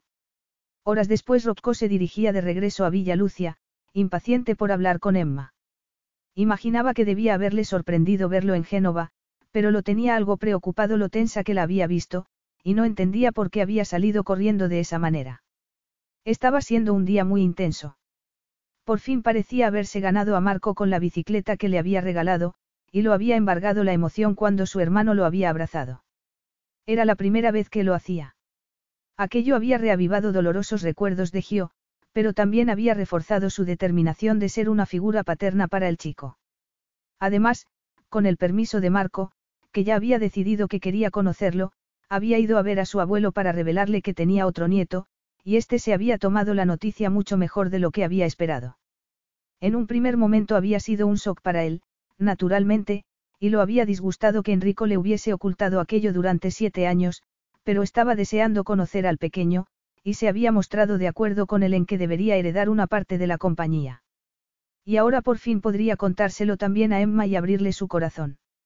Estaba hecho un manojo de nervios, pero también esperanzado de que Emma quisiera compartir el futuro que soñaba. Al llegar lo extrañó ver aparcado un taxi frente a la casa. Detuvo el coche a unos pocos metros, y justo en ese momento Emma bajó la escalinata de la entrada con una maleta en la mano.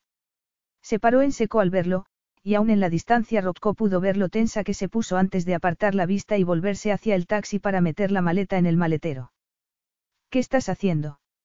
Le preguntó Rocco bajándose del coche. Cuando se acercó vio que Holly estaba dentro del taxi, y lo invadió un mal presentimiento. Me marcho. Eso ya me lo he imaginado, pero ¿por qué?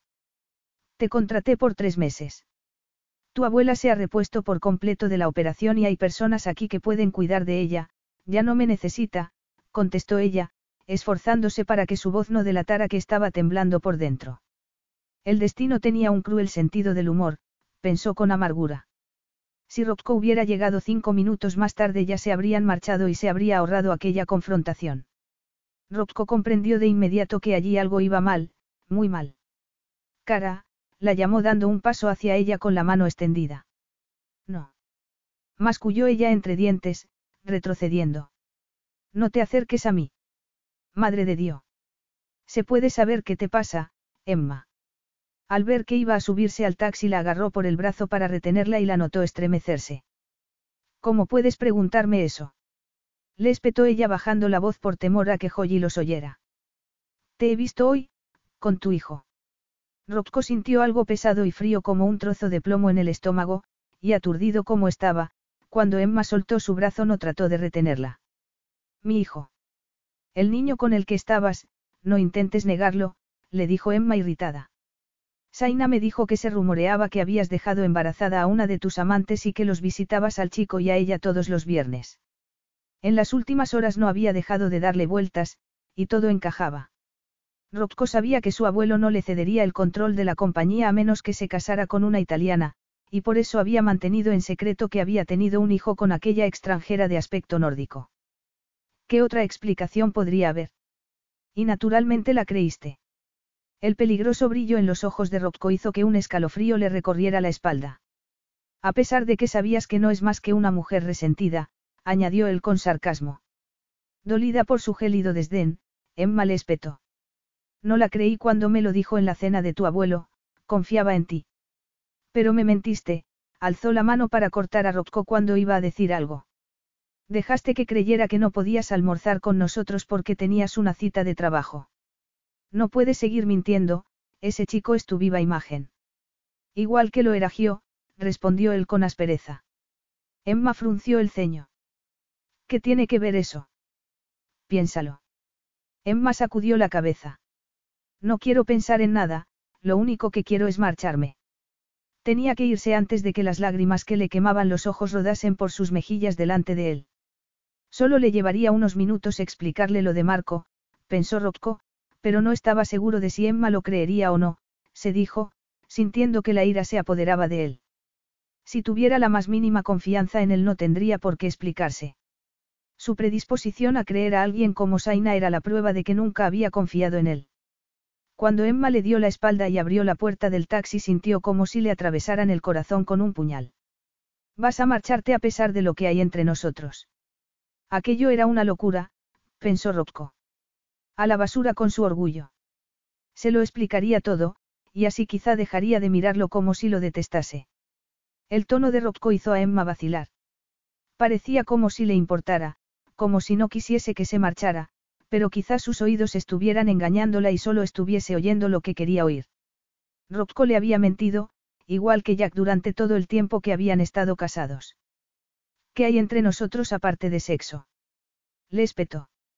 No podía soportar pensar siquiera en ese momento en todas las otras cosas que habían compartido, las risas, las largas conversaciones, las confidencias, pero era evidente que todo aquello había significado más para ella que para él. Había traicionado su confianza, y no iba a dejarle ver que le había roto el corazón. Ya no hay nada que me retenga aquí. Entonces vete, le espetó él apartándose para que pudiera subirse al taxi. No podía obligarla a confiar en él, y no iba a suplicar. ¿Qué sentido tendría? se preguntó con amargura. En el fondo sabía que su corazón siempre pertenecería a su marido, que llevaba muerto tres años. Su orgullo herido y el dolor que lo estaba desgarrando por dentro hizo que su voz sonara áspera cuando habló de nuevo. Si te marchas, Emma, no iré detrás de ti. Si decides poner fin a nuestra relación en este momento no te daré una segunda oportunidad. La primavera había llegado por fin a Northumbria, y el jardín de Primrose Cottage estaba lleno de amarillos narcisos que agitaba la brisa. Un día perfecto para la excursión que iban a hacer los niños de la guardería a una granja cercana para ver los corderos recién nacidos, pensó Emma, recordando el entusiasmo de Holly aquella mañana. La pequeña se había hecho pronto a estar otra vez en Little Copton, y aunque había mencionado unas pocas veces a Rocco y a Cordelia se había mostrado encantada de ver a sus amiguitos de la guardería otra vez. Y por lo menos de momento no tenía que preocuparse por encontrar otro sitio donde vivir. La pareja que iba a comprar la cabaña se había echado atrás en el último momento, y el casero le había dicho que podía quedarse hasta que apareciera otro posible comprador. Y con suerte pasarían unos cuantos meses antes de que eso ocurriera, se dijo mientras continuaba arrancando las malas hierbas de los arriates. La semana próxima volvería al trabajo, pero hasta entonces estaba tratando de mantenerse ocupada para no pensar. No había dejado de ver en sus sueños el rostro furioso de Rocco cuando se había subido al taxi y le había dicho al taxista que las llevase al aeropuerto de Génova, ni de recordar una y otra vez sus últimas palabras. No te daré otra oportunidad, quien querría otra oportunidad de un mentiroso, se dijo irritada. Durante el viaje de regreso a Inglaterra se había repetido que había hecho lo correcto. Llevaban allí cinco días, y aunque durante el día había conseguido dejar de pensar en él manteniéndose atareada, cuando llegaba la noche y estaba sola en la cama era distinto. Las largas horas de oscuridad se le hacían interminables, reconoció para sus adentros mientras arrancaba unos dientes de león con el rastrillo, arrodillada en el césped. Lo echaba tanto de menos que el dolor que se había instalado en su corazón se negaba a abandonarla, igual que las obstinadas hierbas que volvían a reaparecer en su jardín. Quizá hubiera otra explicación a lo de aquel niño que tanto se parecía a Rocco. Le recordaba a otra persona, y después de haber estado dándole vueltas durante días se había dado cuenta de que se parecía muchísimo a Giovanni, el hermano que Rocco había perdido hacía 20 años. ¿Y qué? se preguntó cansada. Eso no significaba nada. Era normal que el hijo de Rocco se pareciese también a su hermano. Era algo que estaba en los genes. Era innegable que Rocco tenía secretos que no le había contado. La había engañado y la había hecho sentirse como una idiota. Dos lágrimas rodaron por sus mejillas y fueron a caer a sus vaqueros. Ni siquiera después de morir Jack se había sentido tan mal como se sentía en esos momentos, como si alguien estuviese aserrándole el corazón. Cuando oyó el chirrido de la puerta de la verja se apresuró a secarse las lágrimas con la manga. Los chismes corrían como la pólvora en un pueblo pequeño como aquel, y el cartero sentiría curiosidad si la veía llorando. Sin embargo, en vez del alegre, buenos días, del cartero solo hubo silencio. Hasta el mirlo que había estado cantando en una rama del manzano se quedó callado. Con el vello de la nuca erizado Emma se puso de pie, se volvió, y le pareció que el suelo se movía como la cubierta de un barco en una tormenta. No lograba articular palabra, y cuando por fin habló, su voz sonó ronca. ¿Por qué has venido? Su némesis, el dueño de su alma, esbozó una sonrisa triste. Rocco se había preparado todo un discurso, pero al ver el rostro de Emma húmedo por las lágrimas y lo desdichada que parecía se le olvidó lo que iba a decir, y le respondió simplemente con la verdad. He venido porque me he dado cuenta de que no puedo vivir sin ti, cara. Emma cerró los ojos, como si quisiera que desapareciera, pero no pensaba ir a ninguna parte. Avanzó hacia ella pensando en las noches de pesadilla que había pasado antes de reconocer que el orgullo no era un buen compañero de cama.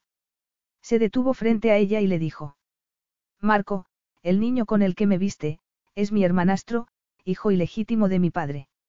Sus tres hijos heredamos su inusual color de ojos. Emma se quedó mirándolo boquiabierta, y un sentimiento de culpa la invadió. Su hermanastro. Por eso Rocco le había dicho que el niño se parecía a Gio. Una vez más había vuelto a juzgarlo injustamente. Mi padre abandonó a su amante sueca cuando supo que estaba embarazada, y no tuvo contacto alguno con Marco hasta que en su lecho de muerte me pidió que lo buscara, le explicó Rocco en un tono quedo.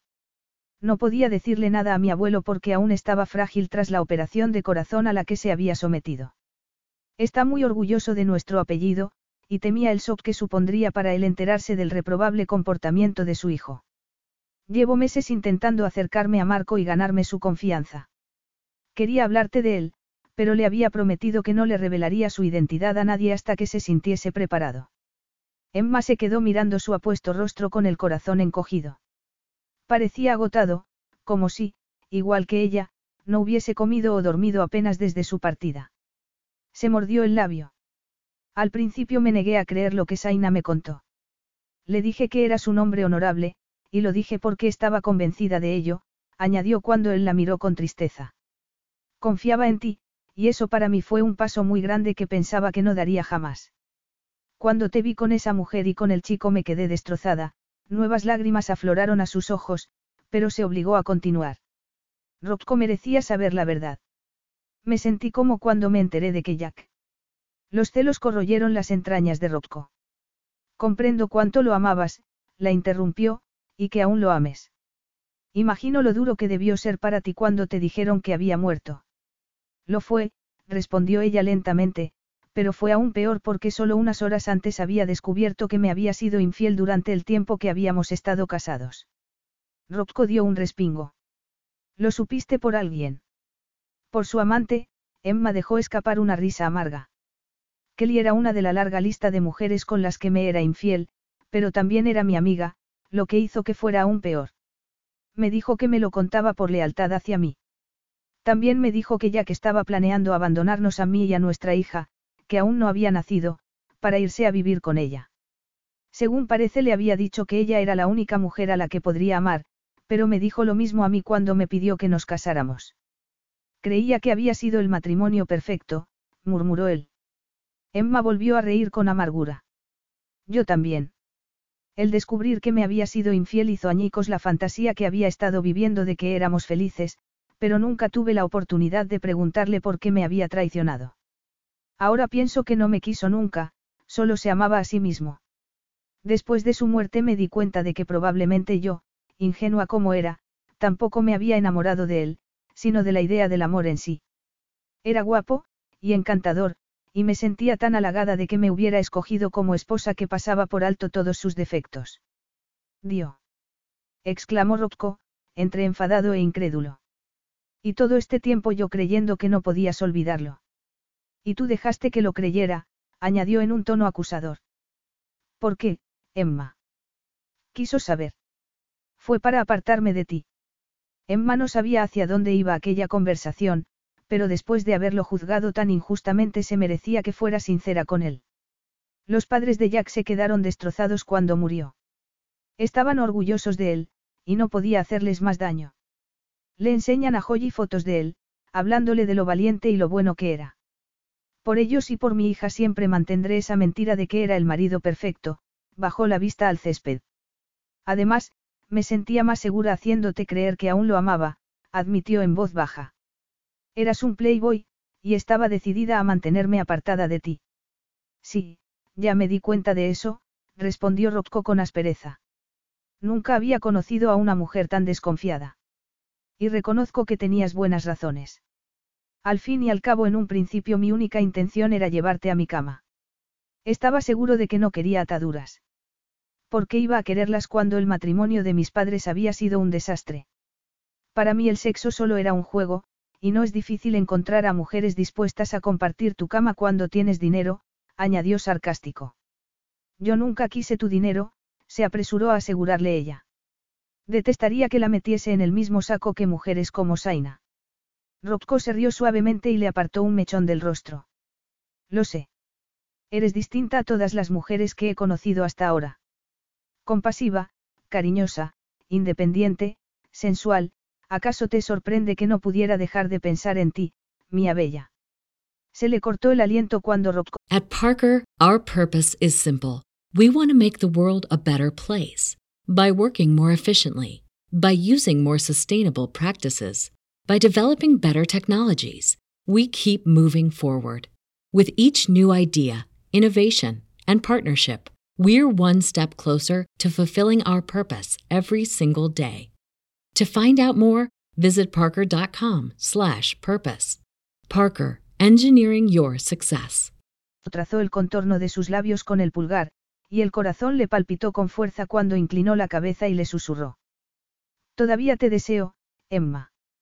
He perdido el sueño, el apetito, no puedo vivir sin ti. Vuelve a Portofino conmigo. Sé que tú también me deseas. Puedo verlo en tus ojos, y también me lo dice tu cuerpo, murmuró cerrando la mano sobre uno de sus senos. Una sonrisa afloró a sus labios cuando el pezón se endureció. Puedo hacerte feliz, y a Joyi le encantaría vivir en Villa Lucia. Emma se estremeció por dentro. No puedo, se apartó de él, luchando para no sucumbir a su voz de terciopelo. Sería tan fácil decirle que sí, pero tenía que pensar en Joyi. Rocco palideció. No había pensado que pudiera rechazarlo, y se sintió como si estuviera balanceándose al borde del más negro abismo. ¿Por qué no? inquirió, lleno de frustración. Me has dicho que ya no amas a Jack. ¿Acaso hay a alguien más? No, no hay nadie más. Pero no puedo ser tu amante, No sería justo para Joyi.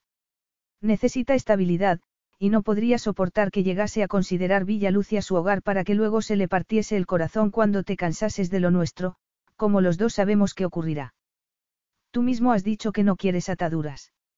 He dicho que no las quería, replicó él asiéndola por los hombros. Es que no has oído una palabra de lo que te he dicho. Te quiero, Emma. No quiero que seas mi amante, quiero que seas mi esposa. Emma abrió la boca, pero no podía hablar, y Rocco aprovechó para tomar sus labios con un beso apasionado. Emma le respondió afanosa, incapaz de contenerse o de negar las emociones que se agitaban dentro de ella. Tesoro, murmuró Rocco cuando levantó la cabeza. Te amo. Siempre te querré. Nunca imaginé que pudiera llegar a sentir algo así, admitió. Creo que me enamoré de ti la noche que nos conocimos, cuando me di cuenta de que llevabas puesto ese horrible gorro por no herir los sentimientos de mi abuela. Sé que te han hecho daño, pero yo no soy Jack, y te juro que te amaré y te seré fiel hasta el día en que muera. Los fríos dedos del miedo estrujaron su corazón cuando vio incertidumbre en los ojos de Emma. Sé que puedo ser un buen marido, y un buen padre para Joyi. Puedo enseñarte a amarme si me das una oportunidad, le suplicó. Emma puso una mano en sus labios para interrumpirlo. Pero es que ya te quiero, repuso con ternura. No podría haber hecho el amor contigo si no hubiese sentido nada por ti, vaciló un instante. Pero tu abuelo me dijo que solo te cederá el control de eleganza si te casas con una mujer italiana, y sé lo mucho que la compañía significa para ti. No significa nada comparado con lo que siento por ti, le dijo Rocco apasionadamente, sintiendo un profundo alivio de saber que ella también lo amaba. Eres mi mundo, Emma, que mi abuelo haga lo que quiera con la compañía. Aunque estoy seguro de que se alegrará cuando sepa con quién he decidido compartir mi vida. Sobre todo teniendo en cuenta que tendrá una bisnieta preciosa, y espero que muchos bisnietos más muy pronto. Emma sintió que el corazón iba a estallarle de dicha. Se sentía como si hubiera hecho un largo viaje y al fin hubiese llegado a su hogar, segura entre los brazos del hombre al que amaba. ¿Y cuando piensas que le demos esos bisnietos a Silvio? Inquirió mientras Rocco la alzaba en volandas para llevarla dentro de la cabaña.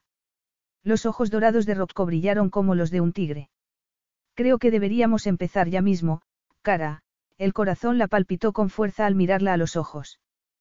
Te quiero. Emma sonrió. ¿Y yo a ti? Y como parece que estamos de acuerdo en todo, creo que este va a ser un matrimonio muy feliz. Fin.